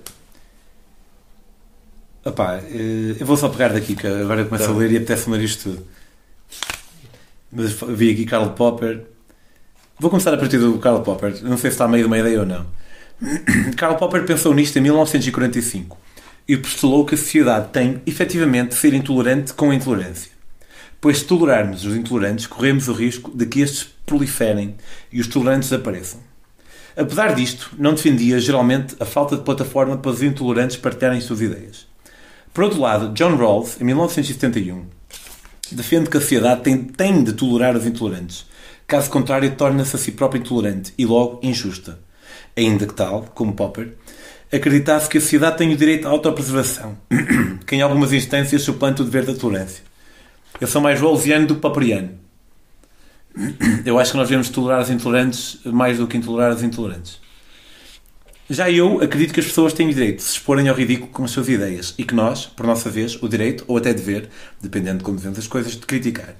Tens antepassados europeus? Perguntei. Sim, tenho antepassados espanhóis. E às vezes aparecem pessoas que não me deixam esquecer. Uma vez houve uma senhora que me viu a falar do nosso povo e veio dizer-me que eu não era índia. Isso magoou-me muito. Por ter sangue espanhol, ela rejeitou-me. Mas, porquê é que é assim tão importante? Racismo. Yeah. E eu perguntei a seguir, mas porquê é que isso é, tão, é, é assim tão importante? Eu percebo que há toda uma história por trás, mas parece-me que tu te vês muito em grupos. És uma mulher e vês-me como um homem. És uma zo, és zoc e vês-me como um europeu, como um português. Eu tento pensar ao contrário, eu quero ver-me progressivamente como membro de cada vez menos clubes. Não quero ver-me como um homem ou um português, quero ver-me como uma pessoa só. Alguém que é. Gostava de ver-me como membro de um só clube, que somos todos nós, percebes? Sim, mas tu pensas isso por causa do teu pensamento eurocêntrico, respondeu. Irritou-me. Pá, já é pá, é a terceira vez que me dizes isso. Se concordamos muito bem, se discordamos é por causa do pensamento euro, euro, eurocêntrico, reagi. Eu percebo que, enquanto europeu, há determinadas noções e concepções que não me são naturalmente acessíveis e que só passo a conhecer precisamente por privar com pessoas de outros sítios, ou por pesquisar ou até tropeçar em informação. No entanto, não é por isso que qualquer ideia que eu tenha deve ser descartada só por advir de alguém europeu. Especial, e curiosamente, uma ideia como esta que até tem uma raiz mais oriental, poder-se advogar. E era isto que me gostava mais, que me frustrava mais com a Catarina. Esta necessidade de estabelecer uma marcada diferença entre nós e eles. Uau, queria tanto não ser racista que ficou racista. Não era esta parte por acaso que eu ia buscar, a parte que eu ia, mas acabou por encontrar-se na mesma. A parte que eu ia buscar foi uma altura em que, eu, em que eu comecei, eu fui pesquisar, por exemplo, a minha origem, enquanto português, não enquanto Pedro, e num parágrafo manda assim um, uma história da Península Ibérica. E, e, pá, e falo dos primeiros povos, dos godos, e um, dos turdetanos, e dos ibros, e dos celtas, e dos países celtiberos, e da invasão do, dos romanos, da invasão, acho que eram espúrias, do, um, da, da conquista muçulmana, árabe, e tudo isto, e este território ao longo de dois mil, mais de dois mil anos, a ser sempre invadido e conquistado. Sim. E nós estamos a falar essa língua, sabias? Nós estamos a falar a língua que resulta disso. Nós estamos a falar essas línguas todas, pá, isso é tão bonito. Algumas, claro, que mais que outras, mas pá, uma coisa que me fascina é estudar o, o, o, os vislumbres que tenho da língua lusitana. A língua que havia aqui antes de chegarem os romanos. Havia uma língua que era muito diferente. Pá, e é incrível. Eu, eu, eu, vou casar com a Catarina e ela tem um tio historiador, pá, e adoro falar com ela sobre estas coisas. E ele recomenda-me livros, pá. Um dia um dia vais convidá-lo. Vais amar, meu. Vais amar. Podes fazer a três? Ou podes fazer a três. Um, não, pá, tenho é, falar com ele, mas... É fascinante porque tu pensas, pá, todas estas palavras que são igual em português e em espanhol e em italiano, pá, muito provavelmente só são por causa do romano. Ou seja, nós aqui tínhamos outra palavra quase certeza. E algumas sobraram. Por exemplo, a palavra anho, pelos vistos. Anho, sabes? Sabes o que é, é anho sequer? Não. Pronto, não és do norte o suficiente. Anha Cabrito. Okay. É, é de, tipo no, pá, traz os montes, acho eu que tipo na zona norte, norte interior, anho diz, desenho. E pelos vistos isso é uma palavra pré-românica. E estão aqui pintadas na nossa língua, tipo, há pontuações de coisas que não foram substituídas pelo românico, nem pelo visigodo, nem pelo. Pá, e ali nós estávamos a falar essa mistura. Mas isso não. Isso é bonito, sem dúvida, na medida em que foi o que aconteceu e nós conseguimos olhar para trás com a beleza disso. Uhum. Ao mesmo tempo, não, não olhamos para trás com a mesma beleza da ocupação dos nazis na Polónia ou da ocupação na Palestina Ui, do, dos, sim, dos hebraicos. Cada um desses matou e não, vingou. Mais, um do que, mais do que isso é que nós temos um distanciamento temporal que nos permite romantizar isso um bocado. Sim, sim, sim. Mas em relação a esta mexicana, eu, eu penso muito no. Eu sinto muito culpado. Muito culpado é exagerado. Eu acho que a mim preocupa muito a, a moral e, e, a ética na vida. É uma cena que eu quero mesmo. Já percebi. E de, se 10 pontos for a pessoa mais ética possível, eu acho que a partir do momento em que eu tenho dois quartos vazios, eu posso fazer tudo. E aqui estou um bocado polarizado, talvez, mas eu posso fazer tudo o resto muito bem, que eu já não vou ter 10 pontos, vou ter 8,5. Porque eu tenho dois quartos vazios quando há pessoas que não têm quartos nenhums. E se aplicares isso ao dinheiro, não dormes à noite. Diz? Pá, se aplicares isso ao dinheiro, pá, porque é que tens dois O dinheiro é diferente, porque eu, aí eu estou mais à vontade porque o meu fluxo é inconstante, então eu permito-me não despender muito em caridade porque o meu fluxo realmente é inconstante. É um bocadinho diferente, mas podia dar mais, é verdade. Mas isto, extrapolando um bocado a termos intergeracionais, geracionais, por exemplo, vamos imaginar que eu era, os meus pais eram bué de ricos e por consequência eu era bué de rico e depois vinha, a, havia provas de que havia uma família que era bué pobre porque o meu pai tinha roubado o pai deles. Eu aí, eu não tinha hipótese. Pois, opa, essa questão da culpa, tudo. culpa histórica é muito interessante e muito... É... Mas estás aqui neste, neste caso, acho que eu tinha que devolver. Mas, à medida que nós vamos atrasando em gerações... Vamos sentir menos obrigação moral. E pá, está muito diluído e é impossível saber. Eu, não, é impossível saber. É muito E ela tinha, isso. e era isso que ela estava a fazer, a Catarina, que na verdade não era Catarina, ela tinha outro nome, não vou dizer porque isto também é público. Joana.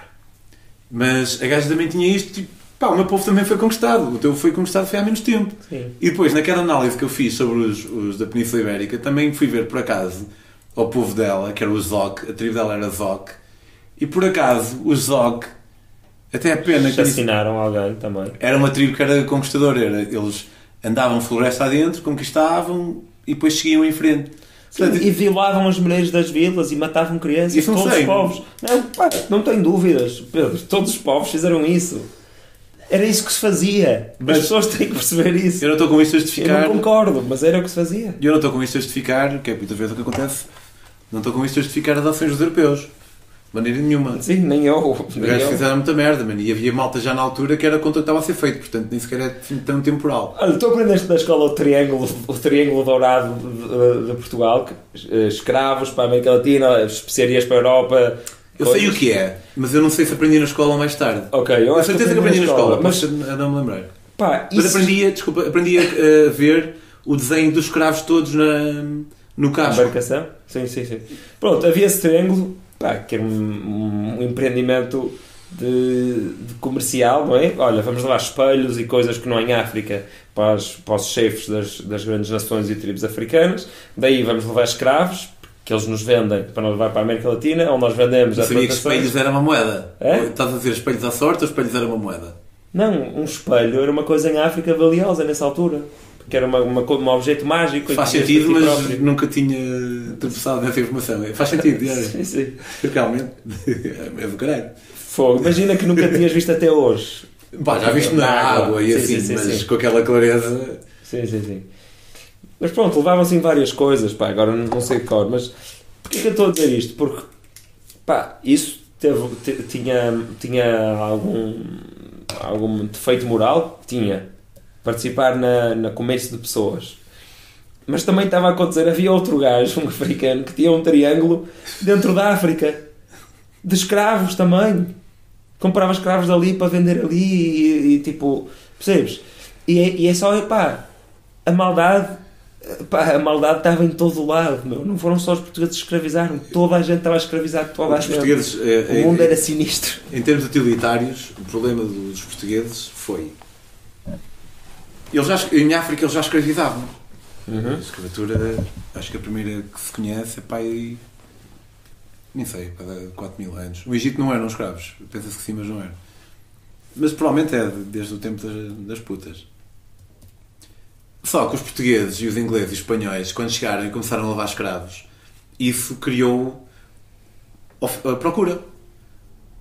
E eu suponho, isto eu nunca li, mas Ah, conheço, criaram um mercado conheço o básico da economia, que, porque antigamente eu suponho, eu, eu não suponho, eu acho, que é um bocadinho acima de suponhamos, que era, havia guerras de tribos e as guerras que as tribos que perdiam eram escravizadas pelas vencedoras. Muito o pessoal melhor não ia. matar.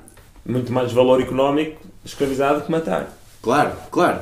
Mas eu não acho que eles iam à procura de escravos. Era a tribo que perdia, escravizava-se. A partir do momento em que apareceram os tugas a comprar escravos, começou a haver uma, uma procura. E então, como, assumindo eu que a economia funciona como sempre Aumentou a funcionou, quantidade. há um- o pessoal diz isto, custa, isto é boeda lucrativo, portanto, mesmo que nós não tenhamos nenhuma contenda com a tribo de Malaquias, bora investir para ver se fazemos aí uns escravos. Faz todo sentido. Às vezes é a procura que cria a oferta, é verdade. A cena do. Isto, e isto que eu vou contar agora já não suponhamos é, é um facto. Poderá ter uma coisinha ou outra diferente, mas aparentemente o ouro na Índia era uma merda que o pessoal não dava valor nenhum. Mas quando os portugueses chegaram lá e começaram, compravam ouro ao, por- preço da chuva, o pessoal não se apercebeu logo que aquilo era caro. Mas foi-se apercebendo: peraí, isto aqui vale alguma coisa. O gajo, o gajo deu-lhe um, um lençol. Sei lá, o que é que os portugueses levavam para lá? Cachemira. O Por gajo uma espelho. cachemira. Não, o gajo, o gajo deu-lhe um espelho. Ah, o português é que dava. Por claro. um quilo de ouro. Foda-se, se calhar eu consigo meio quilo de ouro por um espelho. E chegou a uma altura mesmo em que tabelou em que um quilo de ouro, ou um lingote, ou lá como é que se mede o ouro, Barra. chegou a valer o mesmo na Europa e na Índia só porque os indianos aprenderam O valor. que, há, que na verdade não tem valor para nenhum. eles. que na verdade teve nenhum intrínseco. Sim, é tudo psicológico, já viste? É uma cena que tu falaste também com. uh, Não sei se foi com o Maia ou com, uh, com o Adolfo. Que eu. Yeah, tu dizes algumas coisas, eh, mas eu, eu também. Nota-se que leste o Sapiens. Ah, sim, sim. O Sapiens também eh, ofereceu-me, pai, 10 É ideias. engraçado, eu também às vezes faço isso, ouço as pessoas a dizer qualquer coisa e penso, ah, este é não que sabe buscar. Mas por acaso, agora que já estou a acabar de ler o Social Conquest of Earth, percebo onde é que o Yuval foi buscar muita coisa. Porque este que eu estou a ler é 2012 e é uma espécie de Sapiens, mas tipo um bocadinho menos pop, tipo, não está tão bem escrito no fundo, não está tão viciante e é, apelativo, mas muito mais denso, muito maior e tipo, e a abordar algumas dimensões que ele não aborda. E às vezes agora está a acontecer o contrário, que é, ah, já sei onde é que o Sapiens foi buscar o Sapiens. ok, ok, já está a ver. Estás a ver? Tipo, É, é. este- às vezes ali ali partes. Pá, isto porque sei que, isto porque sei que, que foi um livro importante para, para o Yuval. Mas é pá, um grande livro, meu. É incrível, eu li uma vez e meia. E depois li o uh, Tony. Não, o Tony. O Tony não li. O Homo Deus. Esse disseram-me que não era tão bom, mas esse eu não li, só li os outros. Pá, não é tão bom porque pá, em primeiro terço é recapitular Sapiens e, e a cena é como eu ouço muita gente do universo do Nahari, sendo o Sam Harris um deles, Uhum. eu fui menos surpreendido. Percebes? Tipo, quando fala. de- Ah, sim, porque não, é, não são coisas novas, se calhar, para ti. Exato, ao passo que toda aquela história. E se calhar eu, como sou físico com especialidade em biologia e que já penso em evolu- evolução há muito tempo, se calhar houve coisas no Sapiens que para mim foi tipo, já, tipo, pá, já sabia, mas chega. Estás a ver? Mas coisas isto também são boas. Adorei, pá, e surpreendeu muito. Achei que não sabia que ia haver a parte toda sociológica mais para a frente, em que ele fala da Puma. O que é que é a empresa Puma? É uma ideia humana, não existe. Não é Puma, é Peugeot. Peugeot, desculpa. Yeah, yeah. Pá, começam por P, de felinos. yeah, é verdade. Sabes que uma, uma cena fixe de. Há, há muitas coisas fixes de vender livros na praia e há uma ou duas foleiras. As fixe, a mais fixe é o dinheiro que eu ganho. Mas depois há outras fixe. E uma fixe, que é uma que nem importa muito, mas até é, eh, meramente curiosa, é o facto que eu acabo por eh, traçar um perfil do- do- dos livros que são lidos. Há vezes os livros que as pessoas andam a ler. Sim, porque eu reparo, eu reparo sempre. Eu abordo quem não está a ler. Mas quem não está a ler, eu sou criterioso em quem eu abordo. Depende um bocado da onda que me transmitem. Por exemplo, malta, e aqui, esta é bem da bonita, uma história muito breve. Um dos meus melhores amigos é o Fábio Nobre de Quarteira. Um abraço, Fábio. Abraço, Fábio. E somos tipo almas gêmeas, fomos ao Egito ano passado. Eu conheci-o porque estava a vender eh, livros na praia. E hum, o gajo é um bocado inchado do ginásio. E isso vai. Eu na praia não abordo malta inchada de ginásio. Sim. Abordo só. Olha, porque tenho esse preconceito. Mas o gajo, ele, ele é um bocado inchado de ginásio, mas estava a ler um livro. E eu pesei, pá, entre o preconceito, ele claramente lê. E por acaso abordei-o e hoje em dia é um dos meus melhores amigos. Conheci-o em 2017. Mas sempre que alguém está a ler um livro, eu topo o livro em que eles estão a ler para estabelecer uma ponte entre nós. Por exemplo, se alguém estiver a ler o Sapiens, eu vou fazer o meu pitch, que é standard para todos, e depois no final do meu pitch eu digo: Podes ver se quiseres, sem compromisso. Podes ver se quiseres, sem compromisso. E a partir do momento em que o pessoal pega no livro, aí eu tenho um pitch eh, B, que é um bocado mais flexível, depende da, da- do que está a acontecer. Engraçado. E se a pessoa estiver a ler o Sapiens, eu vou dar um comentário qualquer Dás a sobre o- ponte. Dou a ponte e ao mesmo tempo estou a dizer para a pessoa que possa ser um bocado mais preconceituosa acerca de quem é o vendedor, ao mesmo tempo eu estou a dizer, eu sou um gajo culto. Uhum. O facto de eu estar aqui a vender livros na praia não quer dizer que eu não seja como tu pensas. Às vezes a andar à boleia também é essa dinâmica. Yeah. Mas já vamos falar sobre boleia. Mas pá, na praia há uma desvantagem que é. E eu aprendi, aprendi muito a vender na praia.